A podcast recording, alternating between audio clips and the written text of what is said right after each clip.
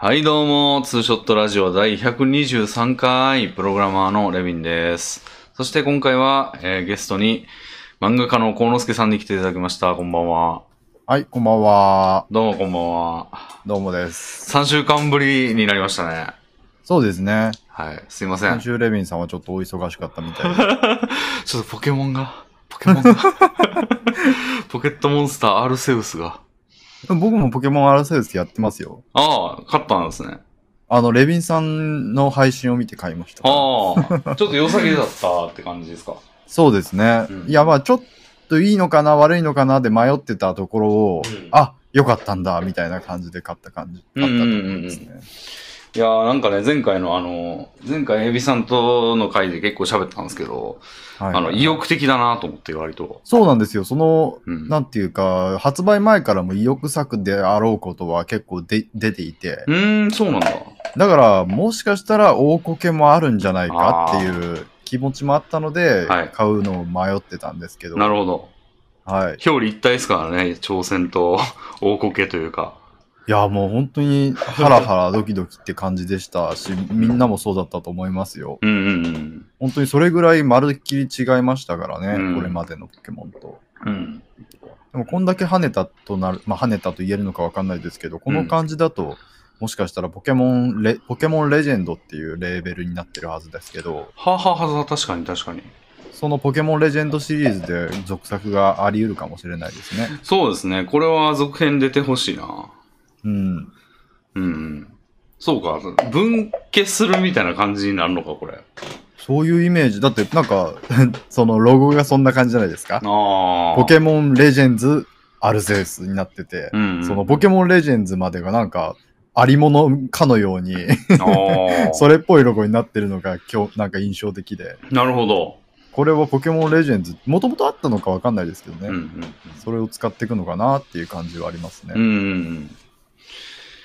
いや、そうですね。あれとね、まあだから私は、その、両ゲーと、ちょっと若干のクソゲーをやってたんで。えー はい。なあ、おっしゃってたあれですね。あの、日本一。病んでる女の子を育てるやつと、あーあと日本一のゲームと。そうですね。それもありましたね、そういえば。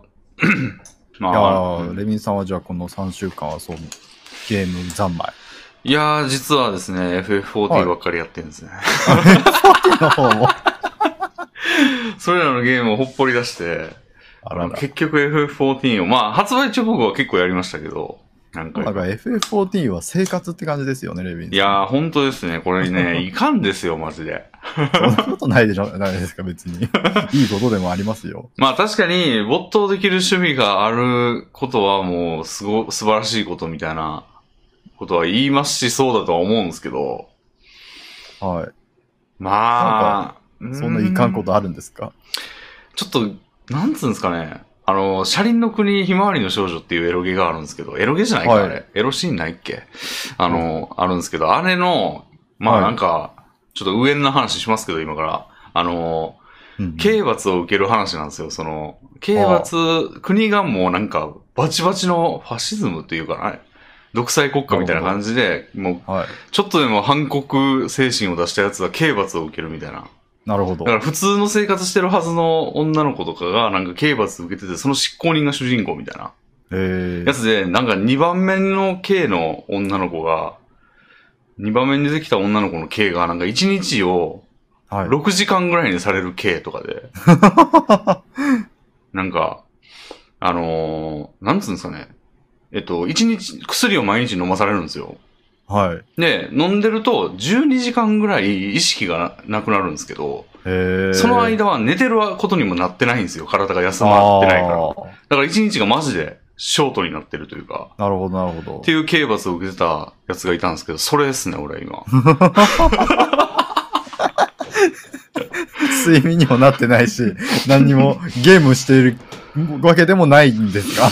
いや、まあまあ、楽しみを得てるといえば得てるのかもしれないけど、なんつうんだろうな。うーん。なんか中毒的な感覚があるんですか？うーん、そうですね。中毒的な感覚で、やってることがずっと一緒ってわけでもないのに、あああの、なんかあれもやろう、これもやろうってやったけど、沼、もう、いわゆる中毒の定義とはあれですよね。実生活がままならなくなっている。あ生活が侵食されてしまってると中毒と定義されると思うんですが。あ。じゃあ、ライト中毒というか、準、準中毒ですかね。一応仕事をクビになる羽目にはなってないんで。はいはいはい。なってないんですけど、それも今の仕事がもうぬるゲーなんで、なるほど。もう激ぬるゲーなんですよ。もう先週ほんまやばかった。なんか稼働時間何時間みたいな。ええそれでお給料は普通にもらえてるんですか？はい。特に進捗に支障もなく。いいことですね。俺ちょっとなんかやったら、それがなんか、早いとか評価されて。あ 何ですか、えーそのなろう主人公みたいな世界。ほんまね、なろう主人公みたいになってますよ、今。なろうプログラマーみたいな。なんか1時間ぐらいでどうしたのそのコード。コードというか、なんかで、簡単なことなんだけど、簡単なことなんだけど、なんか向こうは感動してるみたいな。このスピードが異常って遅すぎるって意味だよな。いや、ほんまに。そうなんですよね。まあなんか俺がまあ長い間関わってる、まあ結構入れ替わりが多かったプロジェクトで、それ。うん。俺が結構今1年ぐらいやってんですよ、同じとこで。だからもう大体分かったわって感じで、それはもうこうしたらいいですよね、みたいなのがいやーじゃあ分かるから。もう最高の状態じゃないですか、仕事面では。だから全然なんか、あの、大丈夫な感じで。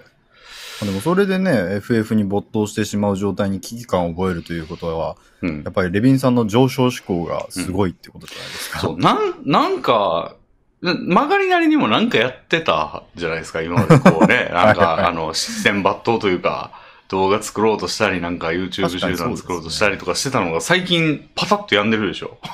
そうですね。俺、プとロなんか聞いてないですね、レビンさんからそういう話を。そう、俺プライベートでコードもう半年ぐらい書いてないですもん。あの、プログラムのコードを。なるほど。いや、今まで考え、なんかね、最近、だからチラッと、なんか、あの、将棋形成判断っていうサイトを昔作ってたんですよ。あの、AI の将棋の、あの、AI が将棋しまくってる場所が、やべえ場所があるんですよ。はい まあ、それであの、通信してるだけというか、ソフトを、なんかあ、の、つないで、あの、なんつうんやろ。ネトゲーの AI しかつなげない版みたいなうん。へえとこあって、あ、でも人間もつないでいいんですよ。人間もつないでいいけど、絶対勝てないんですよね。怖いな。強すぎて。っていう場があって、そこにあの、はい寄付、戦いの記録全部公開されてるんですよ。ああ、すごいですね。だからものすごい量のレベルがもう人間のそれじゃないレベルの寄付が山ほどあるんですよ。へーで、そのソフト、あの、寄付を使って、あの、全部解析していくじゃないですか。全部というか、適当に。うんうんうんで、こっちはめっちゃ先手有利。これはめっちゃこ後手有利みたいな盤面が山ほどあるわけですよ。うんで、それをランダムにピッピッピッって取ってきて、あの、で、バンって出題して、どっちが有利でしょう？みたいなああ、ゲームを作ったんですよ。だいぶ2年かなるほど3年ぐらい前に。で、あの、それなんかプロの騎士にリツイートしてもらったりとかして、ええ若干バズったんですよ。はいはいバズったってほどでもないか、若干ちょっと話題になってって、それがたまたま、それを話題にしてるところを見たんですよ、俺が今はい。日。で、あ、こんなん作ってたなと思って、はい。見てて、あれ？こんなんやってたのにな、俺、みたいな。今や、しかし今の俺は。うん。いや、すごいブログを見つけたんですよ。なんか、子供が、はい。子供がなんか将棋やる藤井聡太効果で、ああ子供が将棋をよくやるみたいな感じになってるみたいで、ええで、あのーだから子供がなんか将棋の強くなりたいって言うから、今日、将棋形成判断、俺のサイトですね。はいはい、将棋、おは母さんがのブログですよ。い。はい。将棋形成判断っていうサイトを見つけて息子にやらせてみたら、なんかこういうの好きだから次々やってるみたいなええこと書いてて、しかも子供がそれをパソコンに移してやってる写真が上がってるんですよ。あ、なんかいいですね。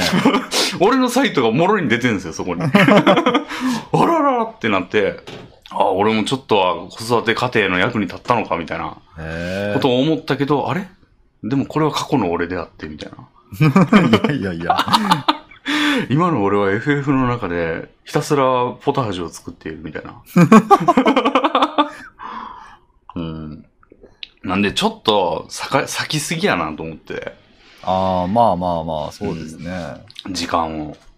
なんでまあ別のゲームするでもいいんですよ。なんか、あの、俺の中では。そのいや、え？でもその気持ちはわかります。なんかうん一つのゲームだけやってるとなんか進歩がない感じになっちゃいます。停滞してる感が出ますよね。そうなんですよね。楽しくても。うんうんうん。えー、なんか新しいことに挑戦っていう気持ちが今、その新しいジョブをやってみようみたいな ことになってんですけども、なんつうんですかね。ちょっと今日は、後ろ向きで歩いてトイレに行ってみようぐらいの違いなんですよ。人から見たら。いやでもそこはやっぱり人によってそこら辺のレンジは違うものですからね。だってうんゲームを特化引っかやってるのも人から見たらゲームばっかやってるね。同じことばっかりやってて進歩がないんじゃないって思われてしまう可能性はあるわけですよ。うーん。その中でレビンさんの中で FF14 でそういろいろなうん特化引っかをしてるつもりがあるならよいいはずなんですけどね。まあね。だから俺はもう今、ちょっと、じゃ、ぼやっと浮かんでるのは二択で、はい。めちゃくちゃ FF をやるか、もおお。う。か、なんか、もう割り切ってちょっと咲く時間をさ減らすか。うーん。しないとなと思って、その、今中途半端なんですよ。あの、エビライラックさんはもう熟練のプレイヤーなんですよね。はい。まあ俺をこの沼に落とした人でもあるんですけど、はい。あの、彼はまあ、なんつうんですかね、FF14 をやっていると言っていいと思うんですよ。ああ。つまり、今まあ、正直日本で一番勢いのあるネットゲーだと思うんですよね。ね FF。で、それに精通してるってことは、まあ、あの、一角の意味があるというか、ネットゲーを語る上で意味ありません？なんかこの、F、あの、ネットゲーを語るって、語る資格はあると思いません？なんかなるほど、なるほど。でも俺は、なんか、その、超高難易度コンテンツも一切やっておらず、ああ。ジョブも2個ぐらいしかやってない上で、なんかクラフターとかで、ひたすら同じものを作って金稼いでるだけなんですよ。ええこれってちょっと語れること少ないんですよね。なるほど、なるほど。だから俺は、じゃあ、はい。もうそのエビライさんと同じ方向に進むべきかっていう。そう、せめて高難易度コンテンツぐらいには手を出すか、はい。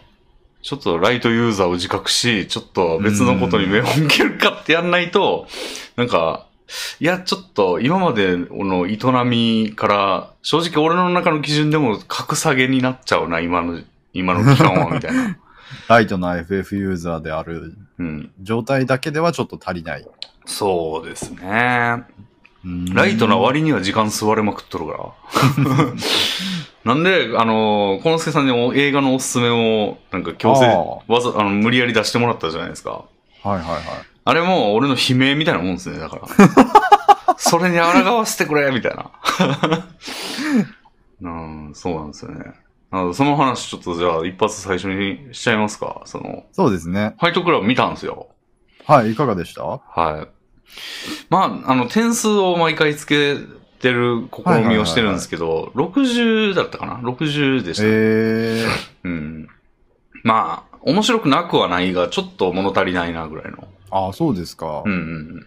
小野助さん的には、まあ、ちょっと無理やりつけてもらうとしたらどんぐらいに位置するんですか？点数として。ええでも60ってことはないですね。もっと高いですああね。ー。まあ俺も普通に。70が基準みたいなとこあって、70以上が、まあ大学の成績みたいなもんで、70以上が、まあ、これはいい映画だみたいなうんうんうん。感じなんですけど、70は絶対あるみたいな感じですかね。そうですね。うんうんうん。まあ、70、80倍、80はちょっと行き過ぎかなぐらいですね。おー。なるほど、なるほど。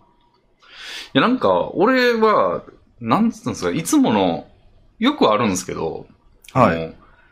ハテナマークが結構多いまま終わるとこう、こうなりがちなんですよ、俺。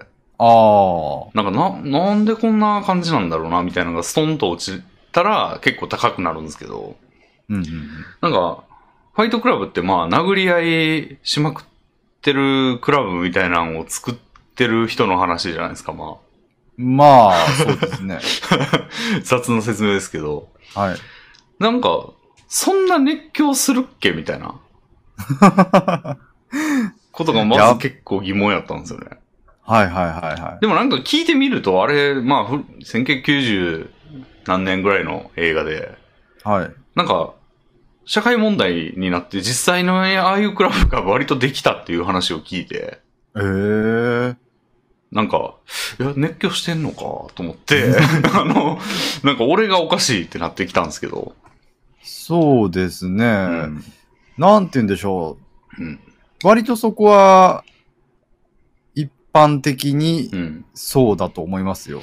その殴り合いに夜な夜な興じる男たちうん。という表現に対してうん。思いを馳せる男の子が多いと思う、思いますよ。そうなんだ。いや、あれ僕も少年時代うんに、うん。やっぱりそういうのかっこいいなって思っていた自分をちょっと思い出しましたし、あれを本当いや、でも、やってる人たち全然少年じゃなくないですか？そうですね。うん。なんか、おじさんが、特にトレーニングしてる描写も若干ありましたけど、なんかそんなんであれぐらい戦えるようになるのかなっていう 疑問があって、なんか全員もともとすごい、なんか格闘家とかやったらわかるんですけど、はいはいはい。なんか全然その辺のおじさんじゃないですか。うんうんうん。その辺のおじさんであることがすごく重要なんじゃないですか、まあまあ。そうやけど、だとしたら熱狂もそんなにしないのではみたいな。いや、でもその辺のおじさんでも熱狂するでしょっていうのが、うん。あの物語のうん。テーマの一つだと思うんですよ。そういうもんなのか。だから多分そのおじさんじゃなかったレビンさんにはそこが響かなかったっていうのはもう仕方ないことだと思いますけど。俺、俺やったらもうケツまくって逃げますね、全然もうあんな。うんうんうんうん。いや、痛いってなった瞬間にも警察行きますもん。殴だかららだからそれ、その痛みが、うん。その、ただ仕事をそつなくこなして帰って、うん。つまらない日常を過ごしてる中での、うん唯一の生きてる実感になっていくみたいな感覚。が、多くの人の共感を呼んだんじゃないですか？はそういうのないな、そういうない、つまんない日常を送ってるな、俺もっていう気持ちから。まあ幻想でありながらもそういうさ世界を見せられて、うん。あ、かっこいいなっていう気持ちにならせるのも、あうのん映画の一つの魅力なんじゃないかと思いますね。なるほど。ちょっとカテゴリーエラーだったんかな、俺は。なんか、でもそれを言い出したら、まあ、もう見てみるまでわからないものですから、うん。いや、消費社会、なんか、全然家電、家電揃えてたじゃないですか、一番最初主人公。はいはいはいで、家電揃えて、なんか、それで満足しようとしている自分が、みたいな感じじゃないですか。そうそうそうです、ね。俺そこでもう、超幸福なんですよね、そこで多分。めっちゃルンバとか買いたいわ、みたいな。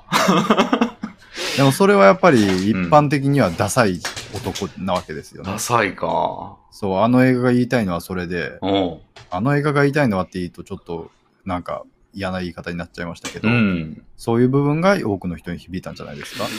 あのダい。サい家電集めにこ、家具集めに凝ってたクソダサ人間の中にうん。殴り合いに興じるかっこいいやつがいてってういう。ん。マジか。逆に思えちゃうんですよね、なんかその。へえ、じゃあレビンさんはもううん。表が殴り合いに興じるいかつよそうで。その中に家電を集める健やかな人間が住んでて、うん。逆、もう、まあ逆は言い過ぎかもしれないけど、まあ近いかな、それに。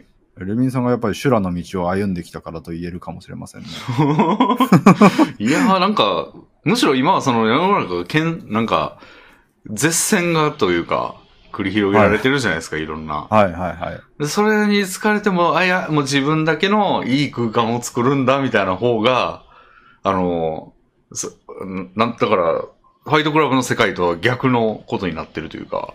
ああ、でもこれはなんかだから今言ったようなことが真実で、うん本当に経験というか、うんその、今、自分の経てきた人生の中でうん。求めているものが変わってきてるっていうことはあるかもしれませんね。うん。レビンさんもだから、もうちょっと昔の自分に立ち返ってみたら、うん。刺激を欲していた頃だったりとか、はあったかもしれないじゃないですか。あ。うん、うん、そういう何もない日常にあ飽きていて、うん刺激が欲しいぜっていう。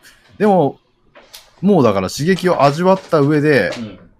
いや、刺激なんてもうコリゴリだよ。平穏な日常がさ最高みたいなうん段階にもレビンさんは至っているのかもしれないですね。見るのがちょっと遅かったのかな？そうそうそうそう。ああ。なるほど。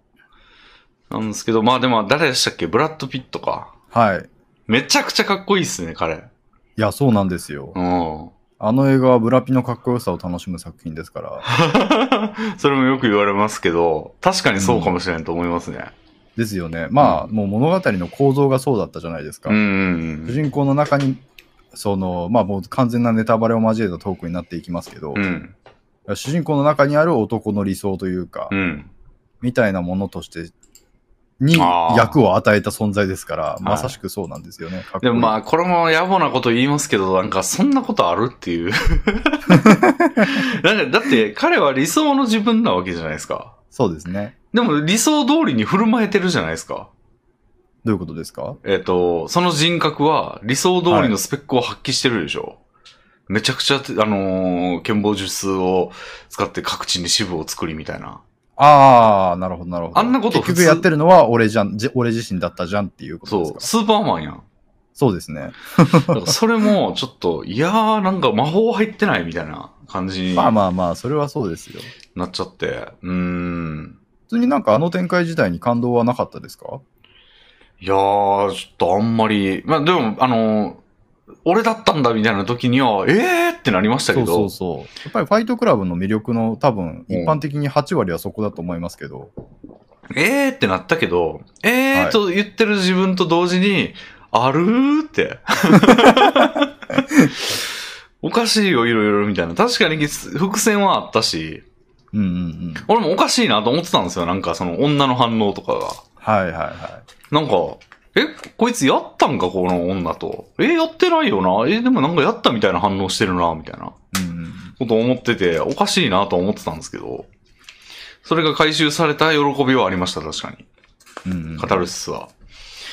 が、がですね。うん一般に両映画っていう、その名作映画って言われるものは、うんうんそういうえーってなる感動がうん。絶対挟まっているもので、ああ。それの鮮やかさっていう意味で、うんファイトクラブは評価が高いんだとも思うんですよね。ああ、あの、ユージュアルサスペクツとかもそうでしたね。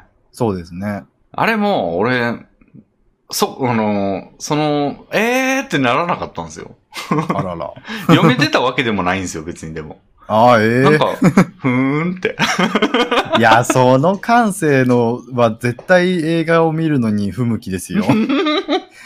そのか映画って結局多くの人が評価するのがそこであるのと同時に、うん。その作り手が見せたい部分もうん。大いにそこにふその寄ってて、うん。だからもう通覚がないみたいなものですよ、レビンさんは今。うん。いや、でもまあ、あの、ファイトクラブはええってはなりましたよ。でもそれが、その、評価を愕然に引き上げるうん。トリガーにはならなかったならなかった。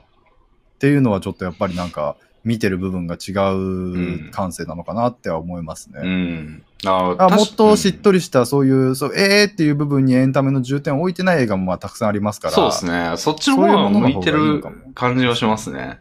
だから役者映画と落ち着いた映画？変なこと言ってますけど。だから俺今まで見たやつでも、えっ、と、まあヤクザも多いですけど、はい。なんか落ち着いた雰囲気のペーパームーンっていう映画があっおてー、それはなんか白黒なんですけど、はい。もうだいぶ昔の映画、1960年ぐらいの映画なんですけど、多分。なんかね、松本人志が面白いって言ってたから見たんですよ、俺も。はい。で見てたらなんか、なんか面白かったんですよね。えー。なんかね、そんな大事件が起こるとかじゃないんですよ、全然。うんうん。なんか、なんつうんだろえ、それってな、どこの映画ですか？日本映画？日本ではない。ああ。どこやろ、あれ。イギリスかアメリカやと思うんですけど。へーうん。それは結構好きだったんで、なんか落ち着いてるんですよ、割と。うん。それとか、そういうのが好きかもしれないですね、俺は。いや、でも見た会話ありました。ああ、うんうん。ファイトクラブ。なるほどと。うんかっこよさで殴るってあるんだな、みたいな。なんかやっぱりそういう尖ったステータスを楽しめるのも、楽しんでいくのもいいと思いますよ。そうですね。この映画はとにかくここに振り切ってるから、その部分はうん。見る価値があるよみたいなんかあの頃のトム、トム・クルーズじゃねえわ。ブラッド・ピットって、な。はい。なんか、イチローに似てません？あ、ブラピって一郎にちょっと雰囲気ありますよね。ねえねえ。いだから、イチローすごいな、と、とも思いましたね。イチローの、あの、特に坊主にしてからはもう、ぼ坊主にしてたじゃないですか、途中から。あの、はい。坊主じゃないか。めっちゃ短く買ってたじゃないですか、髪を。はいはいはい。ブラピが。なんかあの辺めっちゃイチローっぽく見えてて。かっこよかったな。うん。いやーでもなんか、海外の映画とかもそうですけど、うん。俳優で見る層とかが結構多くて、なるほど。どうなんだろうって思ってましたけど、うん。やっぱり俳優で見る気持ちもわかわかりますね。ああいう、やっぱ、いいなっていう役柄を見ると。なんつうんだろう。俳優の力がほんまにすごいから、うん、うん。俳優で選んでもおかしくはないなって思いますね。そうですね。うんそれにやっぱりその、まあ、広告塔としてと使われてるっていうのもありますけど、うん。びその、選ぶきっかけとして、つ取っかかりがすごい大きいですよね。うん。ポスターにドンとその俳優の顔があるだけで、ああ、知ってる、見てみるかな、みたいな気持ちになれるし。うんうんうん。そうですね。まあ、とか言いながら僕別にブラピの映画はそんなに見てないんですけど、まあ、セブンかな？セブンも主演ですよね。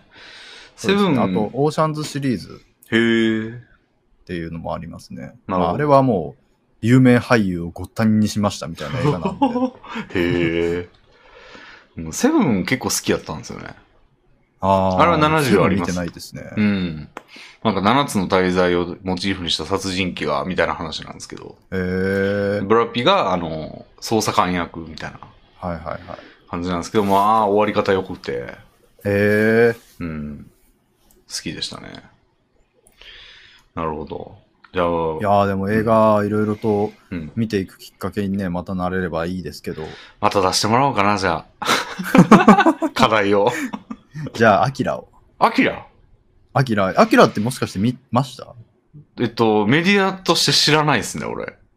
アキラは名前しか。うん。あのー、ローマ字。まず漫画原作がありまして、うんうん。日本の漫画、84年ぐらいかな、あの漫画、少年サンデーでやってた、あサンデーマガジンだったかな？でうんやってた漫画が原作としてありまして、うん。まあそれが元となった、うん。あのアニメ映画がアニメ、おー。ありますね。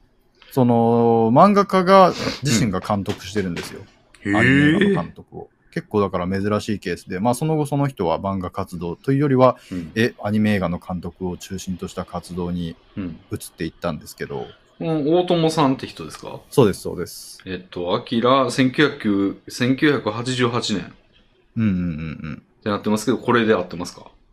そうですね、アキラ、え、アニメ映画のアキラ大友克洋の。うんうんそれが、本当に日本のアニメ映画の金字塔といいますか、うん。うん。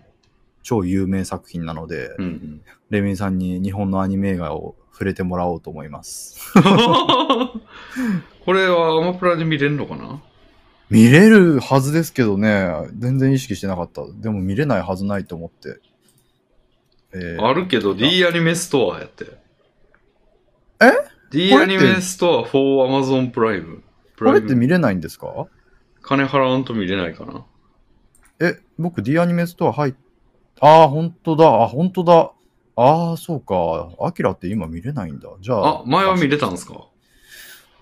ずっと見れるイメージでしたね。ー一回もしかしたら見れた期間はなかったのかもしれない、実あは。ーそうか。ち ょじゃあ、っとウォッチパーティーできないんでね。そうですよね。うんじゃあ、ゴースト・イン・ザ・シェルかな。ゴースト・イン・ザ・シル。ゴースト・イン・ザ・シェル、攻殻機動隊の。あ、これはでも、ちょっとダメだな。これは本当に。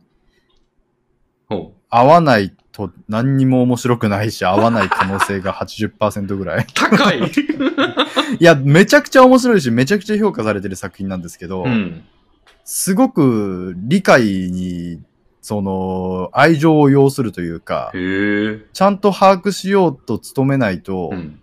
何にも、何一つ理解できないまま終わってしまって、な、何だったのみたいになっちゃうタイプの映画でもあるので。うーん。実写なんですね。あ、いや、これはアニメ映画の方が1995年にあって、うん。で、実写映画が2017年にありますけあど、あ。断然アニメ映画の方を僕はお勧めしたかったんですが、うん。そういう映画で良ければって感じですね。なるほど。以外でって感じですか？いや、もう、あんまりこう、パスしててもしょうがないんで。いや、正直、これ単品で評価されてる映画でもありますので、ちゃんうん映画として評価されてるものではありますので、うんうんうん。ちょっと賭けに出て試してみてはいかがでしょうか？なるほど。ああ、でも、どうなんだろうこれ、あるのかな？セル版？ってやつかな？あー、レンタル版でもセル版でもいいと思いますけど、あ、レンタルあセル版は購入しかないですね。レンタル版が普通に見れるやつであるよーし。わかりました。これを見ます、じゃあ次回。これちょっと一応前提知識がないとさ、単何にもわかんないままになってしまう可能性があるので、はい。一応ここに書いてあるその、全文というか、はい。だけちょっと読み上げさせてもらいますね。はい。えー超高度ネットワーク社会の中で凶悪化する犯罪に対抗するため、うん。政府は精鋭サイボーグによる非公認の超,ほ、えー超法規特殊部隊を結成。ほう。公安休暇広角機動隊である。はいはいはい。ある日、広角機動隊に国際手配中の通称人形使いが 日本に現れるという情報が届く。おお草薙素子は犯罪の中に見え隠れする人形使いの影を追う。ー。なるほど。というのが、まあ、その、れ説明として書いてあるんですが、うんうんまあ、この部分をちゃんと、あの、この部分に対する説明は本編内で一切ないのでうん。う、んうんうんいきなり休暇がとか、うん。うん。その、なんかサイボーグがとかいうのを何の説明もなく出されるので、は あちゃんとその辺が把握できてないとい。困ると思ったので、一応今読み上げさせてもなるほど。らいました。公安休暇は聞いたことあるな。そうですね。なんか、まあに曲にはいゲットナインっていうのなかったでした、ああ、そうですね。あの曲だけ知ってんですよ、俺。それはもう光学機動隊のアニメ版の、その菅野陽子が作ってる曲ですね。うん。天才菅野陽子が。いや、テレビアニメ版も非常におすすめなんですが、うんそれのず10年以上前に作られたこのゴースト・イン・ザ・シェルの、うん。えー映画アニメ版。うん。これ、押井守監督って言うんですけど、ご存知ですか？はい。ああ、その押井守監督あが世に出た作品と。差し支えないかと。なるほど。あもしかしたらもっと前から有名だったら失礼ですけど、うんうん。すごく押井守監督の代表作品ですよ、多う分。ーん。初めて触れるかもね、押井守さん。あ、そうですか。はじゃあ、押井守に触れる一つとしては非常にいいんじゃないでしょうか。い。なるほど。まあ、今回の教材はじゃあもう、押井守を知れですね。押井守を知ろうという題目。でこれを見ましょう。でも、いやー、なんかいいろんなところ、ツボをついてきますね。アニメですもんね、今度は日本の。そうですね。はい。僕もやっぱりだから、見てる作品が結構そういう感じなんですよ。の、いろんなジャンルの最高峰をうん。渡り歩いて、これがこの作この作品群の最高峰か、なるほど、みたいな感じの見方をよくするので、うん。うんうん。そういうのをちょっとレビンさんにも味わってもらいたいですね。あ、おついちさんが義理の息子なんですよね。押井守。ええー、そうなんですね。全然知りませんでした。押井守監督のおあの娘さんがおついちさんと夫婦という。あー、なるほど、なるほど。うんうん。えー、すごいですね。義理の息子っていうとね、なんか養子みたいな印象を与えたかもしれない。確かに。はい。なんかその、おついちさんと一回その実況がイケイケやった時に、絡みがあった時になんかその話聞いて、うんうん。押井守さん、へーみたいな。でもその時俺押井守さんはよく知らないから、うんうんうん。おーぐらいの 感じでしたけど、すごい、すごい人ですいやそれ普通にすごいことですよ。うんおついちさんに会って、実は押井守さんとの関係がうんあるって聞いたら、えーってなりますよ。あのってなりますよ。うん。まあ、おついちさん自体がすごいしな。まあそうですよね。はい。わかりました。ちょっと、これはでもね、光学機動隊は前から興味があったんで、そうですね。光学機動隊は触れておくべきコンテンツだと思いますよ。うん。いい機会です。もちろん、アキラもですけど。なるほど。はい。で、ちょっと前後しましたが、最近いかがですか？そうですね。僕最近は、映画で言うと、2作品ほど見て、漫画が結構いっぱい見てる感じですかね。うーん。映画はですね、うんあの、スパイダーマンの、うん。あの、今、ファーフロム、あノーウェイホームといううん。スパイダーマンの 3, 部3作目がやってるんですけど、うん。それの1個前を見ました。ほー。全然見てなかったのを今思い出して。うん。まあう、ん。それ次第では、うん。その劇場に足を運ぼうかなと思ってたんですけど、お今のところそれには至ってない感じで、ー。なるほど。それでスパイダーマンのうん。に触れてます。触れましたね。うん。エビさん、スパイダーマンはどれぐらい？いやー、ちょっと正直で、あの、まだちょっとあれなんですけど、はい。マン系あるじゃないですか、なんとかマン。はい全く触れてないんですよ。なんとかマンっていうのがちょっとピンとこない人生というか、これはまあ別に布教するわけじゃないですうが、ん。文脈として、その教養知識として、うんその知っておいてほしいことがあって、うん。その、いわゆる満系と分類されましたが、うん。マーベルとうん。DC ってわかります？マーベルの方は聞いたことある。その、アメリカにある2つの巨大な、マンえー、と漫画出版会社なのかな、制作会社がありまして、うん。それがマーベルと DC なんですよ。うんうん。で、DC コミックスの方には、うん DC と今言いましたけど、DC は DC コミックスと言いますが、うん。の方には、うん。バットマン、うん。スーパーマン、うんうん。その他諸々がいて、うんうんうんマーベルにはスパイダーマン、うん。うんアイアンマン、ハルク、マイティーソーとかその辺がいるんですよ。うん。うん。スパイダーマンしかわかんねえな。うんだから、その、満系と言いましたけど、うん。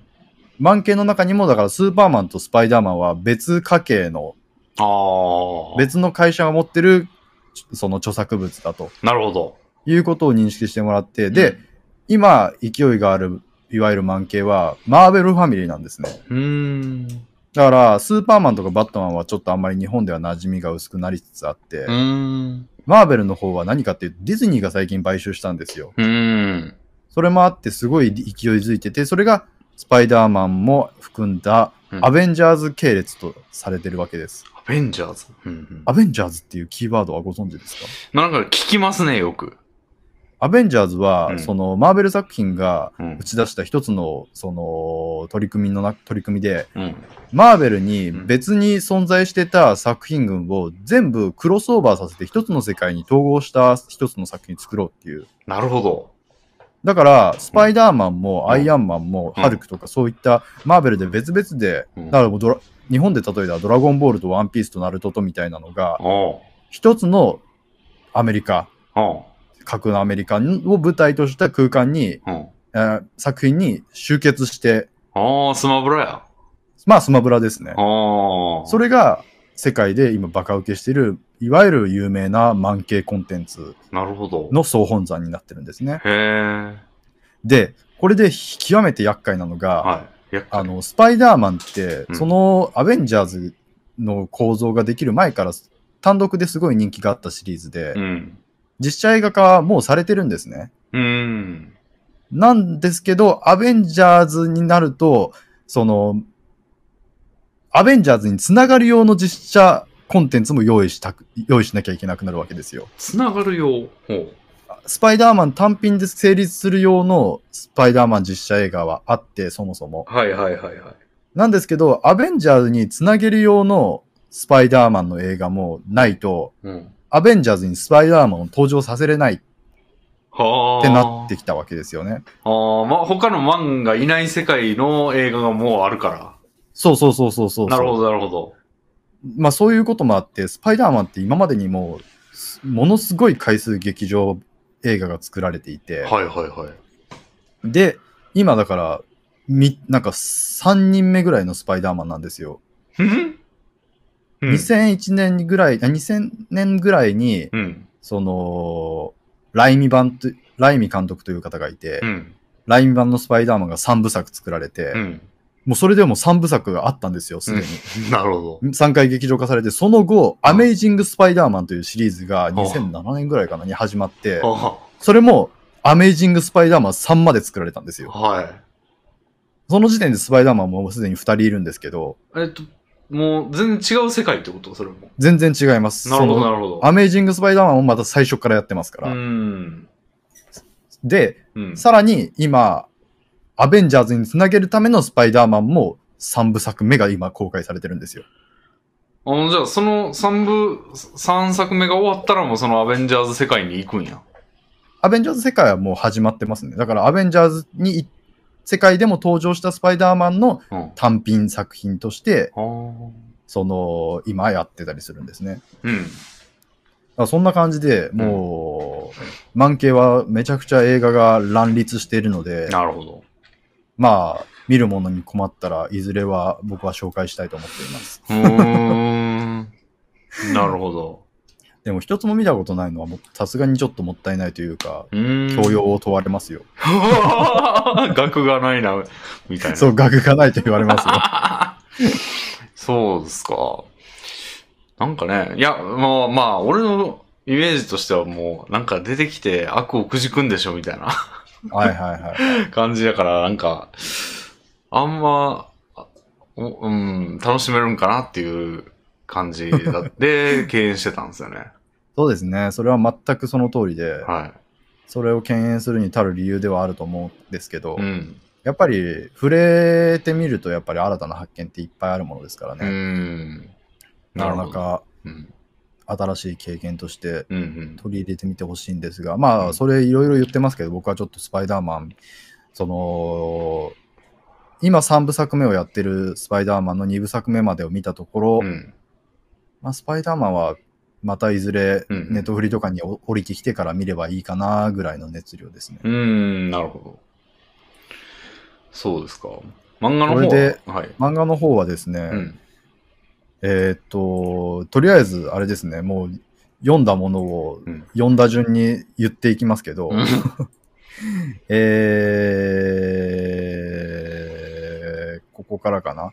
えー、ディスコミュニケーションという漫画、うん。そして、えー、地、地球の運動について。ああ、あれか。はいはいはい。で、それは知ってるわ。えうん。ヘテロゲニア・リンギスティコという漫画。ほで、ドーム、大友和弘のドームという漫画。う。はい。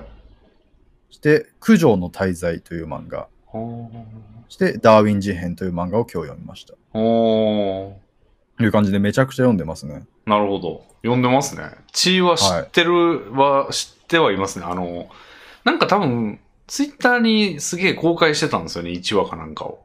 そうですよね。でそれは全部読みましたね、1話目は。ああ、どこまででしたっけ？なんか、少年が、天才少年がいて、うん。地球が自転してるという、うんあ、こう、えっ、と、そうですね、地球が動いていると。うん。天動説と地動説の話で、なんか、地動説を研究してる先輩みたいな人がいて、先輩というか、科学者みたいなのがいて、で、なんかその人の研究に、はーって目を奪われる少年みたいな感じですよね。そうですね、そこぐらいまでですか？そこぐらいまでです。で、自分が志すみたいな。はいはいはいはいはい。ぜひ、うんうん。い続きも読んでほしい気がしますね。なるほど。やっぱり、うん。これは今6巻まで出ていて、うんもう最終回が予告されています。いまして。おそらく第7週ですラストだと思うんですが、うんうんうん。それぐらい割とサクッと終わらせる予定のある、ちゃんとした物語なので、なるほど。今から読んで最終回を一緒に盛り上がりましょうよ。なるほど。あ、それいいですね。あの、漫画の方がむしろ意欲かもしれなくて、俺。えー、まあでもそうなんですか？言うてでも、コノスケさんの数に比べたら、及ぶべくもないんですけど、はいはいはい。あれも、最近二つ読み終わったんですよ。えっとお、ファブルと、はい。ドンケツっていう漫画を、ああ、読まれたって言ってましたね。はい、全部読みました。えドドンケツ全部読んだんですか？えー全部って言っても、あの、一、一部？一部、でもなかなかの関数ありますよね。まあ、でもあれ、ほいほい読める というか。ですね、確かに。なんで、あれね、読みましたね。まあ、ヤクザ映画を、ヤクザものが好きというはい予。測にのっとって、こう、ヤクザものはもうどんどん読んだれ、みたいなああ、いいですね。感じで。読みましたけど、ドン何ケツは、はまあまあって感じでしたドンケツはまあ、ちょっ。と、ちょっと違うなって感じでしたね。なるほど。まあ、やっぱ、バキじゃないですか、あれ。まあ、そういう部分ありますね。うん。もう、で、あの、今まで倒した奴らが仲間になる展開とか、はいはいはい。共闘するたんだ展開みたいなのが割とあったので、ちょっとギャグ漫画寄りというか、うんまあそうですね。うん、割となんか娯楽、なんて言うんでしょうん。う。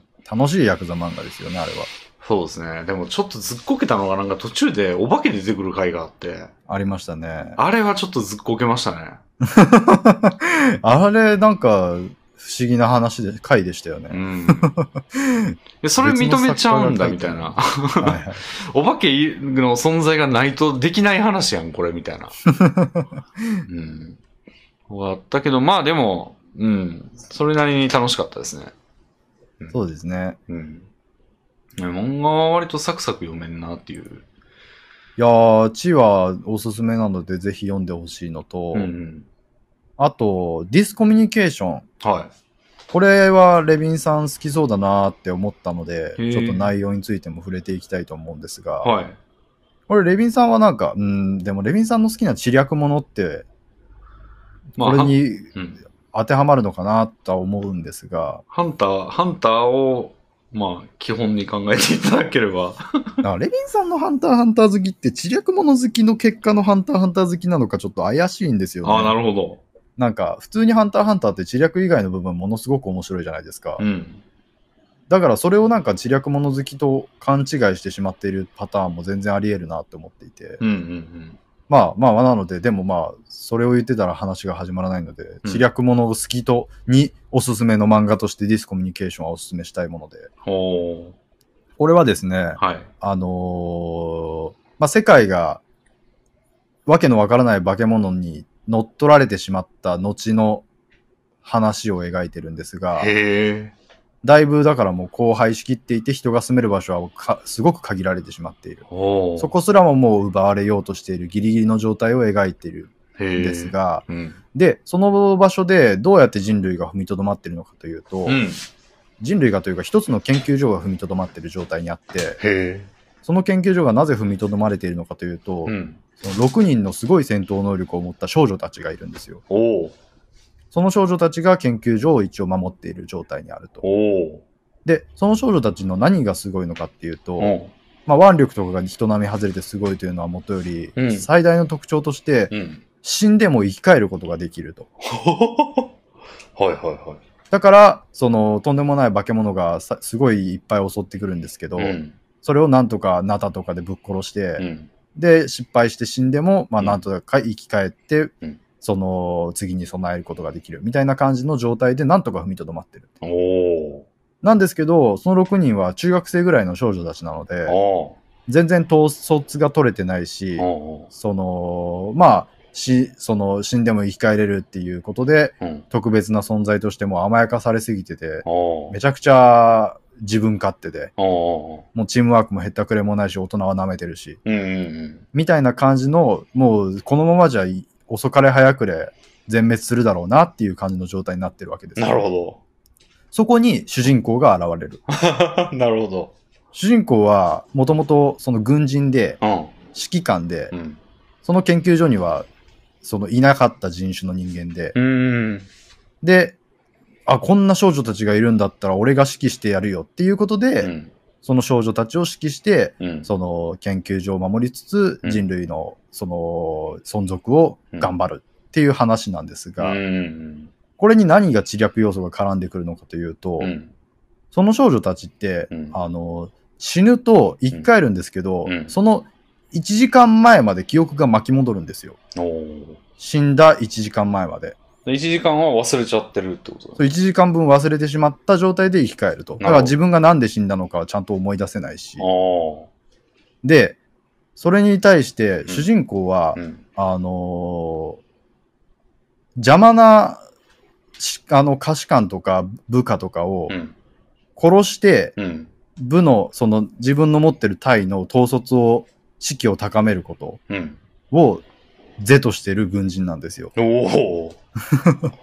だからこれまでもそうしてきたし、これからもそうしていくつもり満々の主人公が、うん。その少女たち6人の死んでも生き返る、しかもじ死んだことをり認識できない少女たちうん。を見たときに、うん。これはすごい軍隊が作れるって確信するわけですよ。厄介なことが起きたら、うん。殺して記憶を巻き戻してしまえば、うん。その前の状態に戻せるし、うん。うん。だからいろんなことを試すことができる。はみたいな、あ。うん。うん。そういう状況を利用して、うん。主人公がいろんなことを少女にさせながら、めんどくさくなったらその少女を殺して記憶を巻き戻すっていうことを繰り返しながら、少女たちの絆を高めたり、ほその士気を強めていって悪もあの怪物に立ち向かっていこうっていう話です。う。面白そうですね。めちゃくちゃ面白いんですよ、それがずっと主う人公は少女たちに慕われるんですよ。はあ。なぜなら反旗を翻した瞬間殺して、はそれで何がいけなかったんだろうって分析していけなかったことを次はしないようにするっていう。は結果、し少女たちはどんどん主人公のことを信用するし好きになる。あ。でも最後の1時間は割ととんでもないことばっかしてんだ。そう。これで、やっぱり考えてみてほしいんですけど、じゃあ、うん。ろその少女たちの一人を殺しているところを、うん他の少女たち全員がうん目撃してしまったらどうすると思います、あまあ信用せんわな、もそう、他の少女たちは絶対その主人公のこと信用しないじゃないですう。うか。んじゃあ主人公はどうしなきゃいけないのかっていうと、うんうん。だからもう少女たちを1時間以内に皆殺しにしないといけないわけですよ。なるほど。はあそういうルールがある状態ですごい駆け引きが生まれて面白いんですよね。あ。へえ。ああ、もう自ら殺すんだ。そうですね、主人公のキャラクターがすごく良くて、ーだからもう主人公は別に仕方なく少女を殺すとかじゃないんですよ。うん。もう、すごい主人少女を殺すことに対してノリノリなんですよね。早く殺さなきゃ、みたいな。そうそうへえ。いう知略ものってうん結構そういう割り、だからゴンとかもそういう部分があるなって思っていて、ゴン？そのハンターハンターの、おうおう。そういう知略ものの主人公に割と必須な条件なのかなって思うのが、うん。そういうある程度割り切った、その思考うん。があることで、やっぱり物語が面白くなるなっていうことは感じますね。うんうんうん。なるほど。変、なんか、そう変な感情とかに流される主人公って知略ものに向かないじゃないですか。そうですね。そういうちゃんとした知略ものに必要な要素を持ってる作品なので。楽しいと思いますよ。それも完結してんですか？全然してないです。今まだ5巻、6 5巻ぐらいですかね。までしかああ。なるほど出てない。。完結してるやつを見たいですか？まあそういうのはありますけど、まあでもそんなこと言ってたらね。そうですねハンターハンターだってしてないわけですし。うんいやーでも本当に僕最近読んでる漫画はそういう、その、まだ10巻も出てないぐらいの作品ばっかりを読んでるので。そういうので結構いいものがうんいくつもありましたね。うん。なるほど。そうですね。生活の方はいかがですか？生活の方は、うーん、なんか、そうですね。最近ちょっと、せあのー、正しい生活リズムに凝ってますね。おお朝9時に目覚ましをセットして起きてますね。なるほど。いやね、私もね、その先週がめちゃくちゃやったっていう話ちょっとしたと思うんですけど、さっき。はい。さすがに良くないだろうと思って。ああ。でその原因はもうなんか朝、朝っていうかもう昼に寝ようとしてるところなんですよね。昼に寝たら会議が15時半ぐらいにあるんで、もう15時半にお無理やり起きるみたいなことして会議終わったら寝るみたいな。会議終わったら、もうそっからちょっとやるかなみたいな感じですけど、えー、え、じゃあ睡眠時間はどうやって確保してるんですか？睡眠時間はだからもう全然、なんか夜中にちょっと寝たりとかなんか細切れになってて、めいちゃくちゃや、なんですよ。それはまずいですよ。なんで、もう、先週の、いつや？日曜日か月曜日、だからここの、この週の頭っすね。はい。に、ちょっともう、これはまずいと思って、あの、うん今日は徹夜やと思って、その、あら。昼寝ずに、ずーっと起き倒して、はい。夜12時ぐらいに寝るっていうのを一回やったんですよ。うんうんうん。で、それで、月曜、火曜ぐらいは良かったんですよ、それで。はい。あのーもうそ、だから徹夜明けやから0時からぐ、ぐーって寝て9時まで寝たと。はい。で、9時に目覚めて、よし来たってなって、うんうんうん俺はこっからもう、なるべくこれを維持するんだと思って。で、今日木曜日か。だから水曜までは行けたんですよ、それで。はい。で、今日、今日ちょっとね、き、き、だから水曜の夜か。あのーうんうん昨日の夜はい。は、もうちゃんと寝たんですよ、1時間0時ぐらいに。はい。ただ、5時に起きちゃった、朝の。あらら。で、なんか胃がめちゃくちゃ痛くて、ええ起きた時に。で、なんか、うーってなりながら目が覚めてしまって、で、はい。起きて水飲んだりしてたら収まったんですけど、はい。あのー睡眠時間が短くなっちゃったんですよね。まあ、目覚めちゃいますよね。うん。で、そっから起きて、もう今日、これはいかんと思って、もう今日は休みにして、ああ。今日だから休みやったんですけど、はい。休みにして、昼寝をちょっとだけして、はい。今に至ります。ああ、じゃあ今夜寝れるかどうかにかかってるわけですね。え、でも、その2時から、多分2時に寝たんですよ、昨日。はい。で、あ5時に起きて、はい。で、昼寝も2時間ぐらいしかしてないんで、はい。今日もまた0時とか1時とかに寝れると思うんですよ。いいじゃないですか。多分。だからまだギリ持ちこたえてる。いやー、ぜひそのリズムをね、維持した方がいいですよ。うん。別にもうなんか、そんな昼間会議とか行って起きないといけない用事があるならなおのこと、うん。夜中に起きている理由がないですからね。うん。そうなんですよね。だからもうちょっとね、でも睡眠がほんとまとまって取れないなっていう。なんで胃が痛くなるかねって感じですよね。なんなんでしょうね、あれ。なんか胃が、まあそれは単純にもう全く別の原因というか、うん。問題がレミンさんの体に発生しているっていうことじゃないですか。うん。謎でしたね、今朝の。悪いもの食べたんじゃないですか？かもしんない。昨日はすき家のカレーを食ったんですよね。ああ。関係ないかな関係ないかも。うん、僕はもうカレーでも疑わないといけない事情がを抱えてるんですけどね。はい以前にも一回ありましたので、そのスパイシーなカレーを食べたことによって胃が痛くなり、なるほど。泣きながらい一晩過ごすという。ああ、やっぱワンチャンそういうことかもしれんわ。まあカレーは可能性はゼロではないと僕は思います。うん。でも好き家のカレーなんて純日本カレーですからね、うんそんなスパイスバシバシの異国のカレーじゃないなら大丈夫な気がしますけど。うん。なんで今日は肉じゃがを作りましたね、久しぶりに。は野菜を食おうと思って。い。いいですね。うん。ただ、野菜を、これ前も話したかななんかじゃがいもとか人参とか玉ねぎとかを、はい。が、袋で売ってるから、はいなんか多いんですよね、すごい。袋でっていうのは、それは3個入りとか。切ったのが袋に入ってるんじゃなくてね。じゃなくて、なんか、じゃがいも3玉ないみたいな感じでしか八百屋さん売ってなくて、俺の近くの。はい。でそれを買ってきても全部使いたいんですよ。もうう、んその場で。でないと次いつするかわかんないから。もうそれで腐らせたこと何回もありますから。だかはい。ら全部使うと鍋に入んなくて、うん。でも無理やりこう心臓マッサージみたいなのを押して、はいめちゃくちゃ圧縮してなんとか入ったんですよ。はい。で、作ったんですけど、いや、あの、で、さすがにこれは、なんか、あの、多いから、あの、なんつうんだろうな。倍の量を入れないと調味料。いけないなと思って倍入れたんですけど、それでももう薄くなっちゃって、ああ。薄味というか水分が出すぎるんでしょうね、野菜から。いやー、せっかくね、全自動で調理してもらえる環境にあるのに、うん。それで失敗を招いてるのはなんかもったいないですよね。そうね。だから、もうちょっと量を無視するのは2回に分けりゃいいんですよね、多分ね。なんか、普通に、肉じゃがとかだったら、カレー用のカット野菜セットとかあるじゃないですか。うん。それとかを使ってしまっていい気がしますけどね。単純に切るのも面倒だし。そっちの方が量の調節も楽だし。なるほど。なんか野菜切りたいんですよね、でも。ええー、意外。やるなら野菜切りたいなっていう気持ちが強くて。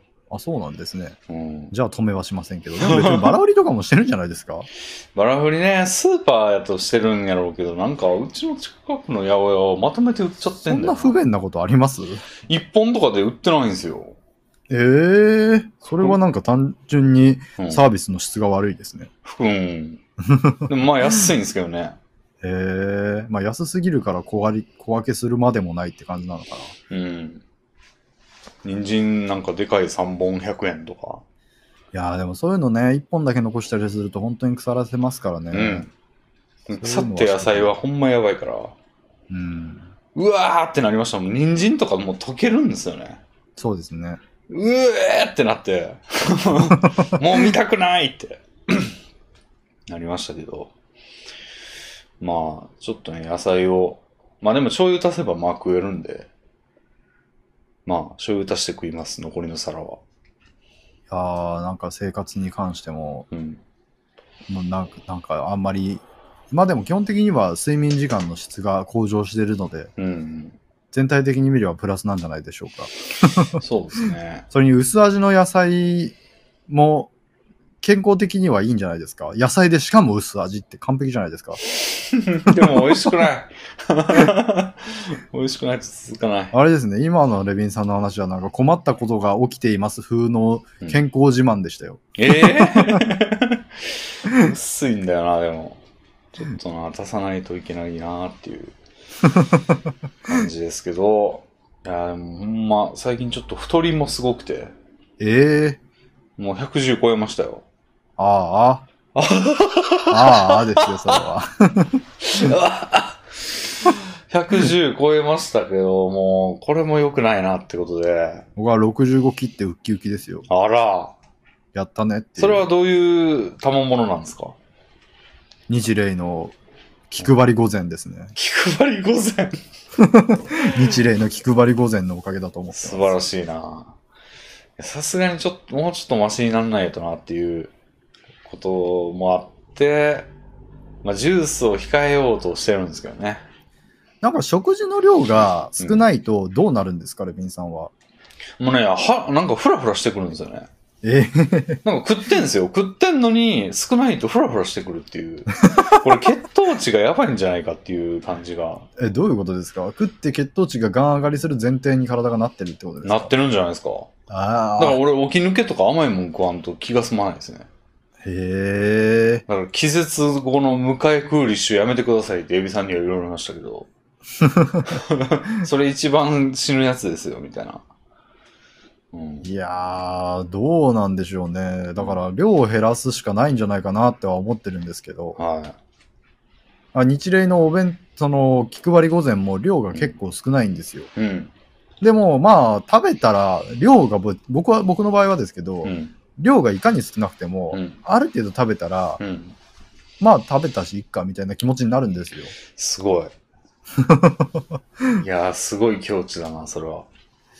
いや、そうならないとなると、ちょっと、そのフラフラっていうのが、うんもう完全に想像できないので、僕には。おかしいですよね。なんか、ふらつくんですよね。ふらつく感覚があって、血糖値だろうな、多分。だから、なんとかしないと。だって俺、ラーメン屋で大盛りのラーメンと卵かけご飯食って腹減ったとか思ってんですよ。今日は少ないな、みたいな。ええちょっとおかしいですよね。いや、おかしいですね。まあでもそこはちょっととりあえず置いといて、で、さらに帰ってジュースとか飲んでますから、そのジュースをなんとか抑えようと思って。そうですね。だからな、まずは、その、微糖の、あの、紅茶とかを買っとこうかなっていう。もう今は普通にカルはピスとか。自分で煮出し、煮出して作ったりしないんですか？それはやってないんですよね。ああの、ルイボボスティーは入れてますけど、はいはいはい。水出しで。僕は結構そういうお茶系はうん。作って飲んだりするので、それ以外の飲み物はほとんど飲まないですね。ああ、それがいいよな。いやージュースなんてちょっとしたパーティーじゃないと飲まないですよ、僕。いやー、そういう人いますよね。俺はもうう一日一本は絶対飲んでるみたいなえ感じえなんで、これを控えればちょっとはマシになるんじゃないかなと。うん、控えた方がいいですよ。うん。なんで、もう、なるべく、まあ、あの、微糖紅茶は、まあ、俺満足度高いんで、はいはいはい。微糖紅茶を導入しよう。な、なるべく多く家に配置してますね。あ、ジュースよりはっていう感じですかね。そうそうそうそう。まあ俺ぐらいの体重だと、そんぐらいでも多分、効果が出ると思うんですよ。甘い飲み物ってなんか損じゃないですか？え？なんか、うんすぐに口の中からなくなってしまうじゃないですか。あしかも、なんて言うんでしょう、咀嚼したり、うんなんていうの食べた感はゼロじゃないですか。あ。うんうんうん。なのに太るために必要な栄養素は一丁前に備えてたりするじゃないですか。なるほど。なんかだから飲み物として甘いものを取るのってうん損じゃないって思っちゃうんですよね。なるほど。コンスケさん、種明かししましょうか。はい。何にも考えてないんですよ、そういうところ。もう、何にも考えてないから損とか得とか思ってないんですよね。うん。だからそれに慣れ親しんでしまうと、でもそれを切ることが、思ったとしても切れなくなっちゃってる状態ですね。ああ、なるほど、なるほど。うん。だからもう、いや、でもなレコーディングしてた時はそこまでじゃなかったはずだからなうんうんううん。ん。やっぱレコーディングして実際、そのじ、じ振り返る機会を置いといて、自分に圧力をかけるっていうあの方法は偉大、俺にとっては適面だったんだなって。なんかそういうね、自分のカロリーの摂取記録とかをつけることに何かの、うん。なんかその、きっかけというかね、うん。ゲーム感覚でできるだったり、気軽にやれるだったり、うん。そういった要素が多分あると思いますから、うん。なんか何でも試してみたらいいんじゃないですか。うん。やってたんですけどね、前は。はいはい、やってたんですけど、だるくてやめちゃったんで、だる、でもだ、まだだるくなりますからね、やったら。でもまあ、ちょっと減らしていく方向でやんないと、あと110はまたやばいなっていう感じですね。なるほど。うんフィットボクシングとかはしないんですか、してないな、最近。でも自転車やめるのは継続してますね。つまり、どこ行くにしても歩く。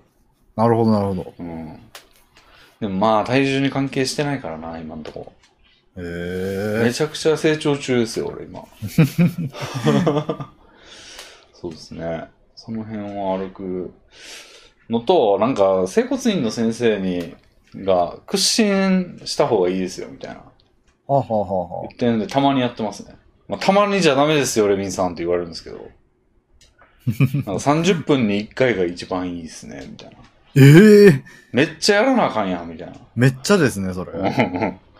まあでもそうか、整骨を目的とするなら、やっぱり負担的にそうなんですかね。うん。なかなかやなっていう。だからトイレ行くときに、なんか廊下通ったときに、なんか廊下の、なんつうんですかね、あのーシンクの横の台みたいなのあるじゃないですか、その平べったいとこ。はいはいはいあっこが食器、食洗機置いてるけど、わずかにあるんですよ、あの、手前に。はいそこになんか足を横にして、こう、なんつうんだろうな。足、片足だけをそこに置いて、あの、うん横向きに。はい。で、ケツを伸ばすっていうのを、なるべくやってますけどね、最近。うーん。ケツ伸ばしがいいらしいんで。てか、俺のケツ、はい腰の痛みって多分、腰より下の部分由来が多い、大きいみたいで、あの、特にももとかがすげえ張ってんですよ、俺。ああ、そうなんですね。なんか座ってると、あの、太ももの部分だけ椅子に乗ってるじゃないですか。はい。そこがめっちゃ圧迫されて、もう凝りまくってるみたいで。だからそこをグッググッグやってもらうと、なんか、すごい腰の痛みにが和らぐんですよね。へえ。その後数日とか。じゃあなんか暇はあんまり関係ないんじゃないですか？いや、やっぱだから、そこが一番体重かかってんじゃないですか。ああ、なるほど、なるほうど。ん。上半身をうん。腰で支えてるからではなく、うん。その、ももで支えてるせいで、んももの血流が固まり、それがなんか腰に来てるんですね。うん。それも一因みたいな。まあ全部やと思うんですけど、うーん。それもだいぶでかいみたいな感じなんで、なんか、ももをね、めっちゃ揉んでもらってたりして、で、その、あの、シンクの横の台に乗せて伸ばしたりしたら、割と最近いいんですよね。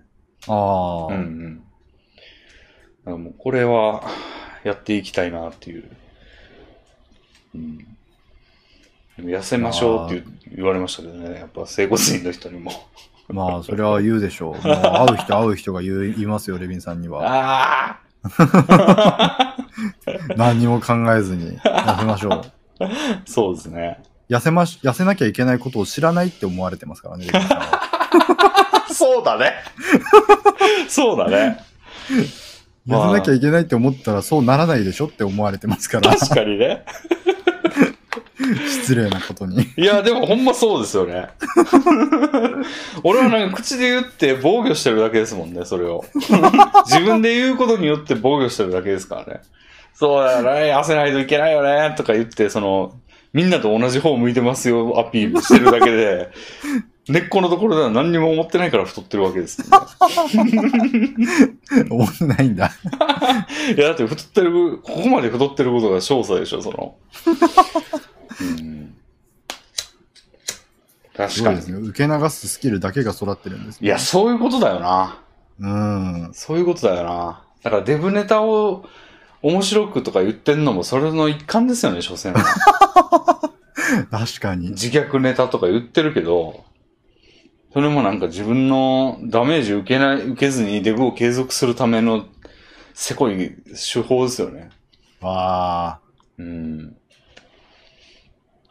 いやー、ろくでもないな。いやーもう本当にでもそれだとね、そのまま取り返しのつかない状況にどんどんなっていくだけですから、そうね。何か、何かがあるといいですね。何かきっかけが。うんうんうん。じゃあ、何のお話が？じゃあちょっと話題デッキの方から、はい。なんか最近面白いツイートを見つけて、はい。えーっとね、コンビニって全国に何軒あると思います？全然さっぱり見当もつかないですね。うんうん。1万件としましょなるほど。コンビニ実は5.5万件あるらしいんですう。よ。ほうほうほうほう。これ、まあ一応去年のツイートなんですけど、2021年6月。はい。で、コンビニより多いお店はをちょっと当ててみてもらっていい？当ててみるクイズやりましょうか。あ。いやー、すみません。それ知ってます？あ、知ってんの？薬局ですよね。あ、まあ薬局ありますね。あれ？あこれねこれで終わりじゃなかった？いっぱいあるんですよ。10個以上。ああ、お店でですか？お店とか、まあなんか、こう、建建造物、そう、施設とか。歯医者、なるほど、なるほど。えっとね、歯医者薬局、はい。コンビニ5.5万でしょ？はい。で、薬局6万。は歯科医院7万。あ。ああ。正解ですね。まだあるんですか？えっと、あと10個ぐらいあって、1位25万ありますね。精米所？何それ？精米所ってないんですかそんなに？精米所は入ってないですね、ここには。そうですかまあいや、これね、全部を把握してるわけじゃなくて、まあ、ここに上がってるだけなんで、実は100万、まあ100万の何かがあるかもしれない。まあもしかしたらない、ない可能性も全然ありますね。精米所って知らないですかレビンさん？精米所そんな多いんですか？お米を精米するところなんですけど、はい。あの、まあ、普通に玄米を買う家庭だったら、まあ、すごいいっぱい利用しないといけないので、ほ至るところにあるし、しかもなんか場所取らない、公衆、公衆トイレぐらいの空間しか場所が必要ないので、う。ほうほうほう。結構点在してるんですよね、田舎だと。へえ。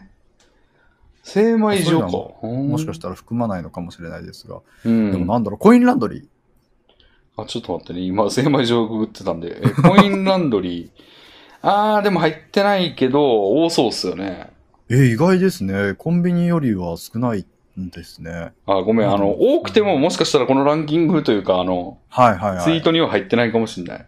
まあ確かにちょっとジャンル的に微妙な感じがあ、しま。ですもね、コインランドリー、今ちょっとググってみるわ、じゃあ。あ、でもあね、ー今、2019年で2万1500意やから。外と少ないなぁそうですね。でも確かにそこかしこで見ますよね。やっぱり地域性があるものですかね。やっぱり田舎に行くと全然ないとかはありえますよね。東京やったらめちゃくちゃありますけどね。ああ、そうですね。確かに田舎は少ないなうん。でさっきパチンコ店も調べてみたんですけど、あーなんと今年で1万切ったらしいですね。あ、減ってるんですね。減ってますね、今。あ、でもさすがにパチンコ店がコンビニぐらいあったらもうちょっと目立ちますよ。うんでかいし。車屋さんとかいっぱいあるんじゃないですか？えーっと、入ってないな。ああ、あ、そうか。自分が愛知県に住んでいるということを忘れていました。あ、そんなあるんだ。愛知県は信じられないぐらい車屋さんがありますね。へえ。マジでコンビニより多いんじゃないかって思うぐらあ、い。じゃあ駐車場も多い。駐車場もめちゃくちゃ多いですね。なるほどね。駐車場が多いという感覚がなかったです、今。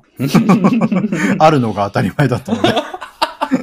こっちらはなんか探してレアで、ああ、あったあったみたいな感じだと思いますよ、多分。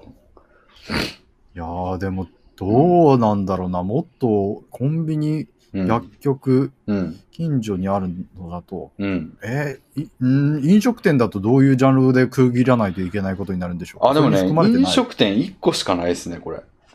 マクドナルドハンバーガーとかっていうことになるんですああ、かもうちょっと大きいくくりでいいかも。ハンバーガーショップ？はないですね。はないんですか、うん。はファーストフード店？いや、それもえないです。そういう意味じゃない。うんうん。一個の飲食店なんですかそれ？あまあ、確かにくくり方むずいかね。あー。うん。でも一つぐらいは出したいな。だって10件ぐらいあるんでしょまだ。まだありますよ。一つぐらいは出したい。なんだろう。うん。えー、コンビニより多い歯医者ぐらいある。眼科。いああ、医者系はもう歯科医院しかないです。あ、本当ですか？ううんちの近所眼科がめっちゃあるんですよ。もう一個だけあるかな。お医者系で？お医者と言っていいのかな。マッサージ屋さん？なるほど。マッサ整ージ。マッサージ整骨院がくくられてますけど、はいはいはい、はい。これは14万あります。あ、めっちゃありますね。めっちゃコンビニの3倍弱ぐらい。まあ、マッサージ整骨院ってマンションの一室とかでやったりしますからね。うん。で俺が面白い、このほツイートをなんか、あの、話題に保存することになった原因はこの整骨院の数ですね。はいはいはいはい、俺が言ってるところが、え、そんなあんのって思って。うんうんうん。これ2位ですね、このランキングの中では。えー、1位なんですか？1位は25万件で、はい。美容室。確かにそりゃそうだ。うん。めっちゃありますね、美容室。めっちゃあるみたいですね。確かに確かに。うん。で、まあもう言っちゃうと、上から、はい。えー不動産業者12万。うーん。あの、多分、不動産仲介ですよね。うんうんうん。あれ、12万もあるんだっていう感じですよね。確かに多いですね。うん。で、その下が、理容室12万。うんうんうん。あ、理容室と美容室分けて考えてたんですね。分けてもこれですよ。すごいな で、あ、お医者系か、これ。クリニック10万。ああ、完全にそうですね。だから、なるほど。クリニックというくくりにしてるんですね。うん。で、スナック10万。うんうんうん。ちょっと意外じゃないですか。スナックってそんな多いんだっていう。いや、でも多いイメージは、なんかコンビニとの大きな違いはやっぱり一つのところに複数存在できるかどうかっていうのは多そうです。ああ、確かに確かに。スナックってなんか固まってたりしますもんね。そうそうそで、クリーニング店9万。う。なるほどね。コインランドリーのなんか家族ですね。うん。で、神社8万。なるほど、それも含むんだ。まあ、確かこれはちょっとね、今、発想になかったかもしれない。で、うん寺が7万。ああ、はいはいはいはい。コンビニより多いんですね。まあ、そうかもしれないですね。うんコンビニって、やっぱり多い印象があるので、都会に住んでるからなんでしょうね。まあ、そうか。だって、四国とかだってコンビニ3軒ぐらいしかなさそうじゃないですか。また、何かを敵に回すこと。でも神社はめちゃくちゃあるのは分か分かりきってるじゃないですか。うん。そういうのは絶対違いとして出てきますよね。うん。で、まあまあ、あと1個なんですけど、飲食って言ってたのは、喫茶店9 6万ですね。なるほど。喫茶店6万件。まあでもなんか、うん。まあ、神社もそうですけど、うん今上がってきたやつ、まあ、理美容室は結構大きいものが多いですが、うんクソちっちゃい、なんかもう、4畳ぐらいで経営してるものも含めたら、そりゃそうなりそうだなっていうのも結構感じましたね。うん。整骨院、接骨院とかは本当にそういうところもあるでしょうし。喫茶店やバーなんかも。うんうんなのでやっぱりそれはそうだろうって感じでしたけど、うん。理容室、美容室は結構、そうかって感じでしたね。うん。でも、クリーニング店なんて、なんかはい、1階にしかほぼ作れないものじゃないですか。2階、3階にあるのって見たことはないというか、まあ、ほとんどはそうですね。まあ、コンビニもそうだと思うんですけど、うんうん。にもかかわらず、クリーニング店9万ってすごいなって思いましたね。他はだいたい2、まあ3階とかにあってもおかしくないや感っぱじですけど。り、クリーニング店とかはどの地域にもうん。いく最低限の個数が需要がみ、ありますからね。うん。コンビニなんかは全然そんなことないですし。うんうんうん。なんで、へーと思って。えー、いやー、ナイスなクイズでした。よかったです。うん。じゃあ僕からもクイズを一つ。おその、じゃあ以上、えー以下の、えー野菜などを使って作られる料理をお答えください。おー品目は7品目です。お多いな。えー、レンコン、はい。しそ、はい。大根、きゅうり、しいたけ、なす、なた豆。なた豆だけちょっと聞き覚えがないかもしれませんが、まはいあ普通に豆科の一つだと思ってください。レンコン、大根、しそ、ナスレンコン、大根、これはじゃあ貼ってみます。はレイレンコン、しそ、大根、きゅうり、しいたけ、なす、なた豆。い。なた豆。まあ料理っていうとちょっと語弊があるかなっていうジャンルの食べ物なんですがう、ん。でも確実にこれはレミンさんは口にしたことがあるものですし、え？なんなら週1ぐらいで食べてても不思議じゃない。え？えこれだって、大体加熱がいるものなのに、キュウリがい、おかしいんだよな。ほうほうほうほうほキュウリって加熱しないよな、基本。え？でも含まれてるんだ。ナスなんかはな加熱しないと食えないのに。う。うん。あれ？レンコン？これなんかぐちゃぐちゃにしてんのかな？いやでもぐちゃぐちゃにしてても加熱するとキュウリおかしいよな。そうですね。なんかもう液状とかにはなってるわけではないですよ。食べてて、大根とかレンコンとかは、うんまあ、キュウリもですね、なんか、あ、これがそうだなってこれがそうだで食べる。これがそうだなというか、まあ、大根を食べてるな、自分って思いながらうん、食べる食べ物ですよ。えまあ、ー主に大根、レンコンが目立ちますかね。大根、レンコン。え、こんなん食ってんのか、俺？食べてますよ、レビンさんは絶対。ええ普通にレビンさんがは食べたわーって言ってるもののい。うん。一つに含まれてるだろうなって。あ、も、で、もしかしたらう、んうん。それは先入観かもしれない。全然、実はこれ大っ嫌いねん、やねんってなってても、うん。あ、そうだったんだって思いますけど。そういう人は全然いると思います。なんだろう。ええこれは避けて食べてるねんって言われても、あ、そうかそうかってなります、ね。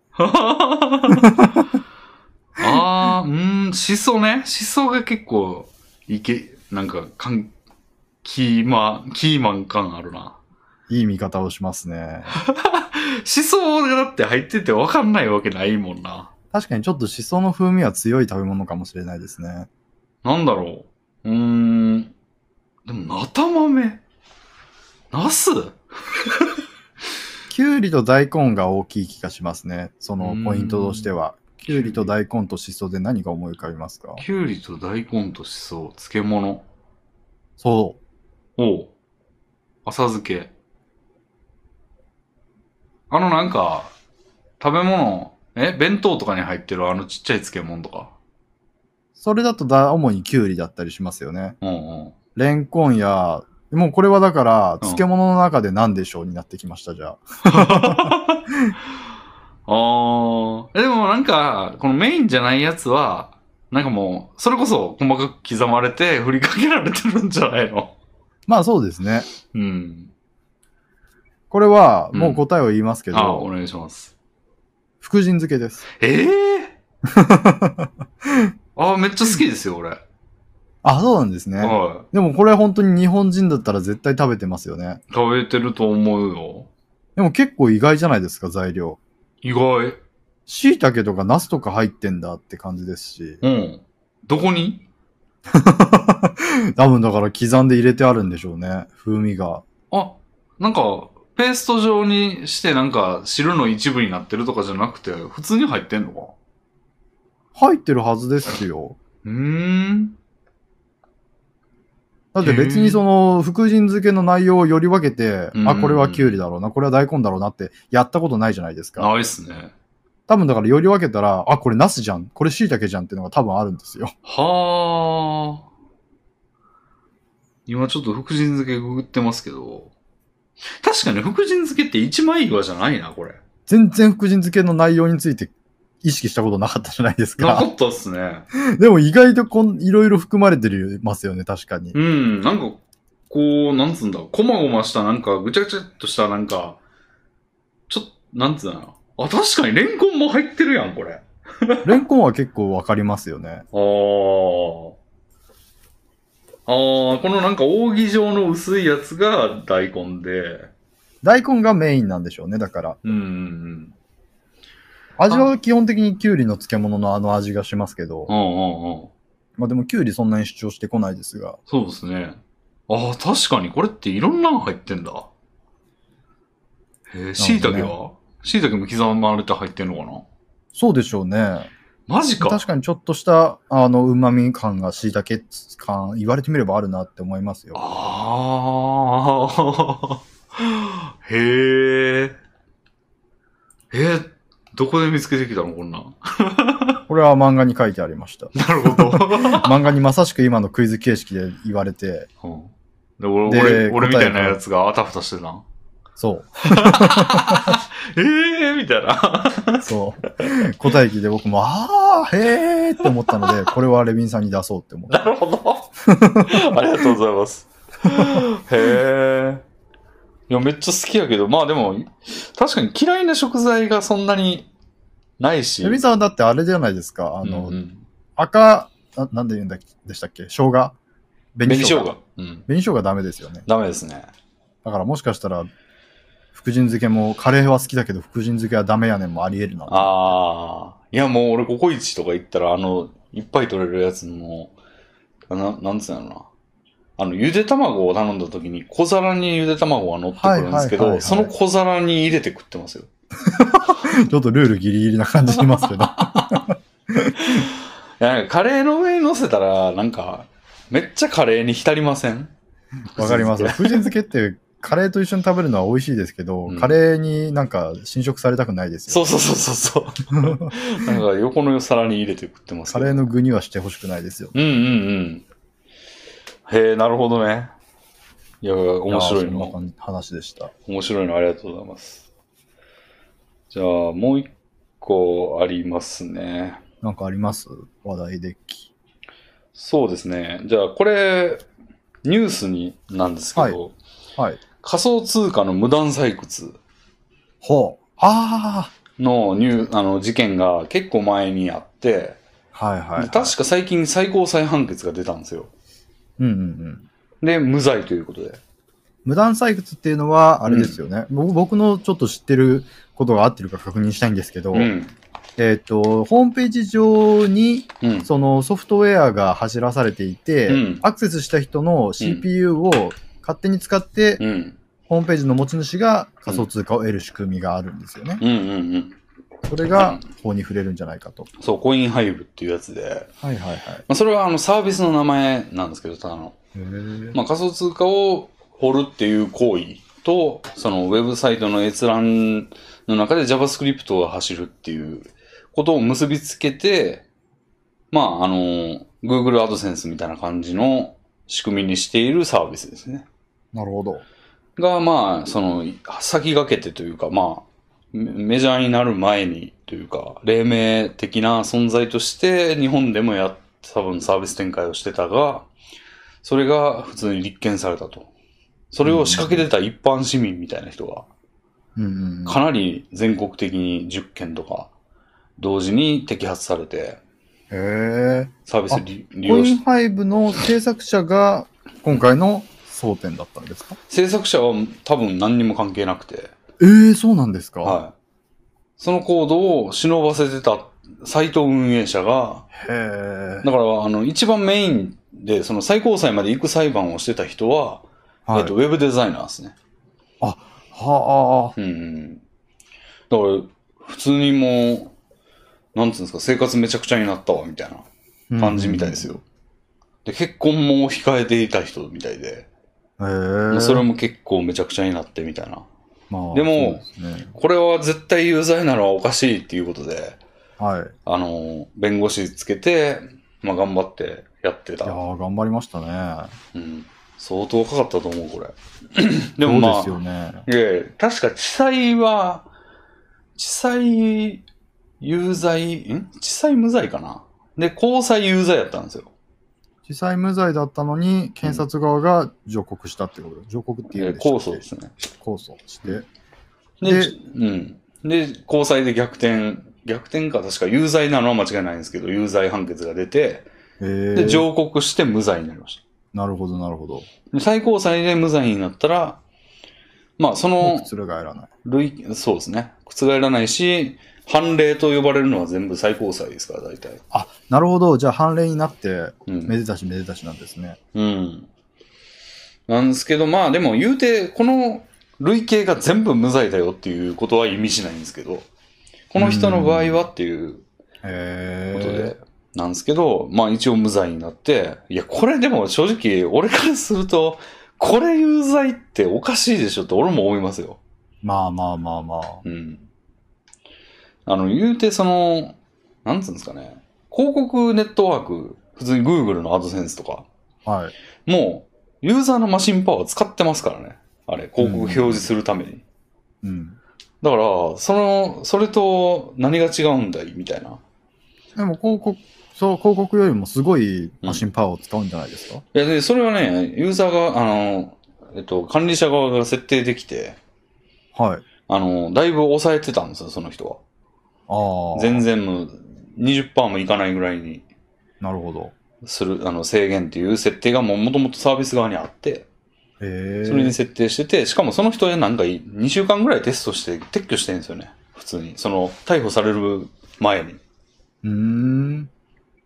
やのになんかそれで、数、またそれから数日後に、あの、警察が来て、何のことか分かんないかったみたいな。なるほど、なるほど。うん。っていうので、結構あの、その取り調べの様子の音声とかも、はい。なんか録音してたみたいで、上がってましたけど、すげえこと言ってんな、みたいな感じでしたよ、警察。へえ。うん。その取り調べの音声ってどうやって用意できたんですか？本人が録音してたんですね。いつ？え、だから、取り調べ室で取ですか？り調べしてる最中に。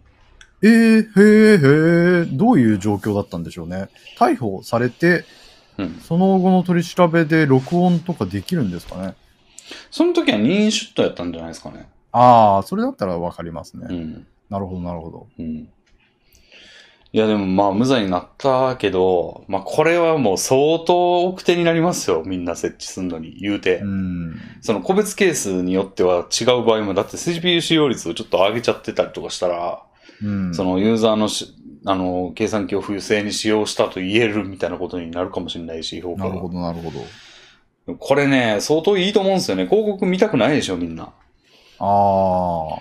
だったら別にね、裏で問題ないぐらいの量が走ってたりするん、走ってたらいいんだったりしたら、いいし、けあの、滞在時間が長いサイト作りやすくなりますから。どういうことかというと。あの、大大抵広告の評価ってページビューなんですよね。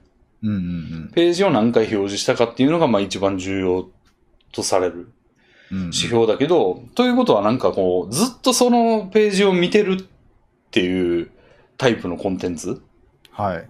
まあ、それこそ漫画とか、はい。まあゲームもそうですよね。ずっといるっていう状態のを維持してるっていうのがふと、まあ評価されないじゃないですか、あんまり。そうですね。でも、仮想通貨掘るのリソースとしてちょっと協力してねぐらいのやつやったら、いればいるほどいいから、うんゲーム型とか漫画型のコンテンツが伸びやすくなるじゃないですか。そうですね。それはいいように聞こえますね。やっうん。ぱりなんかサービスを、サービスというか、物を作ってる側からすると、んフィッシング的なというか、うん。釣りサムネでとりあえずクリックさせるみたいな手法めちゃくちゃ目立つじゃないですか。うんうん。それってやっぱり広告収益モデルとのうん。相性がいいからなんだろうなっていう思いますけど、うんうん。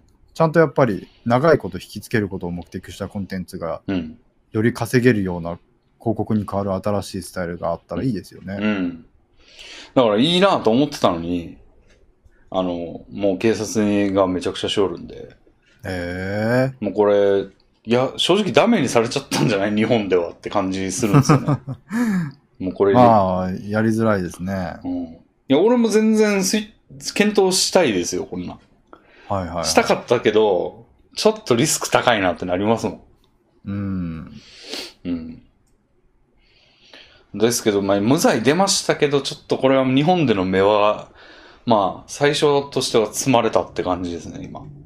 まあ、これから最初のペンギンたちがうん。頑張ってその大丈夫なラインを探り探りやっててくれたら、うん。それにレビンさんも引き続いてうん。参入していくっていう可能性もありますけど、うん。今のこの現状でやってみようという感じはしないと。そうですね。最近くかですねは、あの、ページ遷移しないウェブサイトとかも普通ですしね。はいはいはうん。もう Java、なん、なんつうんだっけ、あれ。お、ワンページ、OP なんとかって言うんですけど。てか、俺が今やってる仕事のはずなんですけど、それ。い。えー名前忘れましたけど、その、ページ遷移を全くせずに JavaScript だけでページを作り変えていくっていううんうん。やつが、まあ、ストレスないんですよね、あんまり。その、と飛んだりすることがないんで。なんでい、そういうページにはね、こういうのが合ってると思うんですけど、まあちょっとその目が潰されて、ほんま何がしたいんだって感じですけどね。まあでも分かりますけどね。うんしたいことというか気持ち的には。ほだってパソコン勝手に使われたら嫌じゃないですか。うん。なんかそんな、バカみたいですけど、割とそれだけな気がしますけどね。いや、でも勝手に使ってるの範疇に入ってるって判断してることがきついですよ、これを。へー。うん。いや、Google の方が使ってるでしょ、みたいな。でもなんか広告を表示するんだよっていう大義名分があるじゃないですか。うん。Google AdSense には。うん。でもなんか、コイン掘るために、ちょっとパソコンのスペック借りるねっていうのって、うん。なんか、なんて言うんでしょう。広告の方が邪悪じゃない？自分にとって邪魔なものを出す計算させられてんねんて。で もなんかそれは、うんなんか広告を見せるっていう目的がうん。明確じゃないですか。うん。でもなんかコインを掘削するってう、ん。なんか勝手にやられてる感強くないですか？まあまあ、だから警察もそういうつも感じだったんでしょうね、感覚としては。ですよね。なんかだから、結局やワンクッられてる。ション、うん。うん。結局受けてるリソースの消費はそんな変わらんけど、気分の問題みたいなことでしょ。そうですね。うん。いやー、それが大手を振ってというか幅を利かしてる段階で発展はないと言いたいですけどね、俺は。いや、だから、剣網とかとめっちゃ相性は悪いですけどね。なるほど。ど、なるほど。うん。でもまあ、これで一つの目が、摘み取られたけど、まあ、無罪は不幸中の幸いかなといううん。感じの事件ですが、うん、これめっちゃね、なんか、あの、弁護してる人が結構、あの、こんな専門家いないんですよね、日本に。あの、なるほど弁護士の中でも。でも、まあ一番それに近いであろうみたいな弁護士の人が、そういう事件をいっぱい扱ってきたという意味で。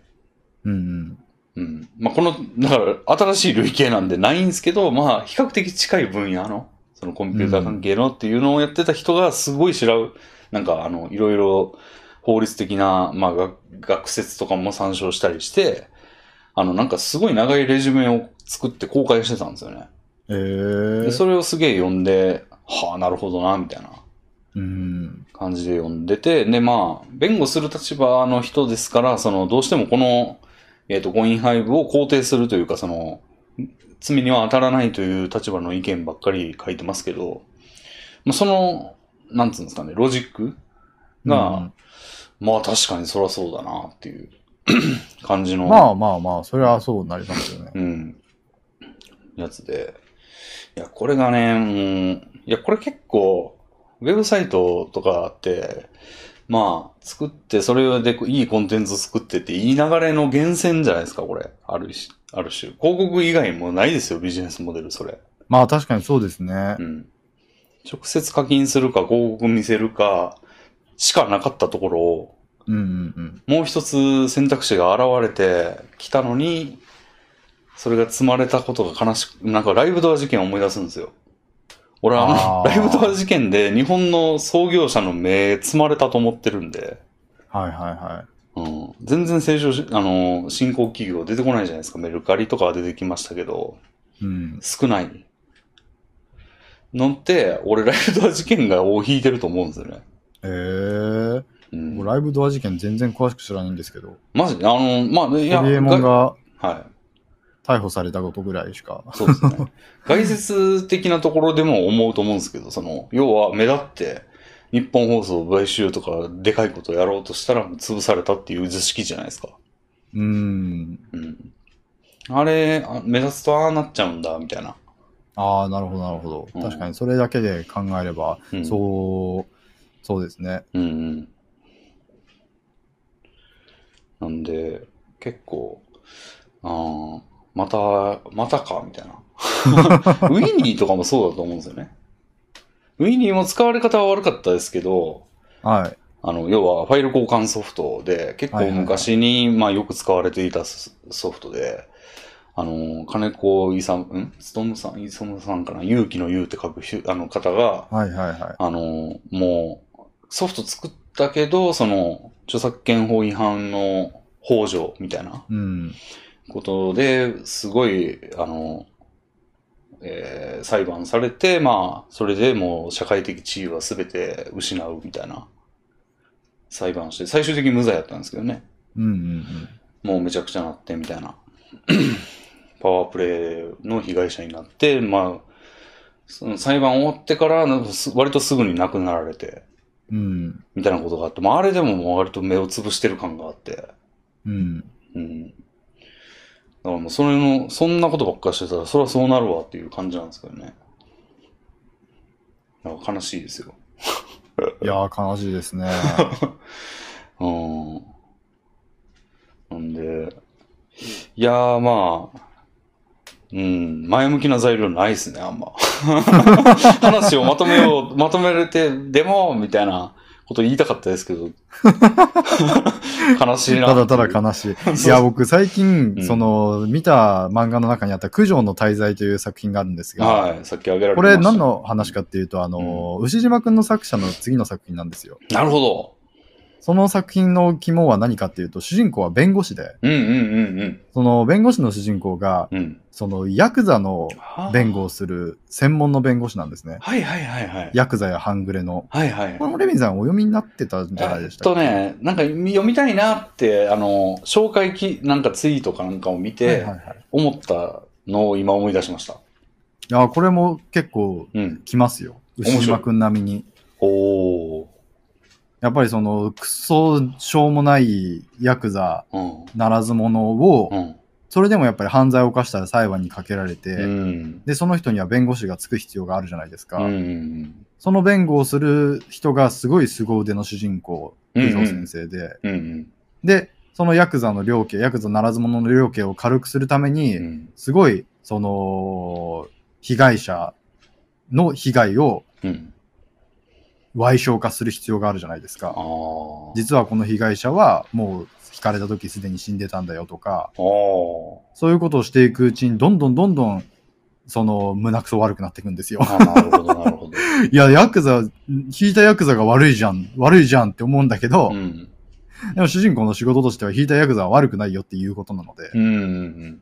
そういうなんかすごい気分が悪くなる漫画として、うん。面白いんですよね。なるほど、なるほど。面白そう。それを見たいな。その作品もすごい思想が強くて、随所で主人公が語るんですよね。日本はもう経済大国の座を降りて。どんどん悪くなっていく一方だな、みたいなことを。はいはいはい。それが、すごい僕の心の絶望をかき立ててくれて、なるほど。今まさにレビンさんがおっしゃっていたようなことも言ってましたし。そういう裁判に関して、うんこういうことで争ってるから日本はダメになってるんだよな、みたいなことを、うん。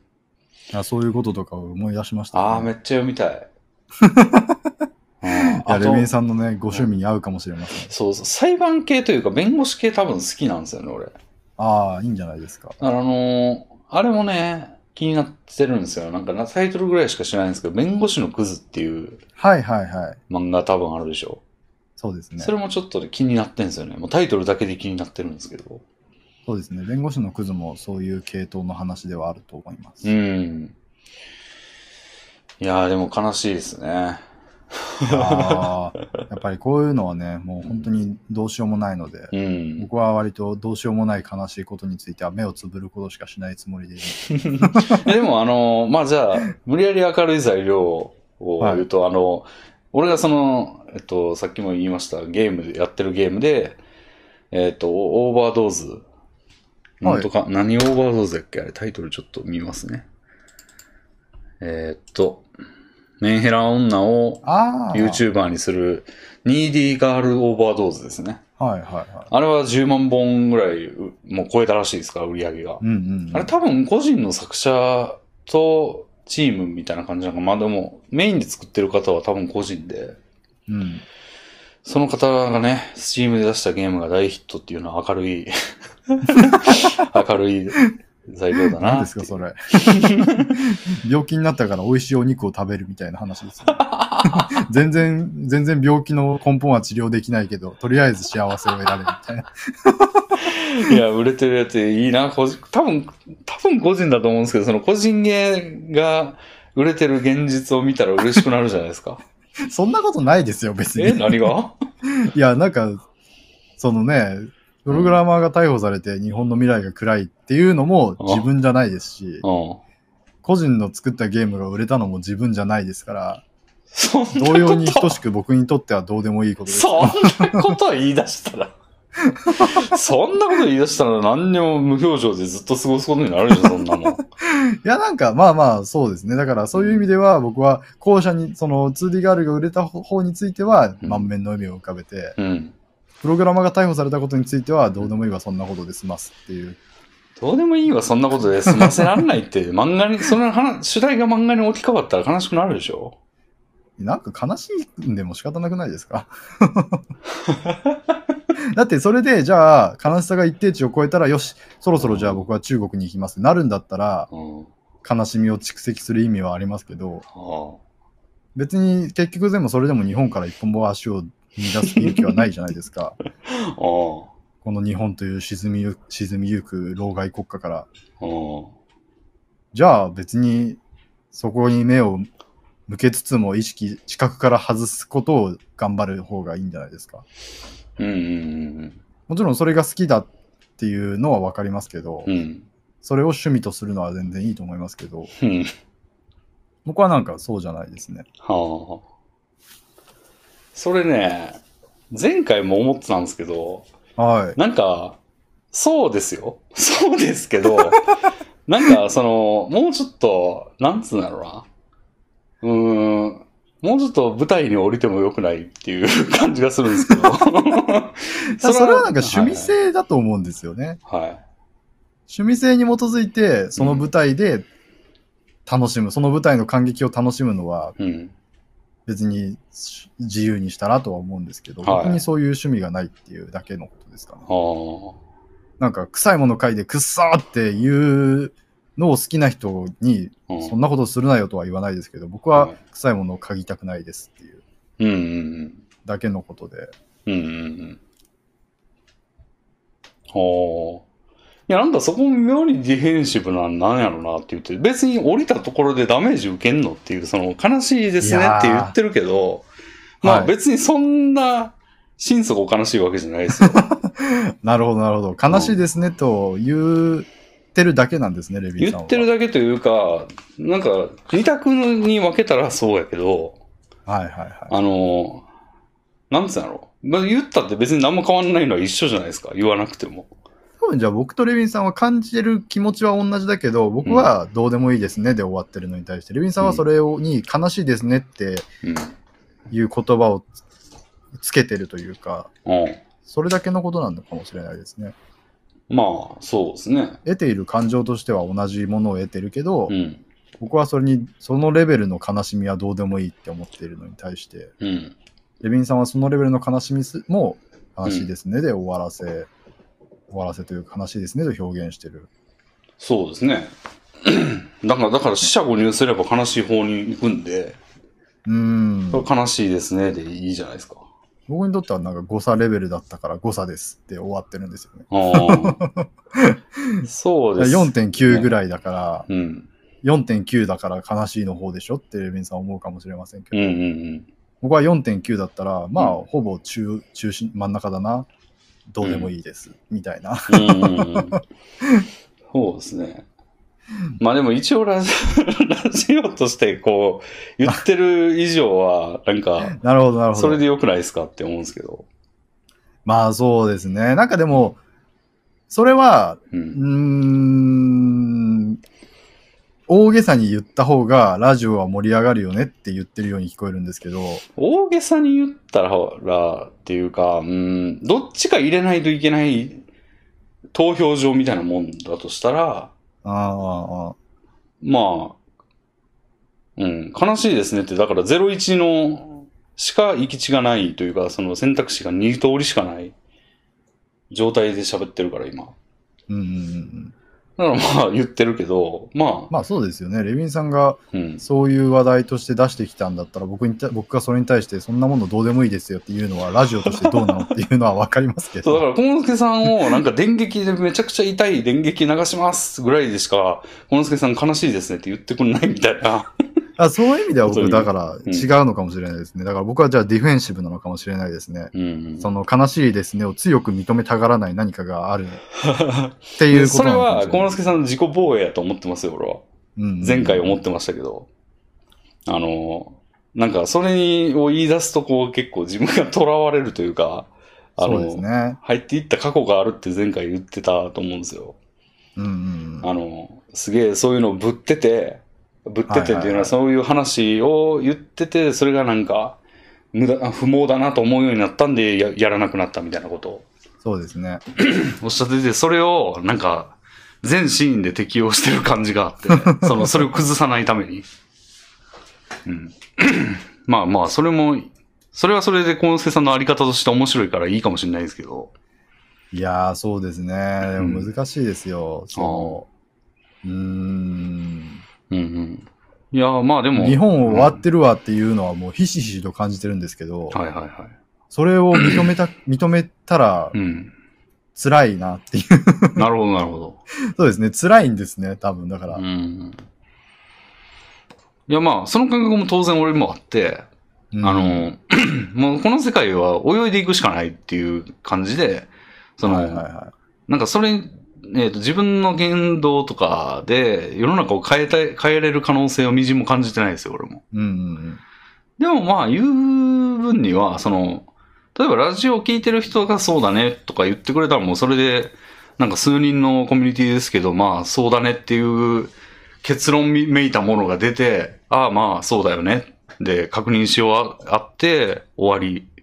で、もうまあ、気分的にはいいじゃないですか、別にそれで。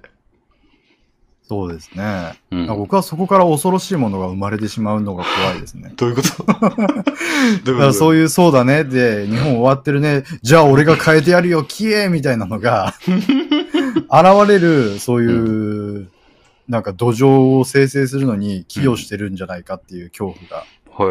へえ、そんな経験があるんですか？経験じゃないですけど、うん傍観していて思うんですよね。ななんかやっぱりそういう、ドロドロとした終わってんなっていううん。空間からうん。生まれていくものがあると思うんですよ。うんうんうんうん。あの、石の裏のダンゴムシみたいな感じで。なんか、見えないと思ったらす、なんかここで醸成されてるな、みたいな。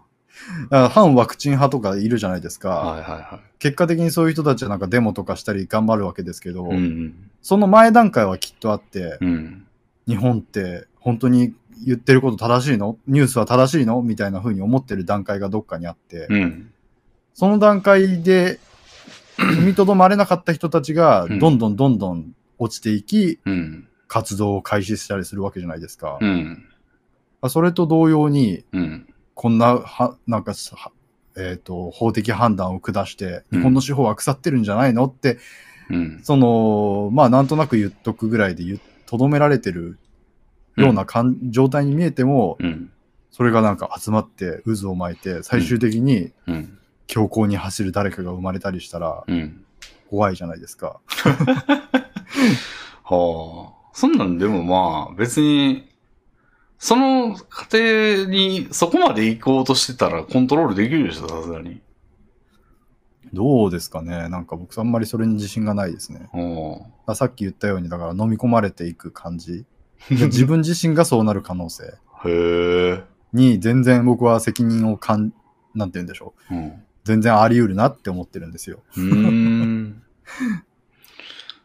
されやすい。いんですからね、僕はすごく。うーん。まあでもなんか例えば、なんかラジオリスナーがなんかそういう秘密結社みたいなのを、このラジオを聞いて、そうだそうだって言って、まあそんなことがあったらすごいけど、あの、なってたとしても、なんかそれじが勃興し始めた段階で、なんかそれにれ、を、我々も多分霊障するでしょ、それを。はあ、はあはあはだからその霊障をすぐ出せばいいんじゃないですか。じゃあなんかシュンってなるんじゃないですか。そうですかね。なんか、もう環境によっては、うん。うん。取り返しのつかない段階にあっという間に行ってしまう可能性とかあるんじゃないですか。いや、なんか普通にその洗脳とかって、いともたやすく起きると思うんですよ。はい。だから、今ここで僕とレビンさんが、まあなんか、ちょっと大げさには言ってますけど、はい。僕とレビンさんが意気投合してう、ん。日本の司法はクソだっていうことをうん。言っていたらう、ん。影響されやすいおバカな視聴者の一人が、なんちゅうこと？はい。いや、だから、ある程度の人数がいたら一人ぐらいはいてもおかしくないなとは思うんですよ。はい。強行に走る人が。うん。そういうのも怖いですし、まあこれは今思いついただけのことなんですけど、あそれ以前に、まあ僕自身がそうなるかもしれないっていうのが怖いっていうのが一番ですね。うーん。いや、僕最近読んだそのダーウィン事変っていう漫画を読んだんですけど、うん。この漫画、うんあの、ビーガンが肯定的に描かれてる漫画なんですね。へえ。それ読んでたら僕、あ、なんかビーガンになろうかなって思いましたもん。あ、ビーガンってこういう考え方なんだ。なるほど。あ、ありかもな、ビーガン。僕もビーガンになる、なろっかな、みたいなことを割と簡単に考えていて、どんなに自分、どれだけ僕は影響されやすいんだってちょっと思いましたし、うん。なるほど。あなんか、ちょっとね、そういう日本クソみたいなことを言い続けてたら、僕は、うん三島由紀夫になるなって思いますね。マジか。そこの、まあバランス感覚、そこの辺のバランス感覚はまあ、自称自信あるんですけど、俺は。そうでしょうね。うん。なんすけど、まあそうか。これは本当に思想心情の問題で、うん僕はそういう部分に芯を持たないのがうん。いいことだって思って長いこと生きてきてるので、うん。そういう影響される時には影響されてしまった方が得だって思いますし、うん。そういう自分の信念を持たずに、うん。その時々によって信念を変える、コロコロ変えるのがうん。得だなと思ってやってきてるので、へえ。レミンさんは全然そうじゃないだろうなっても思ってるので、うんうんその辺は全然違うなって思いますね。うん。その結果が今こうして現れてるんでしょうね。もう、そうっすね。なるほど。まあ別に まあ言ってもしょうがないかもしれないですけど、まあ何も恐れなくていいと思うけどな。そんな影響力もうそれはレビンさんだったらですよ。レビンさんはそうでしょうねって感じですよ。まあそんな。僕は自分がいかに流されやすい人間であったかを人生を通して体験してきてますから、うんなるほどね。あの時の自分を殴り倒して強制したいと思うような過去がいくつもありますから。こんなに影響されやすい人間がうん。自分で自分をコントロールしようという気持ちを失ってなんかうん。失ったらおしまいだなって思ってるので。そのコントロールの一環として、うん。そういう暗黒面に落ちすぎないように、うん。自分を絶望させるような情報をあんまり見仕入れないようにうん。気をつけてますね。それでもだいぶ障害に思えるけどな、俺。障害っていうのは不便だろうなっていう。いや、不便じゃ、ちゃ不便かな。うん。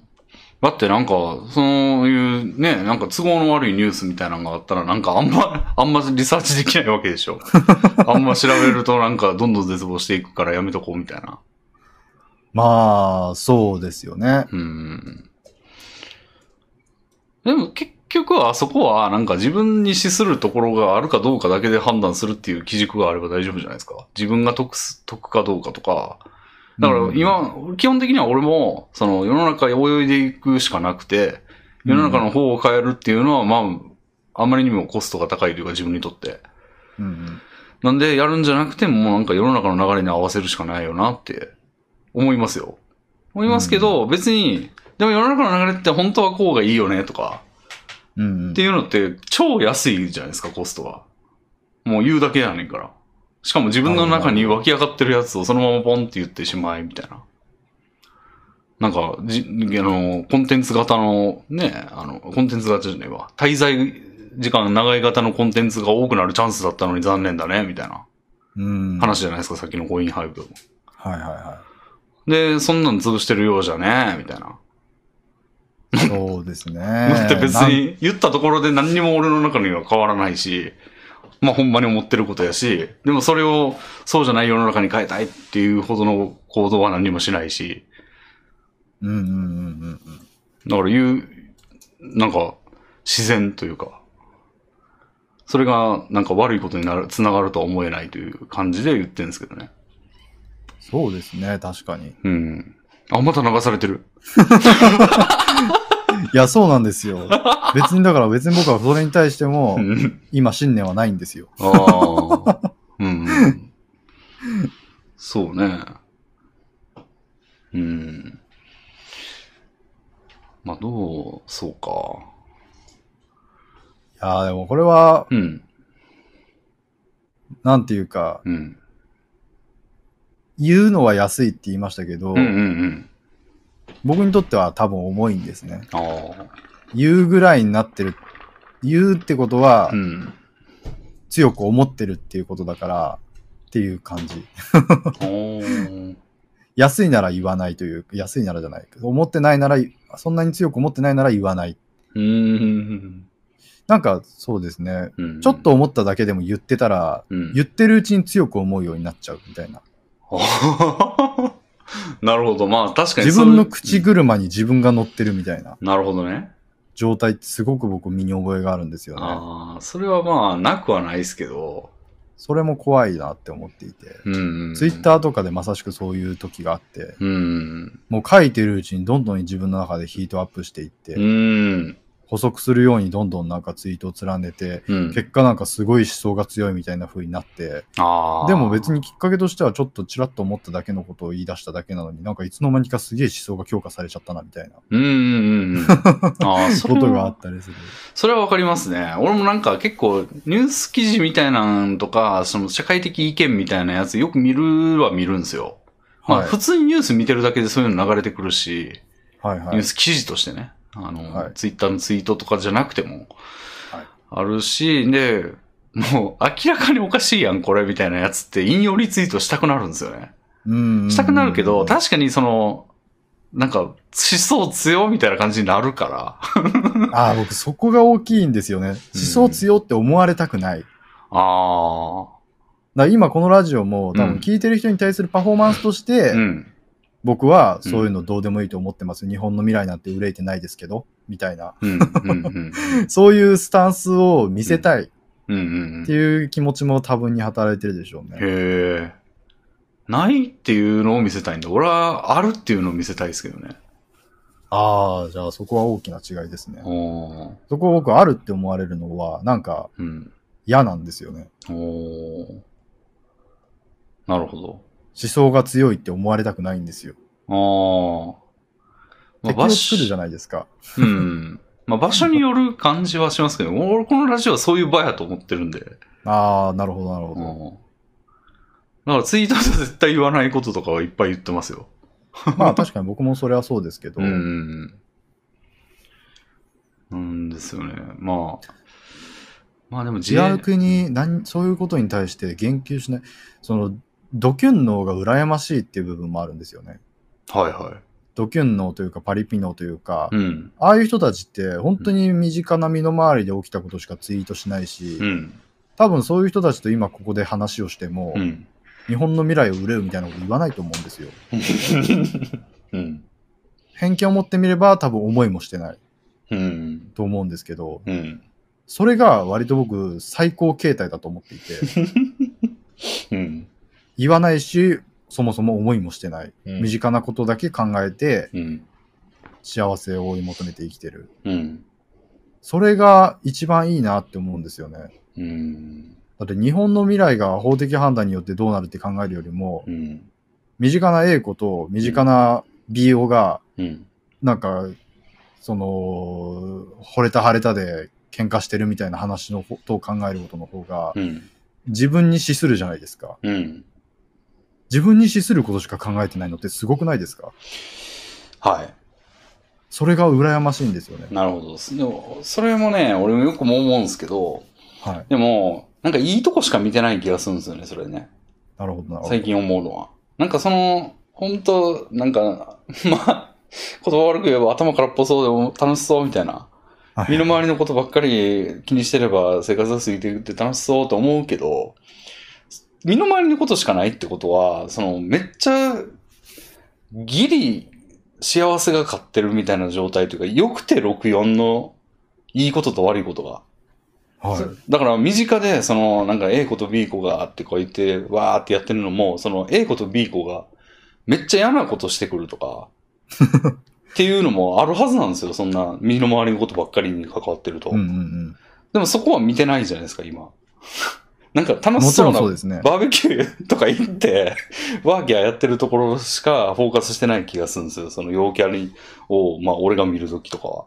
はい。でも、実はなんか裏側にすげえ嫌なこともいっぱいあるんだろうなっていう。うん。なんか、単純にだからもう仕事が辛いとか、その、うん、肉体労働の仕事に行くけど起きれなくて上司にめっちゃ怒られてクビになってみたいな。とかもやってるやついるでしょうし、そういう陽キャの中には。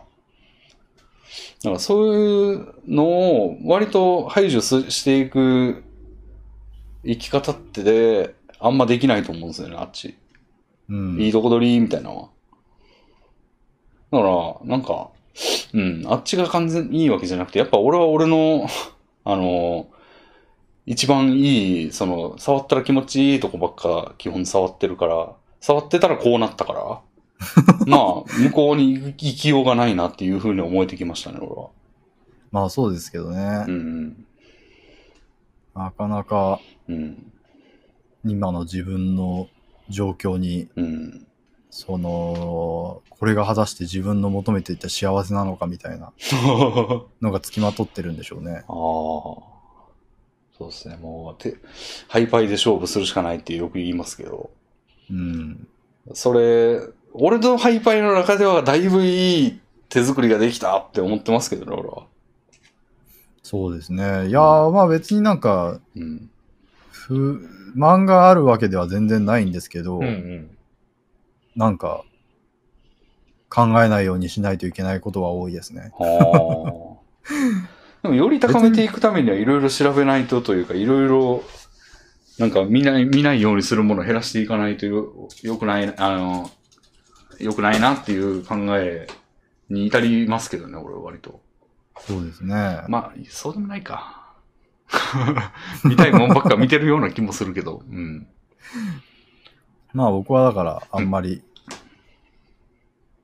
うん日本に絶望するようなことは、まあ見ないようにしてるとか言わないですけど、あんまりそれについてうん。自分の気持ちは重ねたりはしないですね。絶望ってほどじゃないですよ、でも。今の話絶。望的じゃないですか。真に受いや、けたら。すっごい悲しい気持ちになりましたよ、僕。あ僕はの。、ほんまは？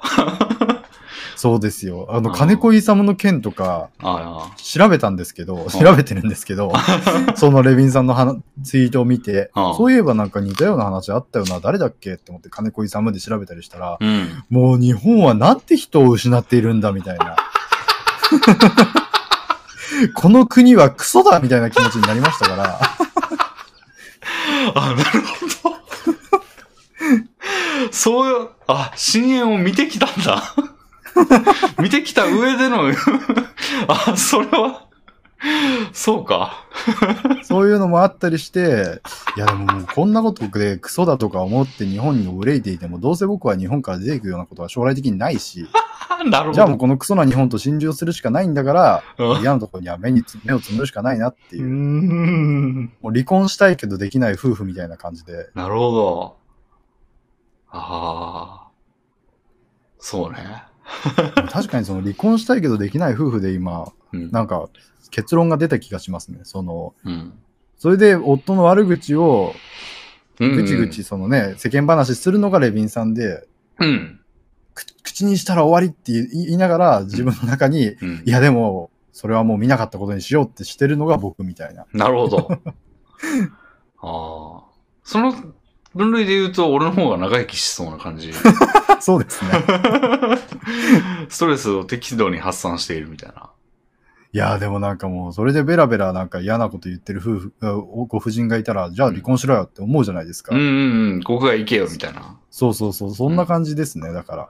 そそんなに日本が嫌ならさ、みたいな気持ちになっちゃう、なられたらなんかうってなるんですよ、僕は。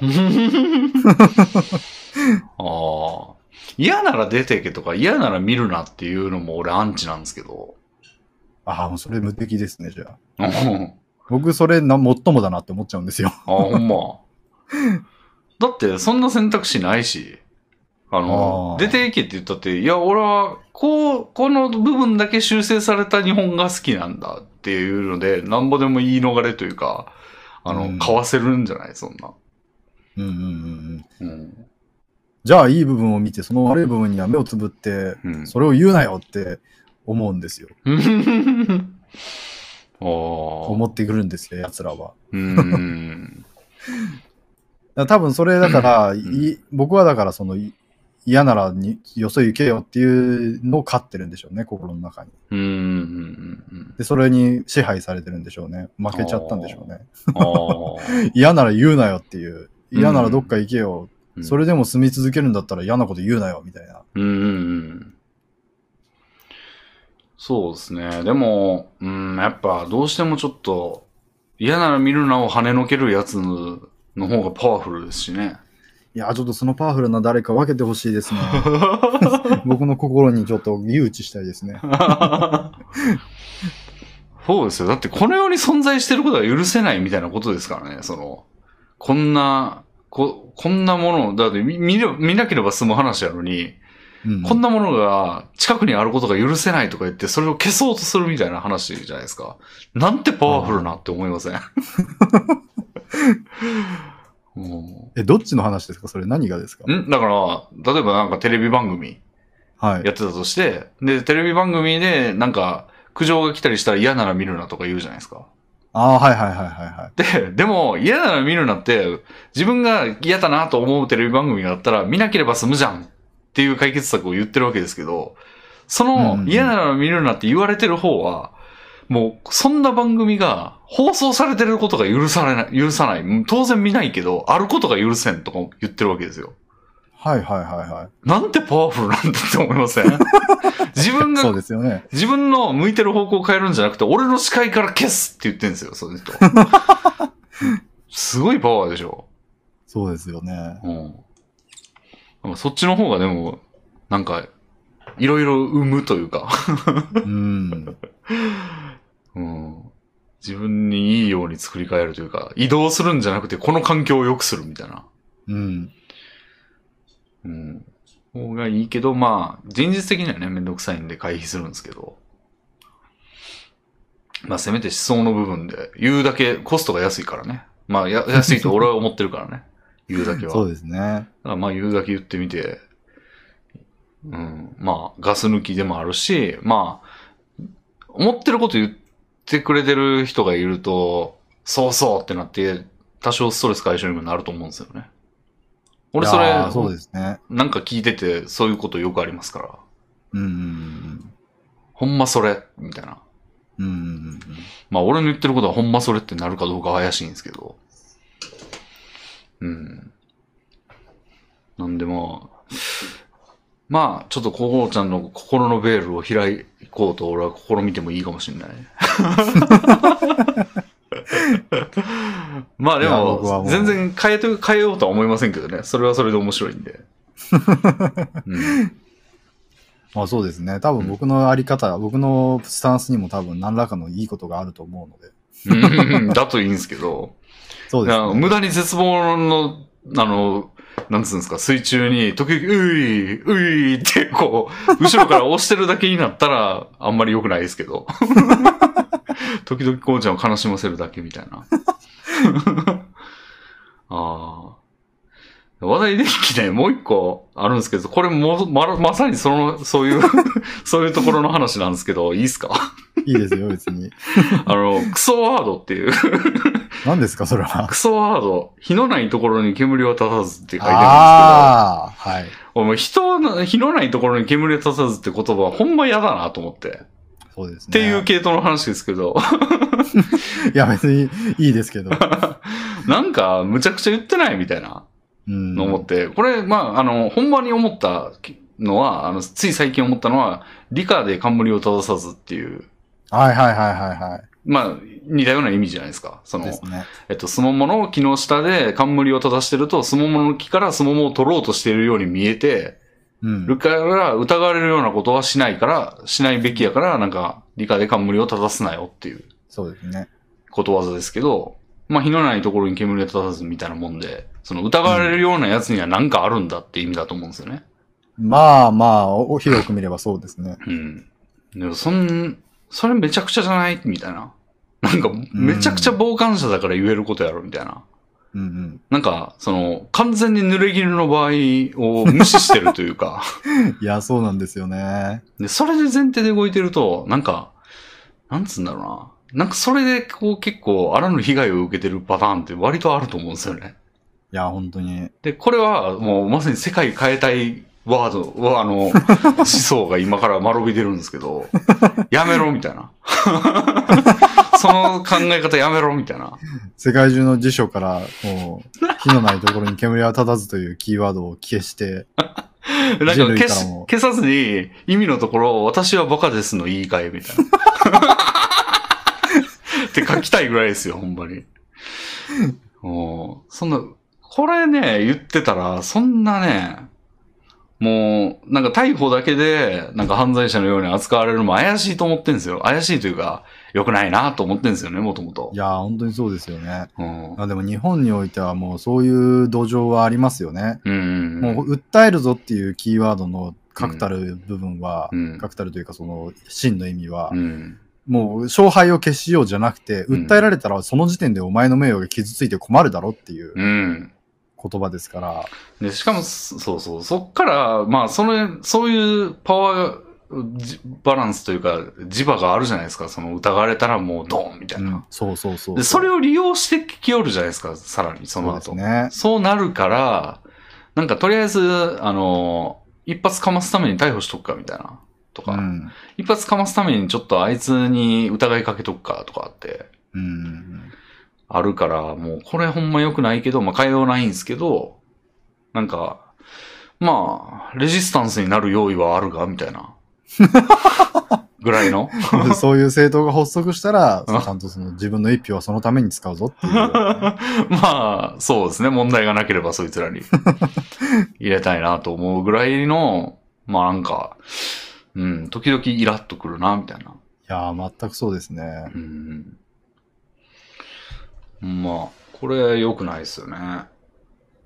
なんかでも、そういう、僕、死刑判決の、うん。が覆った事例とかをウィキペディアで見たりするんですよ。うん。うん。そういうの見てると思いますね。うん。その、結果的に証拠不十分で、うん。無逆転無罪になった例とか見てると、うん。もう本当に火のないところに煙を立てまくった結果、うん。死刑という結論まで一度出かかっていたにもかかわらず、うん。それらは全然証拠能力が不不十分で、うん。結果無罪でしたみたいな風になってるのを見たりすると、うん。もういくらでもこれまでに人は死んでるんだろうなって思いますね。うん。うん。もうそれこそ魔女裁判の時代まで遡ったらですけど。うん。で、最近コロナのはいはい。影響で、そのハードルっていうか、その、その冠を正してるような行為のハードルがすげえ下がってる気がするんですよ。そうですね。なんか咳してるとか、がもうなんかちょっと煙になってるじゃないですか。うんうんうん。だから、なんか、加速してるというか、良くなさが加速してるなっていう思いますね。まあ今はもう本当にそういう状態になってますよね。うん。ウクライナ情勢も怪しいですし。はあ、あ、それちょっとキャッチしてないですね。なんか、どう、ちょっと教えてもらって今、ロシアとウクライナがバチバチなんですよ。おお。もうこれがきっかけで第三次大戦が勃発する可能性があるということで、ええ今はもう世界情勢はそこに大注目ですね。あ、ほんま今度、全然キャッチして。中国で五輪オリンピックが開催されるんですが、うん。まあバチバチ共産圏の国々なので、うんとりあえずオリンピックは待っオリンピックが終わったら、うん。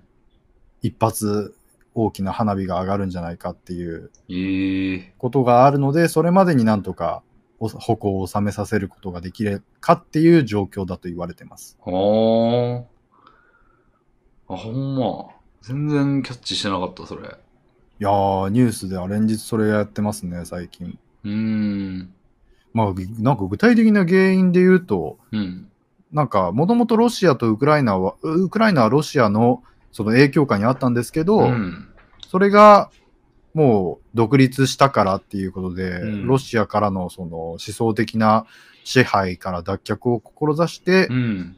その反ロシア的な思想が政党のトップに立ったみたいな話だったんですよね。はあ、なるほど。それでロシアが、おいおいおいみたいな感じで、おお前、俺に支配されていることを思い出せみたいな感じで、いろいろちょっかいかけて、もう、兵隊を配置しまくっているところに、うん、アメリカはウクライナ側に、その、利するように兵士を送り始めていて、うん。ああ、もうアメリカとロシアバチバチやん、みたいな。うん。アメリカと中国の代理戦争がここで始まるのかしら、みたいななるほどね。風にはなってるらしいですし、あまあ、そういったニュースとかを見ていても、もう、いや、聞きたくないって言って、そんな話は聞きたくないって僕は耳を覆いながら、あ。へえ。なるほど。でも目を離せないんですよね。まあ。まあ別に、そうか。それ聞いててなんか害あるんすか？うーん。単純に気分が良くない？いやこ不不安ですよね。ああ。だって第三次大戦になったら日本も絶対戦火を浴びるわけですから、うん。もうそれが僕が生きている残り50年ぐらいの間でうん。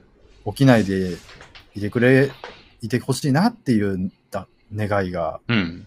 叶わないかもしれないって思うと悲しいですよね。辛いですよね。いああ。や僕戦争関係のその読み物とか好きで、うん。ペリリューっていう話知ってます？わかんないっす。最近結構話題の漫画なんですけど、これまた。はその日本、えー第二次大戦下、太平洋戦争の下でのうん日本軍がペリリュー島っていう、その日本とアメリカで覇権を争う前哨地がある島なんですけど、い。うんそこでの攻防を描いた作品なんですが、うん。うん。もう物資の量で圧倒的に劣っている日本がどんどんどんどん追い詰められていき、うん。最終的にはもうアメリカの占領下になったペリリュー島で日本人が孤立してしまって、うん。で、援軍、日本の援軍が来る、日本の勝利を確信している天皇陛下万歳っていう心で、だけで、うん。ただひたすら耐え忍び生き抜く様を描いてるんですね。うんもうとっくに日本は戦争に負けてるのに。うん。もうそれとか見てるともうなんか、戦争とか嫌って思いますから、なるほど。二度と戦争は起きないでほしいっていう気持ちが強くなりますから、ああ。それと重ね合わせて、うん。もう戦争が起きそうみたいな話を聞くと、うん震え上がってるわけですね。ああ。なるほど。レビンさんもペリリュー読んでください。いやー、漫画はね、ちょっと面白そうなんでね、いろいろ読んでみたいですね。すごいですよ。非常にコミカルな絵柄で、ほ可愛らしいキャラクターがう。う、ん。そういう極限状態を生き抜く様で、を描かれるので、おう読みやすくて面白くていいですよ。ペリリュー？ペリリューです。カタカナで。なるほど。ペリリュー、7つ全の。13巻ぐらい。うん。あと何でしたっけ？もう全部メモっとこう。7つの滞在、九条の滞在。えー九条の滞在。滞在、で、地か。あと、あのーディスコミュニケーション。ああ、ディスコミュニケーション。ディスコミュニケーション2つあるんですけど、うんそのディスが英単語のディスになってる方がそうです。ほう。そうじゃないディスコミュニケーションは全く違う別の漫画なんで。まあ、さすがに読んでるうちに気づくやろな、でも。まあそうですね 間違えても。確かに。いいもう1ページ目で気づく。あれ、軍人どこみたいな。なりそいや、もうレビンさん今買いましょうよ。う。はこういうのはもう一巻だけをとりあえずポチるという習慣をつけてしまうのは全然いいと思うんですよね。レビンさんの財力なら。あ。なるほど。食うは食わず、食うや食わずの人間にこんなことは言いませんが、うん。レビンさんほどの財力をお持ちの人にだったら、たらちょっと。こういう時にうん。もうメモるんじゃなくて買う。うんをあ買う。あ。なるほど。買いましょう買いましょう。どれにしようかな、じゃあ。全部全部。全部？だ4シリーズ買っても2000円ちょっとです。ああ。2000円ペット払うぐらいのことわけないじゃないですか。うん。そんなことないですか？まあ、まあまあまあまあ、ちょっと、でも、こういうのはね、でも、面白い、ほんまに面白そうと思ってるんで、まあ、ちょっと、時間をください。ええ これを習慣づけるだけで全然違うと思うんですけどね。なるほど。僕はもう習慣づけましたよ。うん。もうとりあえず、とりあえず買っとく。うん。なるほど。ちょっと、ちょっと待って。まだレビンさんをこちらに引きずり込むことはできなかったか僕もね、あのーエビライさんみたいに1万円出すんでとまで言えればよかったんですけど、その本は僕がお金を持ちますのでって言えればよかったんですけど、いやーあれね、困るんですよ、こっちも。結局もらってないし、別にそれ、いやいや、やる、いや、まあまあまあ、みたいな。うん、じゃあ、お便りいきますか、そろそろ。はい。はい。じゃあね、えー、っと、まあ、とりあえず最新のやついきましょうかね。はい。なぜか最近ね、最新のやつを最初に読むっていう。ねもう溜まってるだろうから俺のは読まれないだろうな、みたいなのが控え、なんかそういう気持ちがうん。一つ消えるきっかけになるからいいんじゃないですか。なるほど。では、これいきますね。えー、32歳パートタイマーさんからいただきました。はい。えーレミンさん、コノスケさん、こんばんは。ツーツーショットラジオが生活の一部です。ありがとうございます。第105回の青年漫画家さんのお便りの話から、はい。キャバ嬢に本気になる人は多いか否かについて、キャバクラではありませんが実体験をお送りしたくキーボードを叩きました。はい。私は遠い昔にデリヘル、デリヘルと昼食の掛け持ちで生活をしていました。うんお客様はほとんどがリピーターで、入店時から毎月来てくれる熱心な方もいました。オタク向け風俗ということや、風俗嬢っぽくない接客をしていたので、ガチ恋率は高かったのではと思います。よく来てくれたリピーターさんで言うと、ガチ恋8人、それ以外が5人くらいでしょうか。すげえ。ガチ恋勢の具体的な態度はというと、手を震わせて泣きながら連絡先を渡してきたり、かっこ裸で。デリヘルは絶対に嫌だったけど、ずっとお店の個人ブログを読んでいて好きになった。もっと早く来ればよかった。と、最終出勤日に初めてお会いしたお客様。過去私にとっては初めましてなので、お客様への思い入れがなく、気持ちに寄り添うのが大変でした。予約が取れずに1ヶ月半空いただけで NG リストに入れられてるかと思ったと減らってきたり、お店を辞めたら結婚を前提にお付き合いしてほしい、一緒に住みたいと勝手に話を進めてきたりと、重めの方が多かったです。ガチ恋でない方は、奥さんがいるような方も多く、精神的に余裕があるよう印象でした。うん。キャバクラとデリヘル、一般人向け、オタク向けなど違いはあると思いますが、私の観測範囲内では、ガチ恋勢は思ったより多いぞという結果でした。うーん。長文の自分語で失礼しました。ハンターハンター好きな風俗嬢や FF14 配信の風俗嬢もいますので、好きなものの話をしながら、ついでに抜き、なんていうのもたまにはいいのではないでしょうか。え？どっぷりつからないことを祈っています。え？進められてる？これ今。そうですね。レビンさんもちょっと風俗に足を運んでみてはいかがでしょうかって、すごい爽やかなノリで誘われてます。ああ、びっくりした。なるほど。面白いですね、これ。なんかリアルですねいやー、いいですね。こういう話は面白いですね。おでも結婚、急に結婚しようみたいなこと言ってるやつは、まあ確実に見下してるよな。いや、でもそれはやっぱりガチ恋の中にうん。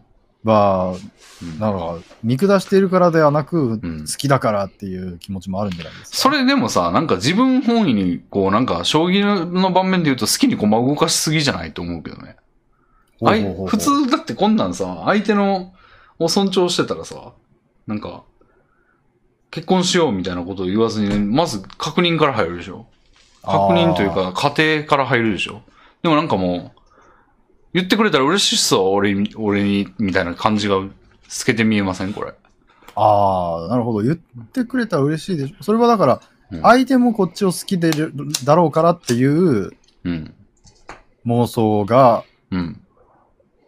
見下しってことですか？お前みたいなもんを、みたいな感じがいや、入ってる。多分だから、お前みたいなもんじゃなくて、うん相手もうん自分を好きだろうからっていう思い込みなんじゃないですか？うーん。だからなんか、その、お前みたいなもんだから、なんか結婚もしてくれるやろうじゃなくて、うん。もう、だから、こっちの方が重症なんですけど、その向こうも僕のことを本当に好きだろうから、結婚してくれるよねっていう気持ち。これはだから見下してはないんじゃないかなって思いますね。マジか。まあわかんないですけどね。もちろん見下して結婚する、しよう、してやるよみたいな人もいるかもしれませんけど、うん。それはでもガチ恋とは違いますから。うん。これ、うん。でも普通ね、ちゃんと、なんか何をも、うん、言ってくれたら嬉しいでしょみたいな感じに思えたわ。いや、でも、多いんでしゅ、多いんですね。なるほどね。ああ個人ブログとか書いてたんだね。書いてたってことで、それで人を引きつけてるよ。だから個人ブログでうん好きになられて、しかも、初来店で、だからその初来店で出来上がってるガチ恋勢が。いるってすごいですよね。その個人ブログの魅力がどれぐらいのものか見てみたい気がしますけどそう、。そ、それもちょっと思いました。個人ブログ、そんなことあるみたいな。面白いですね。個人ブログ読んでいて好きになるって。うん。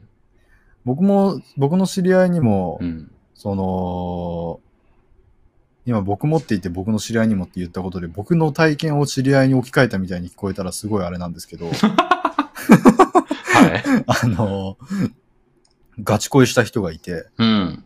その風俗嬢に、うん。風俗嬢にというか、うん、そうですね、風俗嬢にガチ恋してしまって、うん。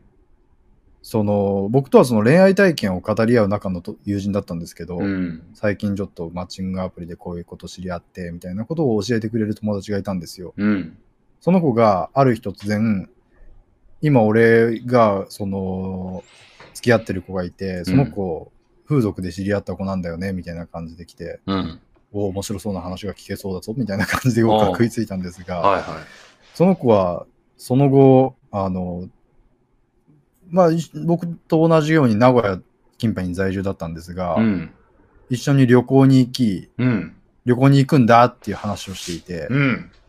で、それから数ヶ月後にまたその人と喋る機会があって、うん。そういえば、まこの前旅行行くって言ってたけど、どうなったの？って聞いたら、うん。もうその話しないで。いええや、もうその話はもうなない、ない、ない、みたいな。それから普通に別の子と結婚してましたね。は 普通に知り合った普通の女あ。の子。ああ、何があった。そこが聞きたいよな。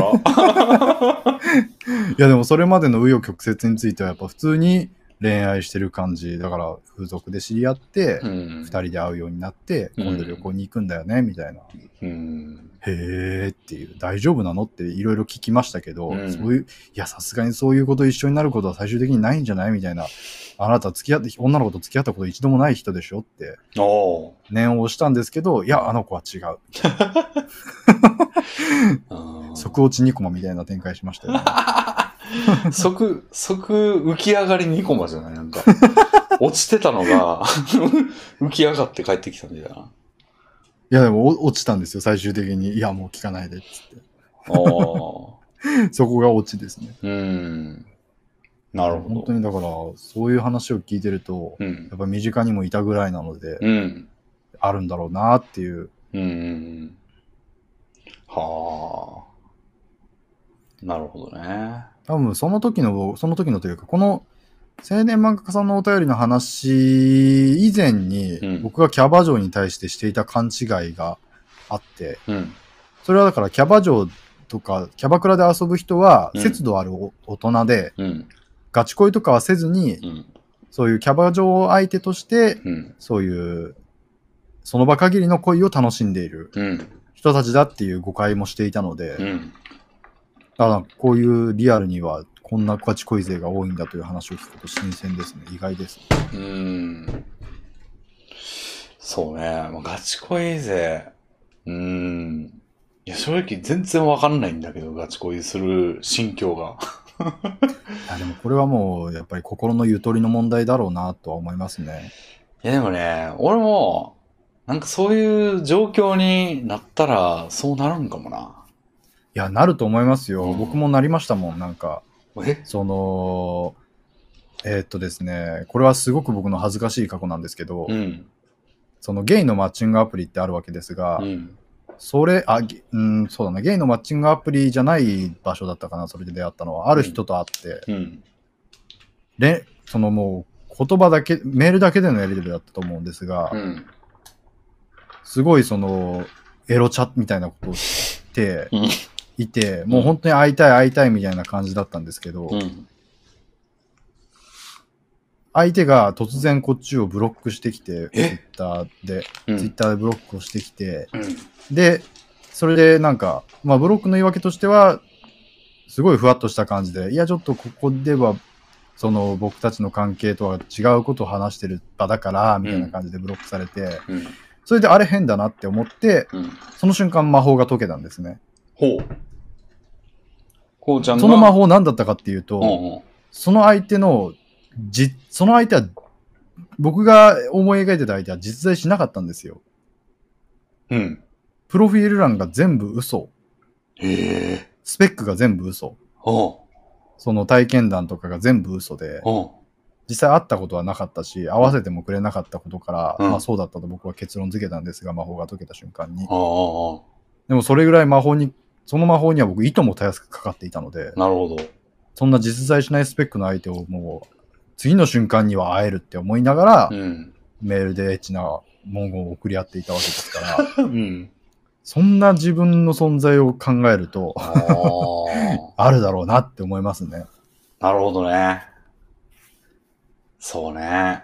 本当にブロックされるまで気づかないとは、なんたる深く、あんな理想的なスペックの人間が僕に相手してくれるはずがないのに、よくもまあ、それを僕はイケシャーシャーと受け入れていたなっていう。なんたる深くって面白いな。いやもうなんたる深くって感じですよ。ブロックされて気づ魔法が解けた瞬間の感覚としては。なるほど。何あの時の僕っていう。ああ。あの時どういう気持ちでああしてたのだろうか。理解不能っていう。感じになるぐらいうん理解不能な自分って存在するので。わかるわ。でもそれ、あー俺も危ねえな、それ。あの、なんつうのな、まあ、女絡みの話になると、話というか、まあ、女が絡んでくる、来た時とか、はいはいはい。って、なんか俺今、この価値判断ちゃんとしてるかっていうのが常にわかんないというか、そうですよね。なんか酩酊状態みたいになりますよね。そうそうそう。だから、なん、なんつうあの、単語帳のさ、あの、赤いフィルムかけて、うん。答え見えんようにしてパッて取ってこう、答え見るみたいな、あの、うんあるじゃないですか。うんうんうん あれみたいにこう、なんか分分離して、その性欲フィルターみたいな、性欲に根ざすもの全部赤いフィルムに込めて、ちょっと一回これパッて取った状態で本ちゃんと読みたいな、みたいな。すごいもう穴だらけの文章になってる状態ありますよね。あれ？これめちゃくちゃじゃない？みたいな。そう、なんか、うんその一つ、だからその赤シートで消える部分の一つに、うん。この相手が自分なんかにこんなに入れ込んでくれるはずあるか？みたいな疑問。そういったものって吹き飛ぶんですよね、そうね、そうね。後で冷静になって考えてみたら、あの時点でおかしかったじゃんって。なんで自分に粉かけてきてんだ、この、こいつっていう。ね。時点をもうなんかわかんないんですよね、その時点では。女絡みだと、こう赤いフィルムめちゃくちゃかかってる状態ですから、そうなんですよ。隠されてるもんがいっぱいあるから、ちゃんとこれ外した時と同じだよなっていうのを確認できる機能欲しいわ。いや、本当にね、だからそういう機能とかが、やっぱり外部装置、友達とかに話した時に。ちゃんとそれは良くない、それまずい状態だよって言ってくれて、うんうん。そのフィルムをちゃんと取り去ってくれればいいんですけどね。でもそのフィルムをやっぱり自分から手放さないようにガードしたりするんですよね。そうですねいう状態のじょ人って。そうですね。その結果旅行にホイホイ行って、うん。それで聞かないでその話は、みたいな状態になっされて帰ってくるんですよ。なるほど。はあ。うんその赤シート持ってますよね。こういうデリヘル状とか。見え、見えなくなって、いつの間にか赤く、視界が赤いみたいな。うんでもうね、必要な情報全部見えなくされてますから。そうなんだよなで。ももう牛島くんとか読んでるとそういうのキャラばっか出てきますね。うん。赤シートを持ったやつ。うんうんうん。あ、ここで、このホスト、この借金付け女に赤シートかけたっていうのが、うん。なんやったら自分がでもね、赤シート持ってる側というか、あの、す使わせる側になぜなれないって感じですね。まあ、なぜなのかは、割と分かってんですけど。いやでもこれはね、レビンさん自己評価が低くて、はあ、ありますよ、レビンさんも赤シート。え？その、これはさっきの話にも戻りますけど、うん。このラジオリスナーとかレビンさんリスナーは、レビンさんの赤シートを被せられてる人いますよ。思想的な面で。ああ。レビンさんが言ってるからなんとなく正しいんだろうなで、うん。そういうだ自分にとって必要な部分を見落としてしまってる人とかうん。いるとは思いますけどね。なるほど、なるほど。まあそれがレビンさんに得する赤シートではないのが残念なところですけど。そうですね。もっと、もっとなんか、す性的魅力とかで赤シート持ちてんだよな。性的魅力がでもあるわけないんだよな。難しいですね。性的魅力って何なんでしょうね。男の。うーん。何なんでしょうねって、まず太ってないことやな。これは結構、その、決めつけた言い方ですけうん。ど、ほ女性は男性に対してうん性的魅力はあまり抱かないと思っていて、それは性的魅力じゃなくて。その自分を助けてくれる実益的な与えるものが、うん。その男に備わってるかどうかだけを見てる 可能性が高いと思っていて。だから性欲、じゃあ性的魅力フィルターはないです。な、なくていいと思います。だから、追い詰められて大変な状態の女の子に対して、うんそういう、自分は助けになってあげられるよっていう状態で、レビンさんが目の前に現れれば、うんそれはもう赤シートですよ。は あ。じゃあなんか危険な状態のやつを探し回れば。家出少女を引っ掛ければ。いやでも家出少女は本当にそういうのにいいともたやすく引っかかってしまうと思うので。そういうだから相手の状態は本当に大事だと思いますねう。ーん。なるほもうこのね、デリヘルにガチ恋しちゃう人たちも。心情的には家出少女なわけですから。うーん。なるほど。確かにね。うん。はあ。そういう場になるべく身を置くということで。なんか最近ではそういう東京にも有名なエリアがあるらしいですよ。ええもう家出少女がここでたむろしていて、えで、ホストとか、そういう悪い商売する半グレみたいなのが、そこにハンティングに行くっていう。風 入れ食俗いやろな場未来の風俗場を。入れ食いやろな、それ。いや、そそうなんですよ。だから、結構社会問題化してるみたいですよ。ええじゃあ一回ぐらい行くか。レインさんちょっと見た目が半グレっぽいですからね。お困り？お困り？つって。なるほどね。はい。じゃあ次行ってみますか。はい。えー、っと。そうだね。うーん。これ、じゃあちょっと、うん映画の話、ちょっと行ってみようか。えーっと、すするさんからいただきました。はい。えー、レミンさん、コウノスケさん、こんばんは。今回はレミンさんに地獄送りにされるかもしれないお便りです。レミンさんに紹介したい映画があります。あちょっとね、俺に映画を勧めると、あの、地獄に送られるという噂が。地獄少女がエンマ愛が出てくる可能性があるんで。すが、まあ、ちょっと見てみますね。はい。えーそれはス、シャークネードシリーズです。ほうほシャーク。うん。タイトルからもわかる通り、サメ映画です。う。うん。本作の紹介をする前に、サメ映画について少し説明させてもらいます。はい。もともとサメ映画は、ジョーズという原点にして頂点とも言える名作が降臨、ん君臨しており、君臨しており、正統派なサメ映画を作ると埋もれてしまうというジメレジレンマが存在しています。うん。そのため、ごく一部の作品を除いたサメ映画は、規定列な設定のサメが出現します。はい一部を挙げますと、はい。サメが家の中に出現する。サメが雪の中を泳ぐ。う んサメが砂浜を泳ぐ。サメの頭がどんどん増えていく。サメがツイッターをする。それ怖いの？サメが巨大ロボと戦う。サメの形をした悪魔が エクソシストと戦う。サメがウィジャ版で召喚されて人を襲う。サメがトウモロコシ畑に出現する。などです。はい。シャークネードシリーズはそういった流れの中で金脈を掘り当てたシリーズです。へ本シリーズは6作品からなっており、もともとはもともとはテレビ映画のために作られた作品でした。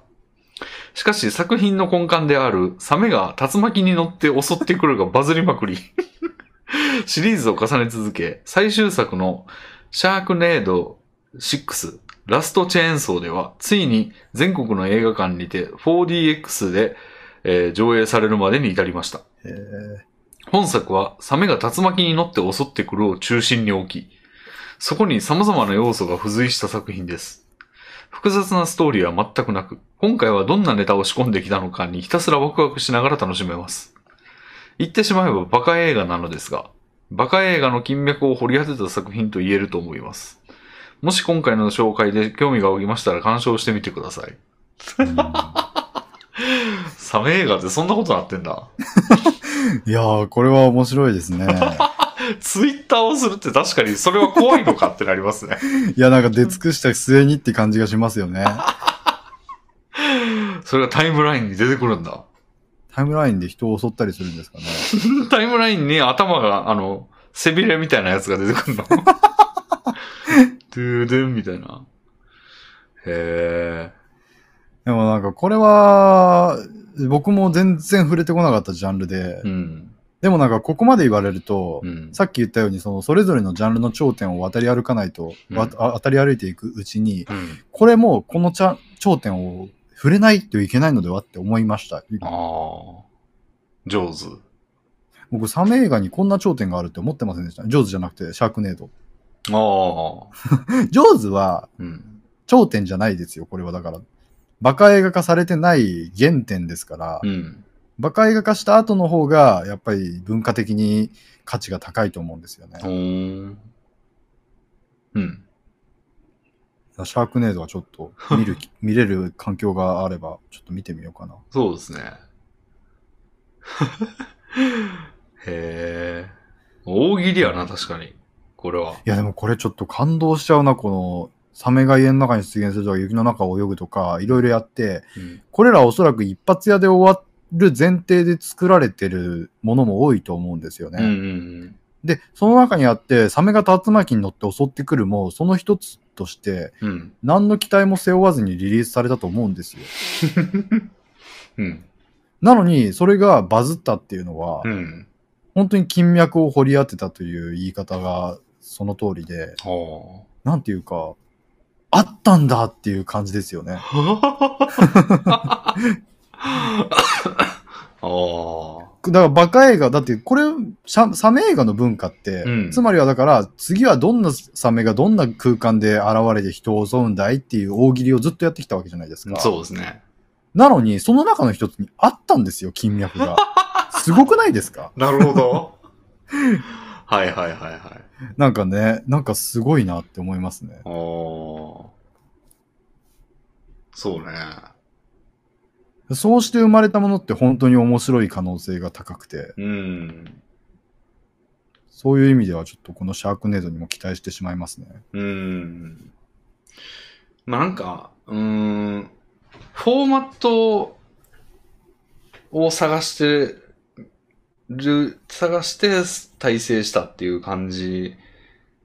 だなと思って、その、ジョーズは全然そんなつもりないと思うんですよね。普通にこう、これって怖いよねっていう発想かあら。作られて、本当に怖い、すごい、面白いみたいな感じになったと思うんですけど、それをこう、プラットフォームに変えようみたいなはいはいはい。のって、なんか、あの、笑ってはいけないが浮かぶんですよね。なんかそういうのを聞くと。ああ、なるほどなるほど。あれもははい。うんなんか、すごいシリーズ化するし、でして強度のあるうんネタだったし、そう、そう、なんかプラットフォーム化しようみたいな。まあでもそれって受けたから次やろうみたいなことから、まあね生まれることもあるとは思うんですけど、まあだからジョーズが、そのジョーズで収まりきらないぐらいまだ未来を感じる面白さだったんでしょうね。まあ、そうとも言えますね。うん。これはこれでもっともっとやりたいみたいな。うんうん。まあ、その違う人だったとしても、その元の人がこの、この展開の仕方してるわけじゃないとは思うんですけど、うん。なんかこれもっといけるというか、もっとやりたいみたいなやつが、あの、幸いしてこうなったんでしょうね。まあそうですね。うん。でもここまで、うーん、あ、なんか、ジョーズって、うんうん。ゼレミさん、ジョーズって見られました？見てはないんですよね、でも。ああ、うん。ジョーズってすっごい昔の映画作品なんですけど、うん。ジョーズより以前にサメ映画って、うんおそらくほとんどないのかな。ああ。なんかだから、そもそもサメが怖い生き物だっていう認識がにもうに人類になくて、うん。それを決定づけたのがジョーズだったみたいな、そんな歴史的背景があった気がするんですけど、なるほど。まあ、ありそうなことですよね。その、別に普段暮らしてて、まあ、その海にほぼ行かないとか、船にあんま乗んないとか、乗っててもそんなこと思わないみたいな人が、うん。でもこ、あの様を見せられたらリアルで、リアルにその光景を想像でき、マジでありそうっていう想像でき、で、実際に映像として多分怖かったっていう。俺もあの、うん昔なんかね、あの、英単語を当てるゲミニゲームみたいなのがなんかはい。のパソコンのフロッカーなんかについてたって、はいはい。で、それが、今、ちょ、ちょうどバズってる、なんか、ウィ、ウィードリーやったっけ？はいはいはい。あの、英単語を入力して、あの、文字が含まれてたら教えてもらえるみたいなはい。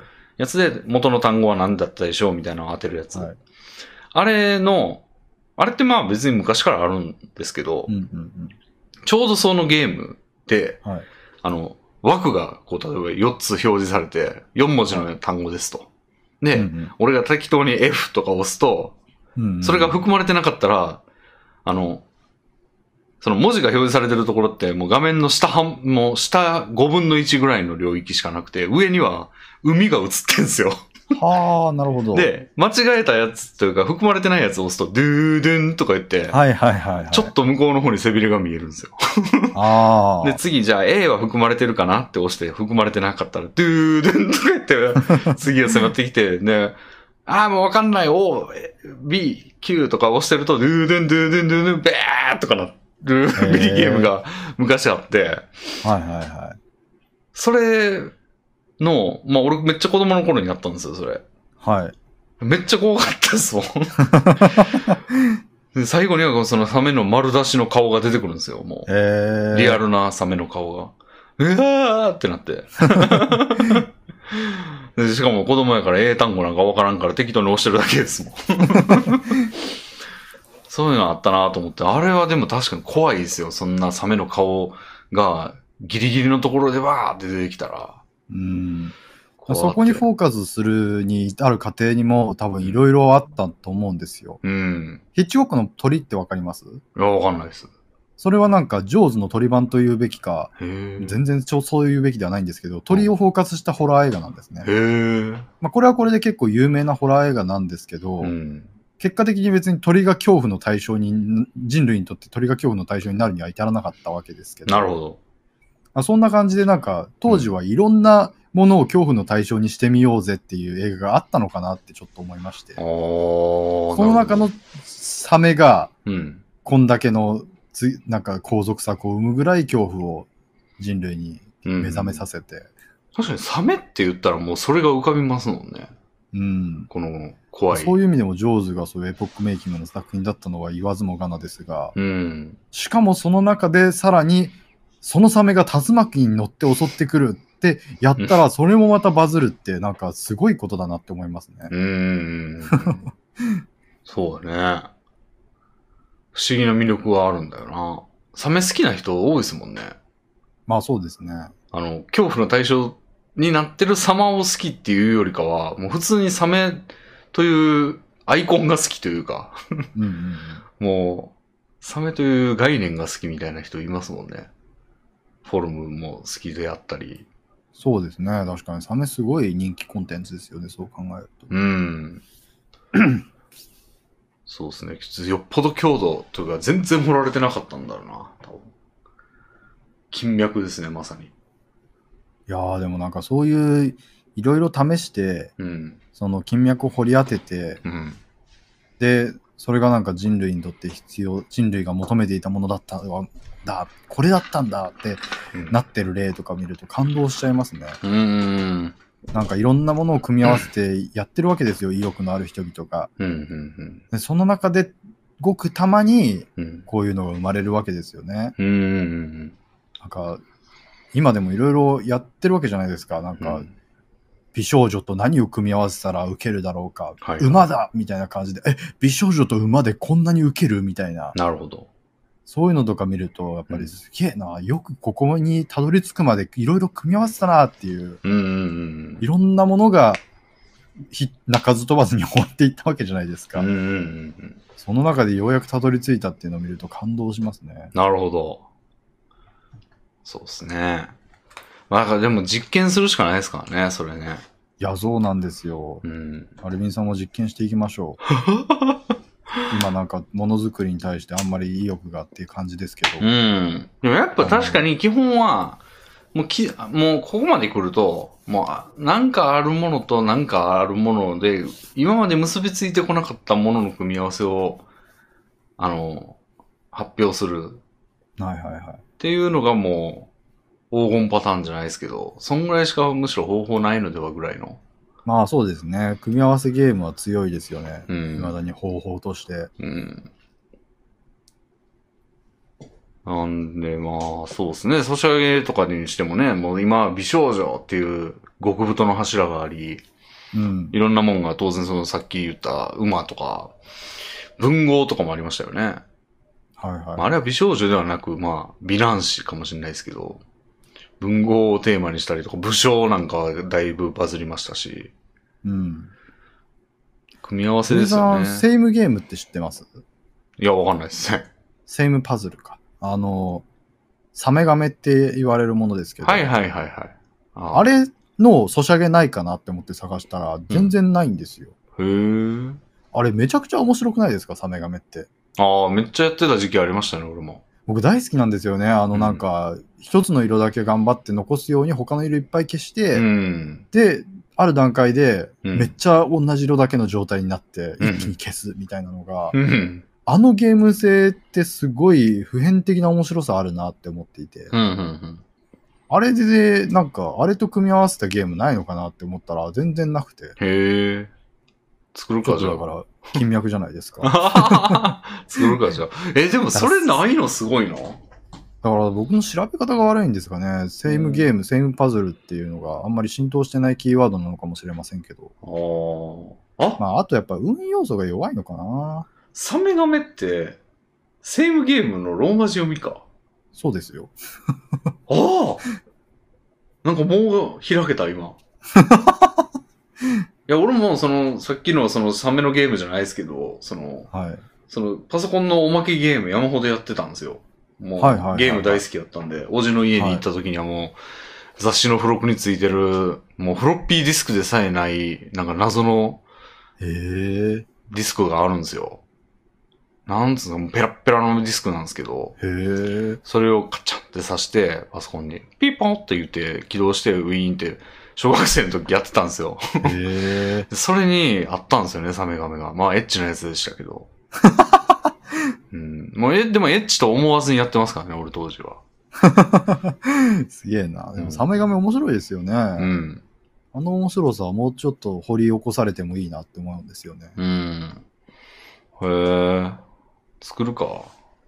まあ、さっきも言いかけましたけど、やっぱりでも、いや、僕、ソシャゲのパズル系、ソパズル系ソシャゲの一番しょうもないところって、うん。運要素が強すぎるところだと思うんですよ。これは僕がゲーム好きだからというか、パズル好きだから思うことであって、うん。パズルにあんま興味ない人からしたら、うん。適当に動かしたら、てなんか運よく消えた、やったっていうのの方が大きいんでしょうね、気持ちのとして。うん。でも僕割とうんうんなりながらパズルを頑張りたい人なので、うん。うん。結局運ゲーかよってなってがっかりするパターンがすごい多いんですね。ああ。まあそういう意味でも、セイムゲームはちょっと運要素が強弱いので、うん。あんまり受けないと見られてる可能性はありますが、うん。うん。ちゃんとしたゲームとして作ってほしいなと思いますね。うん。あれ、サメガメって適当なステージだと思んないんでしたっけ、なんか、いやランダム生成でいいんじゃないですか？ランダム生成でいいっすよね。多分。うん。なんか、巧みに作られてたイメージがあんまなくて。そうですよね。んだからもう無限にステージは生成されると思うんですけど、うん。適当に変数をいじれば難易度とかは変えられると思いますし、うん。色の数とかね。うんうんうん。俺が最近ハマってたのは、前もちょちらっと言ったかもしれないけど、試験管の水を移し替えるゲーム。ああ、すげえ。あれもランダム生成だったんでしたっけ？や多分そうだと思うんですよね。っぱランダム生成でずっと面白を提供できるっていうのは強いですよね。うん。あれ、ああいうのを作ってみたいなさすがに、ちょっと FF の比率を減らして。うん。いやもうサメサメ髪を作りましょうよ。サメサメ？なるほど。ああ。いや、うんちょっとね、課題が、課題をなんか探したいなと思います。うん。いやでも組み合わせね、うん本当にいろいろやって、僕も見つけていかないとな。うん。いやーなんか0年代の批評とか、はい。俺批評を結構読んでたんですよ、そのところ。はい、はい。あのーいろんなことを分、まあ分析的に見るとか、はい、はい、はい。いう、まあ、東博樹さんとか。うんうん。でも、東博樹さんも、その、横断、てか、あの、言論、東博樹さん界隈のやつって、やっぱ横断によって、こう、注目を浴びるみたいなことが多かったと思っていて、あの、ほうほうほう。多分、建築とかやってたんですよね。なんか、あの、2000年代後半とか、2010年代とか、前半とかは。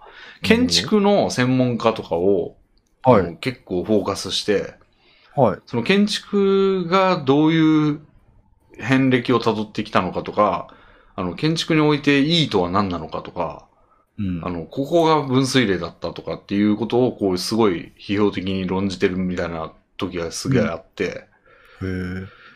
で、それもやっぱなんか、何かと、建築と批評の組み合わせ自体がまず、あの、今まであんまなかったことなるほど、なるほど。まああった、日本ではってことだと思うんですけど、多分。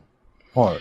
あったり、で、まあ、東博樹さんの出自というか、まあ、もうやっぱエヴァの分批評的分析うんうん。が、あの、一番、一番ではないか。まあ、大衆的には一番うん。目立ったところで、いあの、批評を、まあ、持ってきた。考察はあったけど、批評はな、あの、東博樹さんが、まあ、結構、黎明というか、はい。やったから、その、組み合わせだなと思ったんですよ、当時。なるほど。今までなかった組み合わせを生むとか、今までなかった線を引くとか、はい。っていうのが大事だなと思ってて、やっぱでも今もそれの、まあ、見つけ出すというか、サーチというか、マイニングですよね、ほんま。いやーもうこればっかりはもうどんだけツルハシを振り下ろしたかがものを言う世界だと思いますからね。うん。見つけ、自分でこれいけるかっていうのが、うん。わかん、ヒットするかどうかは振り下ろしてみるまでわかんないですから、うん。もうとにかく世に出す数を思考するうん。ってことが大事なんでしょうね。うん。うん。そうですね。うん。僕はとりあえずね、巨大ヒーローとおじさんの組み合わせで、うん。とりあえず僕が納得のいくレベルのヒットが出たので、なるほど。しばらくはこれで楽しもうと思います。なるほど。いやまあでも最試し、また試す作業に入りたいとも気持ちもありますけどね。ああ。ツルハシを振り下ろすの自体は面白いんです。面白いんで。うん。ぜひ。なんかちょっと関係ないというか、はいあの、なんですけど、まあ俺絵師すげえフォローしてるんですけど、はい。なんか絵師の中にすごい人いますよね。ななんかですか？あのね、誰やったかな？まあ、誰か特定しなくてもいいんですけど、なんかある絵師のプロフを見あある絵、なんかいいねがついてる、ちゃうな。えーっと、フォローしてたわけじゃない人の絵がタイムラインに流れてきたんですよ。はいはいはいで、。それは誰かがいいねしたからなんですね。はい。でも、まあ、シャニマスとか、はい。えー、アイマスとかの、馬娘とかの絵だったんで、まあ、あ、いいやんと思って、フォローしに行こうと思って、フォロー、あの、はいはいはい。ツイッターのプロフィールを見に行ったんですよ、その絵師の。はい。で、なんか、その人の絵をとりあえずタイムラインでメディアのところとかで見るじゃないですか、わーっと。はい。で、あ、いいな、フォローしようと思ったら、途中になんか、あの、いろいろ、えっ、と、なんか音楽 PV みたいなのがあって、ああ。で、あれ？と思って、俺、メディアを見てるから、その人が上げたやつしか見れないはずで、リツイートじゃないよな、これ、と思って。うん。で、なんかめっちゃ、あの、アルバムを出します、みたいな感じだったんへですよ。ーで、まあちょっと聞いてみるかと思って音楽好きなんで、はい見てみたらなんかもう、すごいんですよ、なんか。米津のほどじゃないですけど、その、はあはあはえ？こうめっちゃスタイリッシュみたいな感じのへー音楽やってはる方で、自分で歌ってんですよね。あ。へえ。で、えっと、絵も自分で描いてると、その PV の。はいはいはで、当然そのシャニマスの絵がいいなと思ってフォローしに行ってるわけですから、めっちゃ絵うまいんですよ。い。うんなんじゃこの人と思って。歌って曲作れて、歌詞かけて、絵もかけて、で、な、な、はぁ？みたいな。すごいな、この人と思っうん。ますて。ね、そういう人。うん。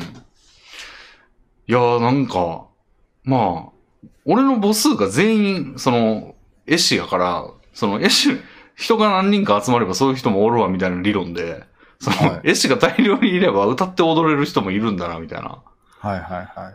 感じだけども、なんじゃそら、みたいな。すごい人もおるもんやなっていうのをちょっと思ったのを思い出したんですよね、今う。ーん。なかなかね。そういう人は自分の中で組み合わせが完成できる場合が多いのでいいですようね。ん。絵もか、まあ、米津さんもそうですしね、絵も描けるからね、あの人。確かにそうですね。で、篠田さんもそうですしね、一人絵の。うんうんうん。まあ、すごいわ。ってだけの話なんですけどね。はい。はい、じゃあ次行きますか。はい。そうですね。おー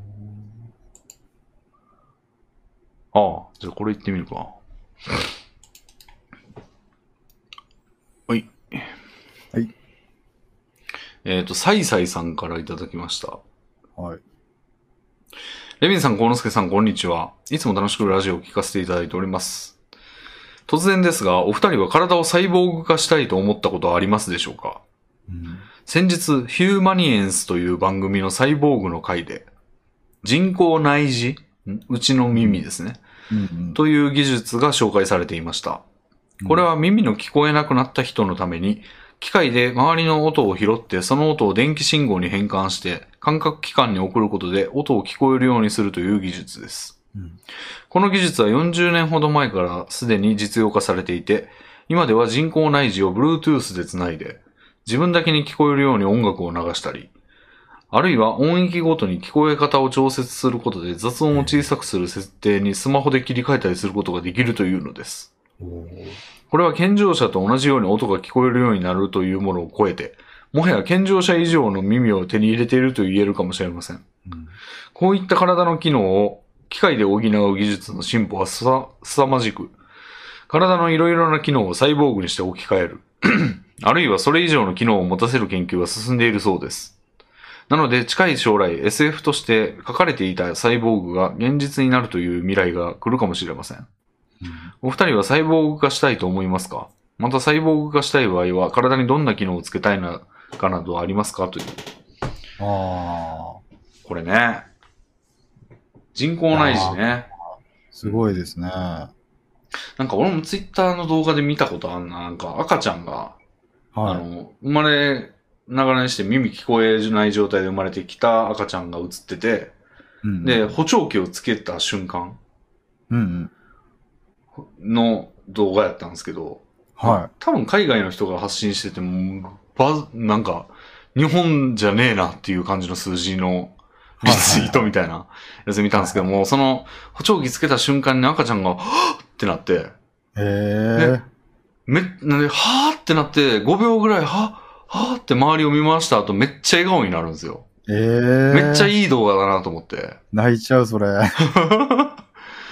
で、うん、なんか耳聞こえた瞬間みたいな。うんうんうん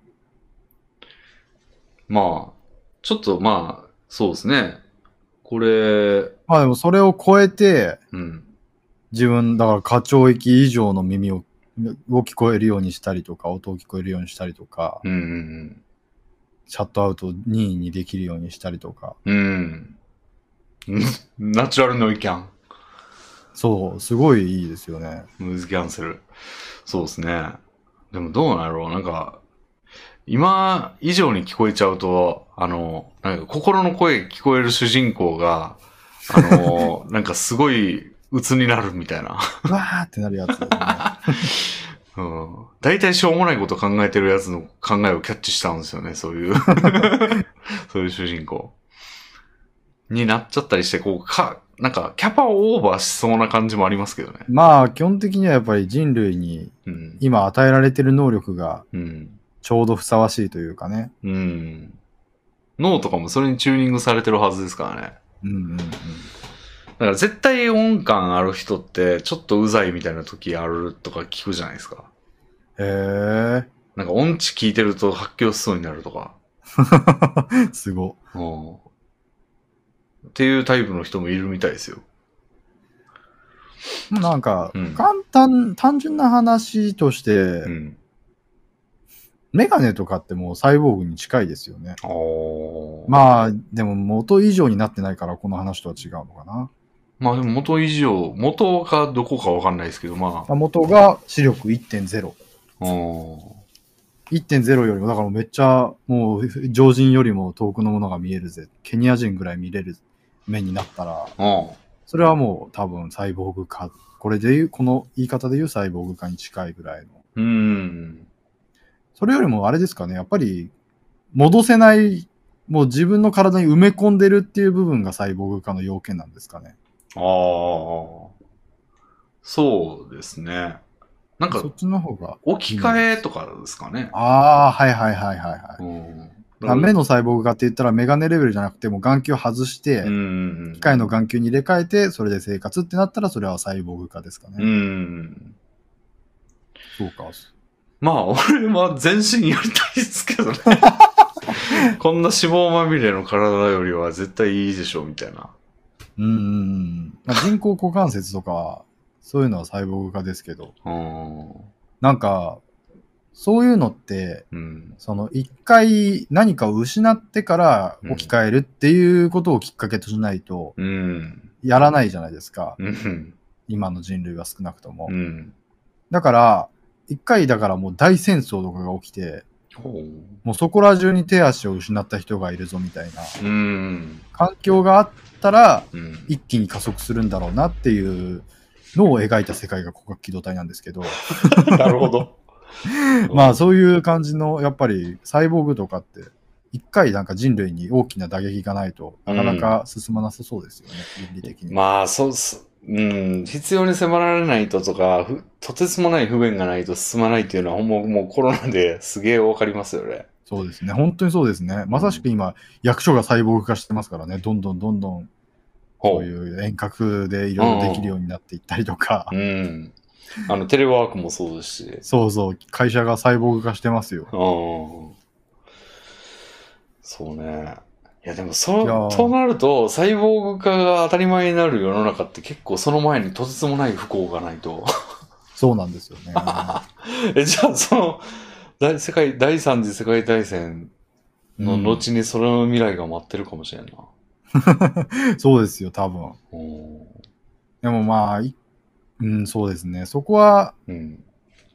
まあ、都合のいい SF の話なので、うん。急速に進んだ後の未来を描きたいがために、うん。第三次大戦をきっかけとしているわけで、実際はそこまで簡単には起こらないと思いますけど、そういうサイボーグ化の流れは。うん。まあでも、まあその人類がうんそれに対して拒否感を抱いているかどうかはさておいて、うん個人としては、もうしたい方ですか？うーん、俺今なんか、自分がそうするならどこかなって思ったら、はい。なんか脳内物質かもしんない。ちょっと、ちょっとずるいかな、これ。これ、それは違いますよ。あのー、まあ、一応脳内の特殊、あの特定の器官だと思うんですけど、あの、はいある物質をめっちゃ出してほしい。やる気、ダメですよ。やる気出るやつ。それは違いますこれよ。違うやつそれは電脳、電、なんか脳、脳を変えてるので。まあでも。今思ってたのは、なんか CPU 早くしたいな、みたいな感じなんですよね、脳の。いやーうん。外部記憶装置をつけたり。きうん、メモリーというよりは、クロックを上げたいなって感じ。そこまでいったらもうなんか別人格になってる感じしますけどね。まあまあなってな気がしますけどそうなっちゃうから、まあじゃあ脳には触れないでか。そうですね。だって脳に触れることを考え出したら、うん。もう手足とかいらないっていう可能性ありますからね。うん。もうなんか脳内の仮想空間で暮らすみたいな。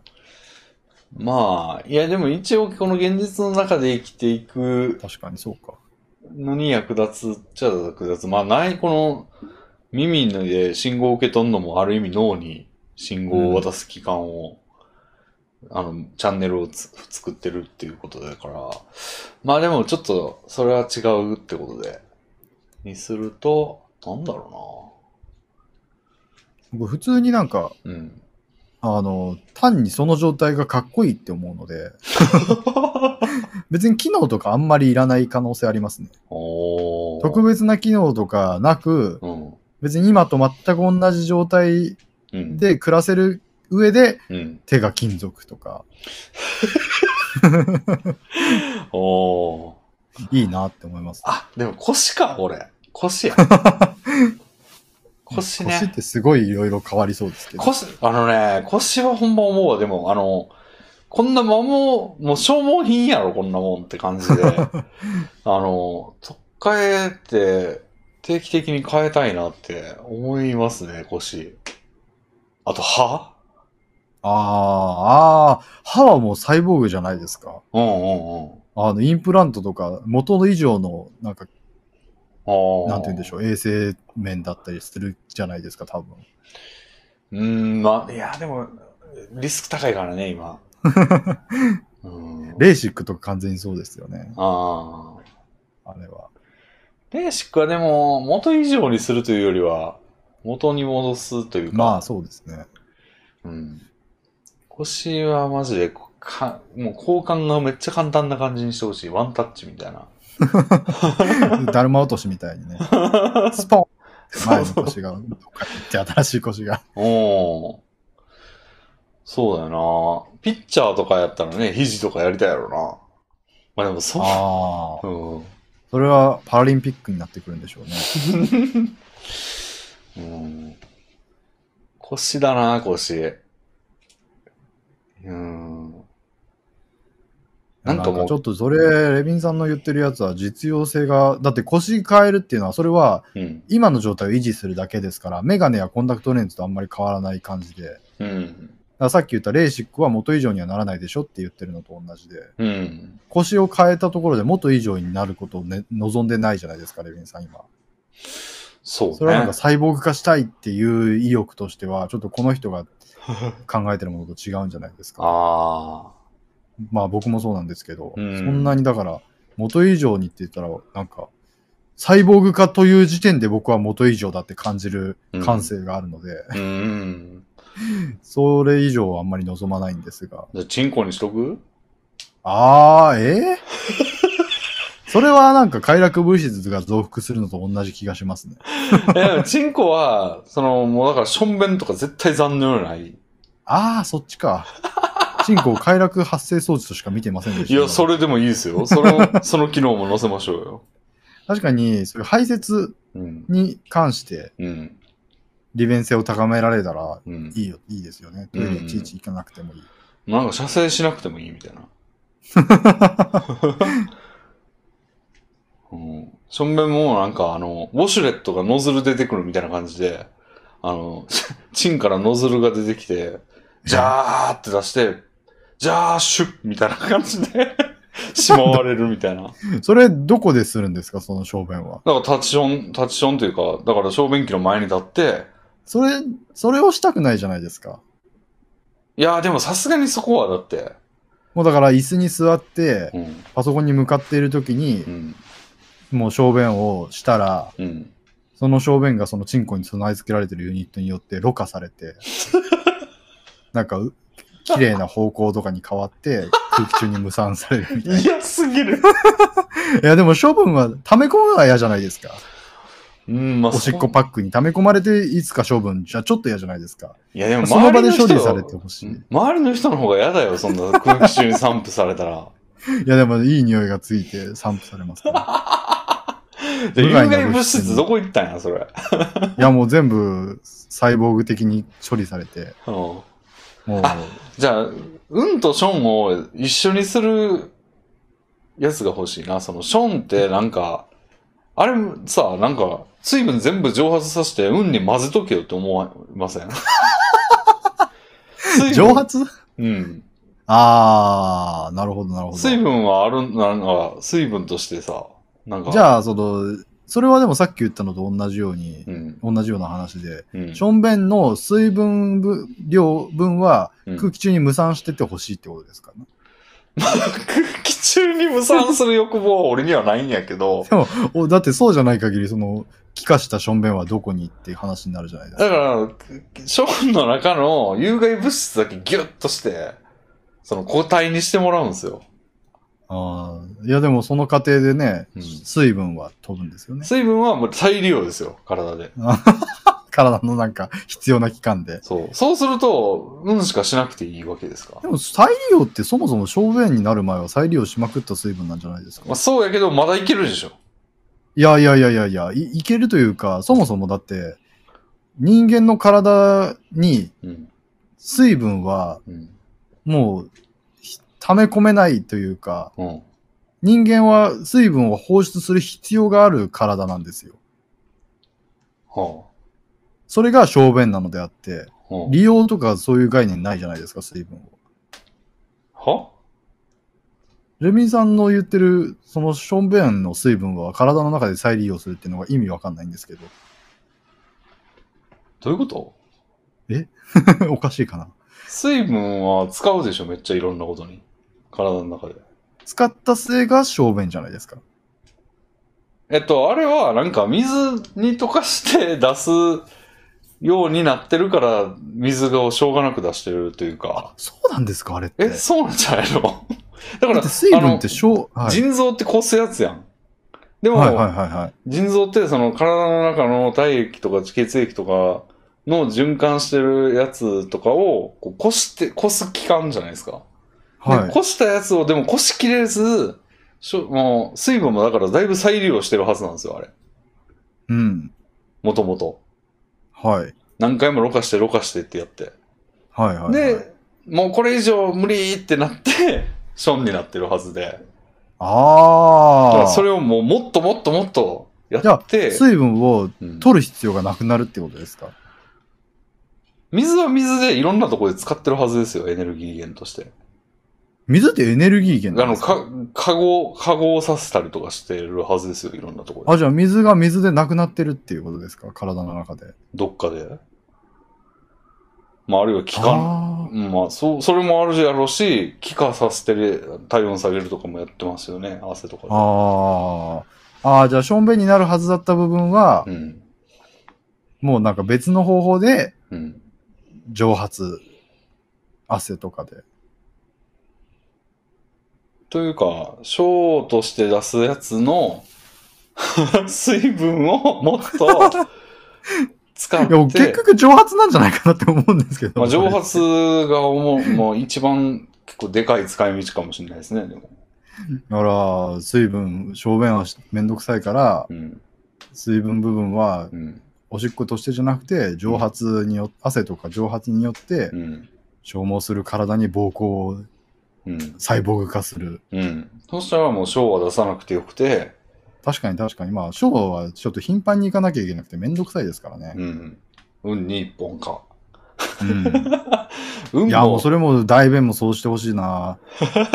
運もなんか尻からなんか蛍光灯みたいなのがニューって出して、あのエントリープラグみたいなの出して、その中をポイって捨てて、新しいエントリープラグ入れてみたいな。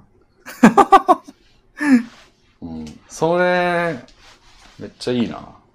単純になんか無臭とかにしてくれればいいと思うんですよね。でもあれは、その、無臭やったらその辺に置いたりするやん、多分。そうですね。いや、その辺に置いとけるのがいいんですよ。その辺に置いといたら良くないから、あれを臭く感じるように人間はなってるんじゃないですか、逆で。どうなんでしょう。あ、もうよ、もう、サイボーグ化の夢が広がりますね。うん。うん。や、でも電脳化もサイボーグの中に仲間に入れてほしいけどな。まあ、広角機動隊ではそういう話になってますけど、うん。でも電脳化が許されてしまう。まあ、そうですね。うんで。も一番最後な気がしますね。まあ、むずい人な。体って複雑性としても。うん。でも部分でもいいからな。物質を、その、ドーピングとかじゃなく、あの、自分で合成して、まあでもドーピングか。合成して、長、適す、なんか、任意のタイミングで流したい。うん、うん。やる気スイッチみたいなもんですよね。うん。うん。やる気スイッチ、もうやる気がほんま欠乏してるんで。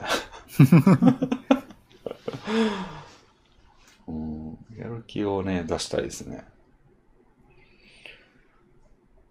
うん。サイボーグね。はい。検証炎とかないですか小之助さん。いやー、まあまあ、多少ありますけど。うん。手首とか。いや、でもなんか、サイボーグ、まあそれ、それはね、今以上の機能をつけれるんだったら、うん。それは、もう、手首360度回りますよ、もうそんな。それはもう単純に便利でしょうけど、うん。やっぱりなんか、もう、き仮想、仮想というか空想の域を出ないです。現実的に考えちゃうと、やっぱり、めどうせメンテナンスが大大変だったり、取り返しがつかないことだから、うん。なんかやってらん、や、やることはないだろうなっていう感じはしますよね、それは割と、やっぱ現実的なサイボーグ、うん。どう、をかん想定するとまあそうなりますけど。なんか、突然なんか、腕をとかなってくると現実的な拒否感が生まれるのは、それは僕にとって腕がめちゃくちゃ大事だからなんでしょうね。ああ。まあ確かにちょっと技術的水準とかコストとかを考慮しないと、もうなん、すべてが良くなりますっていうんやったら、じゃあってなるけど。そう、すべてが良くなりますって前提だったら、それはもう前進ですよね。うんうん。けど、なんか今の技術水準やと、まあ無理やろなって感じやからな。そうですね。うん。あ僕、腕が4本になるとかだったら普通にしたいですね。お怪力。だって元、元々のやつ損なってないですから。おあ、増いらないな。なって思ったら外せばいいわけですから。あ、増える方向ね。増える方向だったら僕はいくらでも。あ、レミンさんも腰への負担を減らすために多脚化できますよ。なるほどね。もうだから、座ってるような感覚で、うん。ケツからもう2本足が入るんですよ。ああ、いいっすね。4本足でシャカシャカ、雲みたいに歩いて、きっしょ？そしたら太ももへの負担もないですし、もうだって座り姿勢ですから、椅子に座る必要がないですから、うっ血の心配もない。ほんまや。あでも羽欲しいな、羽。機械の羽。すげえな。バッサバッサって飛びますよ。羽、羽な、羽の重みがきつそうだな。まあ、そこはちょっと超軽量素材を使っていただいて。羽邪魔そうじゃないですか？まあ、確かにも邪魔。そうですけど。確かに。でも、なんか、羽でかつ4本腕にしましょう。羽やけど、はいあのーほ、もう、閉まってる時も羽の形のままじゃなくて、はいはい。あのーなんて、全身が1ミリ太くなるぐらいの感じでお全体に広がってんですよ、普段は。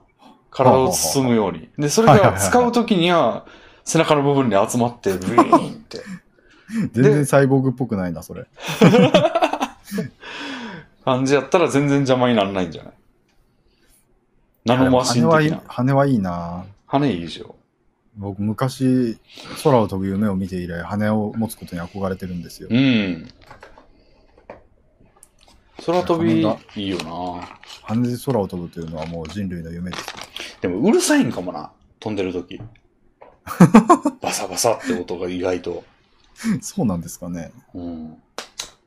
鳥でもうるさそうじゃない？なんか。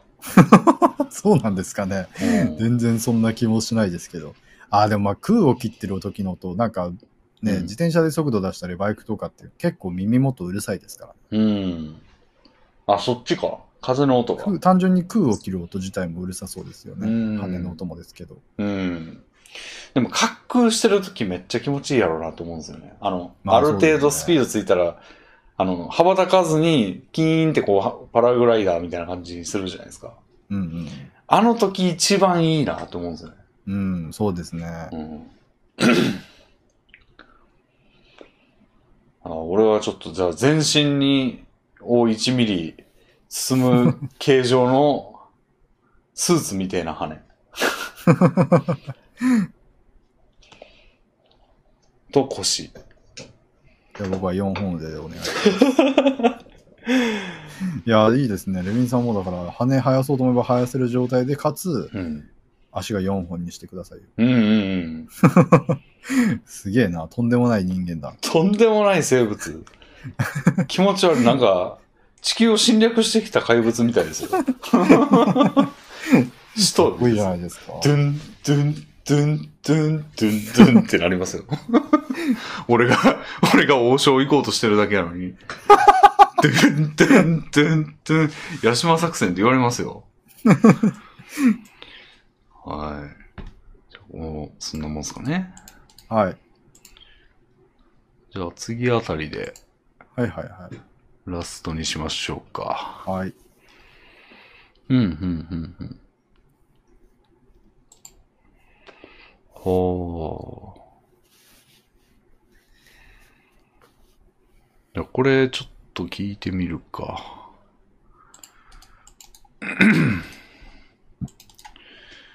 はい。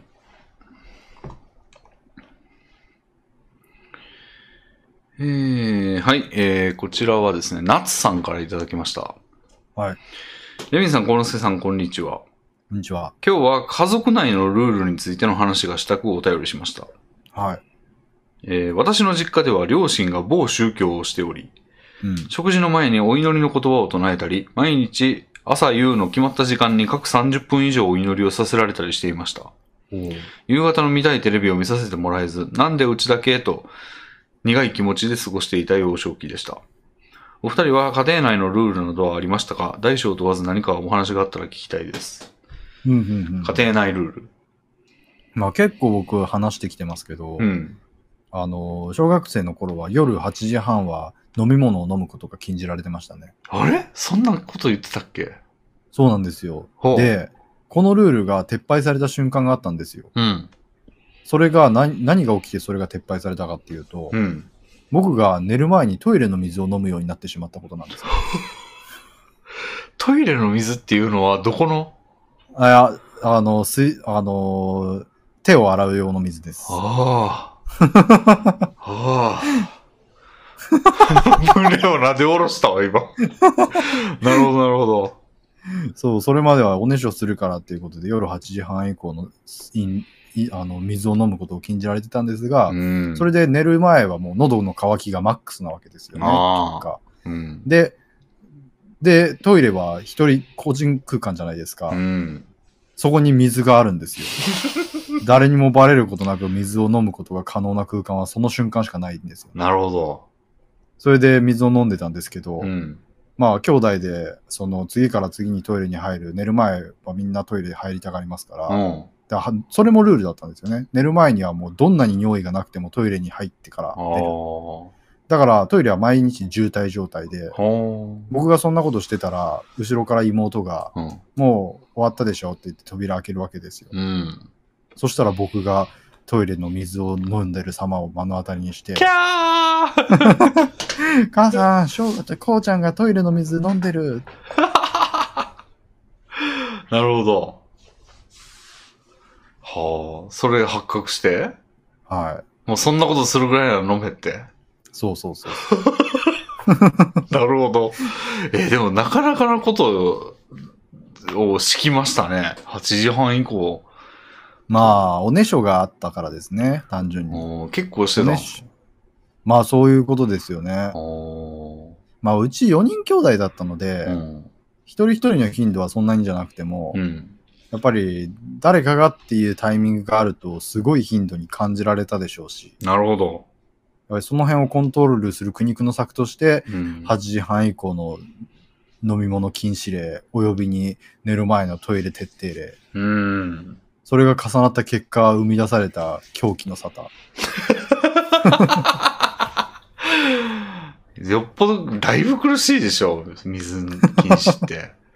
そうですよ。もう寝る、もう布団に入ってからも、うん。その喉の渇きを癒すために、口の中に唾を溜めて、で、一気に飲むことによって、あたかものみのなんかの水を飲んだかのような喉の潤しを得る。うわー、こうやったりしてましたね。ひえー。でもある時トイレに水が豊富であることに気づき。そう、そ なるほどな。それは変なルールやな。うん。でいつ頃の話それ？う。小1とか小2とかですかあね。ーなるほど。割と早い段階でトイレの水に気づいた。え気づいたんですか？そのルール思考からは。ああ、いや、そう、いや、まあ子供の感覚だから本当にどれぐらいの長さをそのく、どれぐらいの長さをその区域に耐えていたのかはさ定かでないですけど、うん。もう記憶に残ってますね。そういうはあ。喉の渇きに耐えながら眠りにつこうと頑張った記憶は今でもはありありと。思い出せる程度の期間。なるほど。うん。なるほどな。それはきついな。俺の場合は、うーん。まあ、いろいろありましたけど、人に物借りるのはありましたね。はいはいはいはい。なくすからって言って。なくした時どうすんねんって言われて。でも、めっちゃ借りてたんですよ、俺。で、ゲームソフトが主なんですけど、まあ、それを、あの、借りてくんなって言ったやろってバキって壊されるっていう。意味わかんないです意味わかんい。ないでしょなんか、なくすやろとか、返せへんようになったらどうすんねんって言ってたのを破ったから壊すっていう、もう破綻、人格破綻者ですよ、ほんまに。すごいですね。うん、でもなんかまあそうでもしないとわからないようだなっていうことですね。そうでもしないとですけど、その、なんかでも、あと、フォローはなんもないですからね、その後。その壊されたもんをどうしたんだろうな、俺。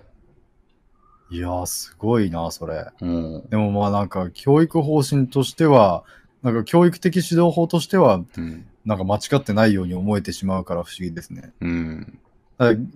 親が壊さなかったとしても、いずれはお前が壊してうん同じ結果になるのだから、うん。その結果を早期に見せつけてやるという行為としては正しいじゃないですか。そんなわけないと思うけどな。物借りるなんて、別に、大人になってからもなんぼでもしますし。そうです。まあでも子供同士のものの貸し借りと大人同士のものの貸し借りは全然意味合いが違う。じゃあ同じかもしれないですけど、どっちにしろ、うんものの貸し借りは基本的には、なんて言うんでしょう、避けるべきことだと思いますけどね、僕は。うーん。そのもう、今日覚えたことわざがあるんですけど、は何でしたっけね、借り物は我が物っていう外国のことわざがあってあ。、ジャイアンやん。もうだから、借り物は逆かな、その貸し物は相手のものというか、う。所有は法の9割っていうことわざ。を書くんですよ、確か。所有？そういう、法所有するは法の法律ほの9割っていうキーワードで出てくるんですけど、う。うん。そういうアメリカ、あの英語のことわざがあって、うん。でそれと同じようなこと、それ、それまさしくそれですよね。だからもう持つということは、うん。その人のものということになってしまうぞっていう、は大事なものは絶対渡してはいけないよっていうことわざだと思うんですが、あ。うんうんそれは全くそうだなと僕は思いますし、うん。うんだから物を借りるという行為は、まあ貸すという行為のうん。うん。軽率さにもつながると思いますし、確かになんか法律問題で、はい。なんか最近見たんですけど、あの、貸したものを、はい例えば俺がこうちゃんに、なんやろ、ニンテンドースイッチ貸すじゃないですか。はいはい。で、俺が、こうちゃんがそれを貸してもらった状態で、はい。俺がそのこうちゃんに貸したスイッチを気づかれずに取るじゃないですか。はい。これは窃盗に当たるのかっていう。はあはあはあ、興味深いですね。これ当たるらしいんですよ。ああ、そうなんですね。だから貸したものは我が物は、まあそういうこと、そうですね。合ってるんじゃない、合ってると思いますね。いやーうん面白いですよね。だからもう本当に貸すという行為を軽率軽率に行わせないために、うん。その前前段階として借りるという行為も厳しく取り締まる。うん。というのは僕は支持したい。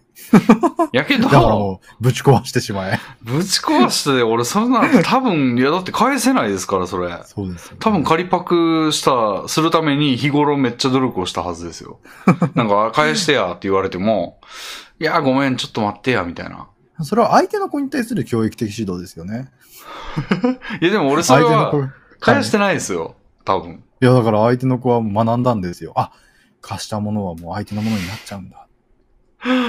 むちゃくちゃやな。俺の、俺を教育しろよ、まず。いや、でも、俺、それで、仮パク癖が若干つきましたもん、それで。うわぁ。うん、仮パク、中学の時ちょっとしてましたね。いや、でもそれはわかりますね。うん。そうなって、そうなるのはなんかもう人の摂理というか。うん。だから、うん多分親としては借りたものを壊したんじゃなくて、盗んだものを壊したぐらいの感覚だと思いますよ。むちゃくちゃやん、も お前それ借りてきたのかっていうのは、もうお前それ友達のものを持ってきたのか、そんなものは壊してしまえっていう。う。それをお前が、いや、でもそれはおかしくないです。盗んだものを壊すっていうのはおかしくないですよ。はそれだったら全然僕は納得いきますし、あ、返そういす、返する義務があるんですよ、こっちはまだ。それを果た 果たせない状態にしてるっていうのが正しいっておかしいだろ。確かにそうだ、盗んだものは返してきなさいですよね、本来は。むちゃくちゃやで、ほんまあれ。いや、でも俺それでも証拠にな借りてきてたんですよね。だって家に買ってもらえないからね、あんまりそんな。ああ。あの、欲しいものに比べたら。うん。うん。だからやっぱ借りるは、むしろ合理的だと思ってましたけどね。まあ合理的っていうのはちょっとガデン言い過ぎすぎる。俺が物も全然持ってないから手に入れる手段がそれしかないというか。いやー、それはやっぱ貸す側の気持ちになったら、うん。もう、やっぱり貸し借りは良くないっていう感情にはなると思いますよ。たまに帰ってこないわけですから。うん。でも、融通僕は貸し借りは普通に徹底して禁じられてましたね。うんうんうん。全然それを遵守してた、ちゃんと。僕全然物の貸し借りした記憶がないですね。まあ、少なくとも小学生の頃は。中学生以降はやっぱりある程度自分の裁量でしてた気もしますが、うん。でも返さなかったものの覚えあるなうん。あれはほんまろくでもなかったなで、おじに借りた漫画とかもね、やるんすよ、それを。へえ。で、おじには言うんすよ。やっぱうちの事情ちょっと分かってるはずやから、あの、親父が破いちゃったとか、言って、まあその時はし、まあ、みたいな。しょう、しょうがない。まあそれはしょうが、しゃあないけどな、みたいな感じ。な。うん。あれはクソルールでしたね。まあルールでもなそうんでもないけど、俺、うんって言ってないしな、それに。全然同意してないけどな。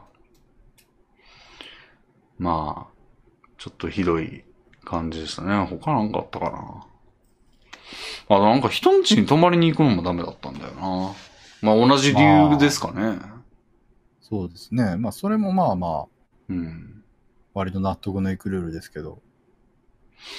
うん。でも脱獄みたいに泊まりに行ったりしましたね、なんか。結構レミさんやってますね。うん。やってんだよね。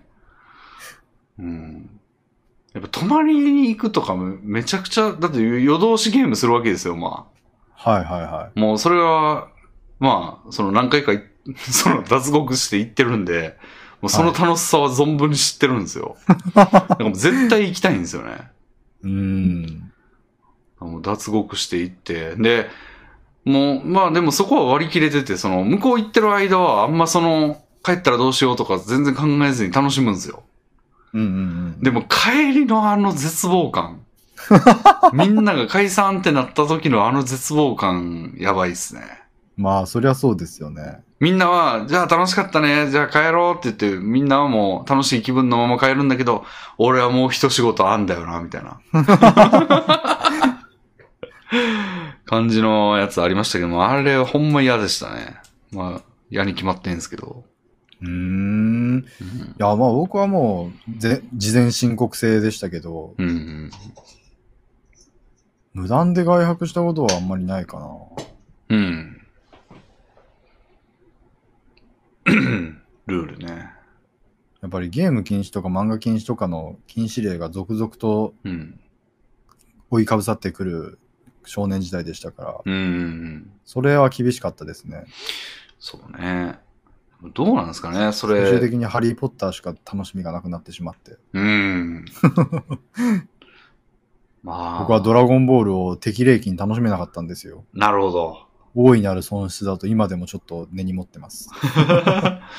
いや、俺もテレビ見れてないの結構損失やと思いいます、やー、損失だと思いますよ。見る習慣とうとうつかなかったですからね、そのせいで。うん。うん。ありましたね。いや、なんかね、やっときゃいい感がすごかったんですよね、うちの家。その、なんか効果とかを測定したりとか全然してないっていうか、いや、俺なんか中学までは抜群に成績が良かったんですよ。だかうんら、攻めようがないんですよね、そこの部分に関して。だから、意味わかんなかったですよ。成績めっちゃいいのに勉強しろって言われてましたもん。はぁって感じですよね。確かに。何を文句つけることがあんねんって。思ってたんですよね。あーなんかやっときゃいい感がすごくて、やっぱちょ、ちゃんとちょっとね、効果測定してほしかったな。うん。なかなかうちはその、テストでいい点を取ったらお小遣い、テストで順位ですね。うん学年内順位によってお小遣いが、その臨時ボーナスがもらえるという制度があったんですが、うん。それも母親はめちゃくちゃ苦慮してましたよ。制定するのに。その、その子の実力ってあるじゃないですか。うんうん。その子だったら20位以内は当たり前。うんこの子だったら50位いったらすごいみたいな。うんうんうんうち兄弟が4人いて、うん。それぞれに出来が全然違うわけですよ、テストの。うんうんそうなってくると、できる子はうん20位取っても1000円だけど、できない子は50位取ったら5000円なのかみたいな。うん。それによって子供たちは不平感を抱き、そうだよな。じゃあ前回の順位からの変動具合で決めようみたいな感じにするんですけど、じゃあ1回手を抜いてめっちゃ順位を落とせば、そうなるわな。次はめっちゃもらえるじゃんみたいなことになったりして、そうだ。それで平等性を感じられる、かつ、うん。その、妥当な小遣いを供出する母親の心情はもう想像を絶しますね。なるほどね。そうだね。本当になんかすごい言葉がに、だから毎テストごとにうん。話し合いの場を持たれてましたよ。うん。妹と母親がすごい言ってた、もうなだめす、妹がなだめすかすように、うん。今回は、なんか前回50位だったから、40位いったら2000円とかでよくないみたいなこと言って、うん。でもなんか、えーでもなんか前回50位はちょっと落ちて50位だったでしょ？みたいな。統計が。前あんた30、前の前33位取ってるんだからさ、みたいな。統計がもう必要な世界ですね。そうなんですよ。もうそれ、都度話し合いでしたし、うんもう母親もうんざりだったと思いますよ。それをだって兄弟4人分やってたわけですから、ああ、超大変だったろうなって今をして思います。なるほど。俺と弟はね、6つ離れてるんで、あの、まあ、てか点数をどの、どの立場で見んねんって感じなんですけど、両方中卒ですからね。で、俺が、数学に関してはもうほぼトップ取ってたんですよ、ずっと。すごい。だから、学、総合点でもまあ、5、5位ぐらいには入ってたんで、ずっと。すごいすごい。やのに何を文句つけることがあんねんって感じですよ。中学はね、あのーうん。高校はなんか220人中217位とか取ってましたけど、ゴミ成績になったんですけど、高校から。うん。いや、ほんま、あれは理不尽やったな。まあでも本当にそういうのは、なんて言うんでしょう。うん。親の、親が決めるルールって、うん。自分が親になっても正しくき子供が納得いくように決められる気はしませんね。ああ。だってもう、最、なんか、まあ、家族は社会の最小単位だとも言いますけど、うん。もうそこには社会があるんですよ。うん。その場でしか適用できない、その場には絶対適用しないといけない特別なルールって生まれると思うんですよ。うん。あそこに来て、なんか法律ではこうなってるから、それを参考にとか、多分絶対できなくて、うん。だからなんか何も参考にできない状態で手探り手探りでうん。やっていかないといけない部分がすごい多いと思うんですよ。あ、でもあの、ハンマ裕次郎の理論ですよ。あの、はい、何ですか？えっと、ちょっと正確なセリフ忘れましたけど、あの、えっと、弱、ん？弱点を補うな、なんか、持ち味を伸ばせみたいな。っはあ。て言ってたはずなんですよ、ハンマ裕次郎。うんうん。あの、競うなやったかな。競うな持ち味を生かせ、みたいな。ほうほうほう。ハンマ裕次郎がですよ。だからやっぱ、あの、なんつうんだろうな。いいところを伸ばすとかの方が良くてあ。で、あの、あと、あの、直接利益につながるみたいなのは避けた方がいい気がするんですよね。その、テストの点が上がったらみたいなやと、相対的に努力したみたいなのが拾えないし、その、こうちゃん問題みたいな起こるやん、その、うんうんうん。こう、幸之助系問題みたいな。はい。だからなんか、勉強を面白く思わせるための上んなやり方というか、遠回しにみたいな。なんかめっちゃ楽しそうに勉強してるとか、親が。行動。いや、無理無理無理無理。絶対無理。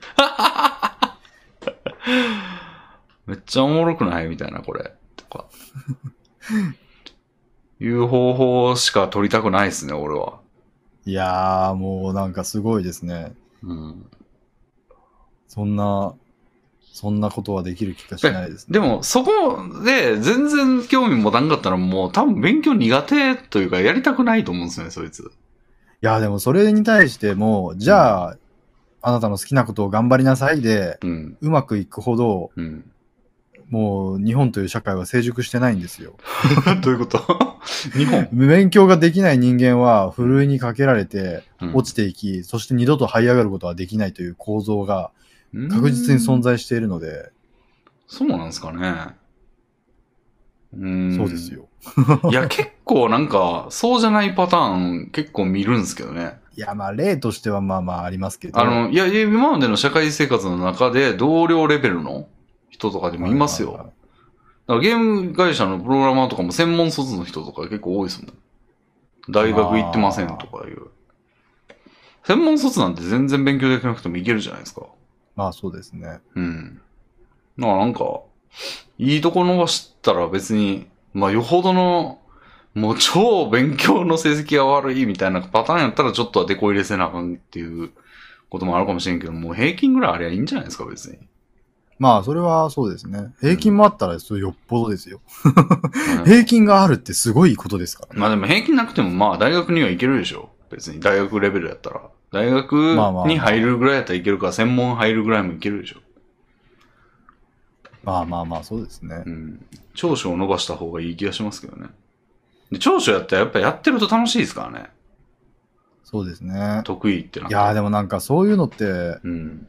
本人の意思表示をうん。どれぐらい拾えるかっていうのだから、ああ。本当に細やかな気配りが必要で、うん。そういうのが難しい結果、手っ取り早く、うんとにかく勉強しとけばいいのよってなっていくんでしょうね。う。うん。だからそこは本当に難しいところだろうなって思いますよ。家の中にいろんな素材をばらまいときたいですよ。いろんなもん置いといて、うんうん。なんかあんま興味なさそうやなと思ったらまあ処分して、うん。っていうのをこういろいろ並べといて、あ、これ目があるんじゃないかみたいな感じやったらそれに関するものをいっぱい置いとくみたいな。パズル好きそうやったらなんかパズルいっぱい買ってくるみたいな。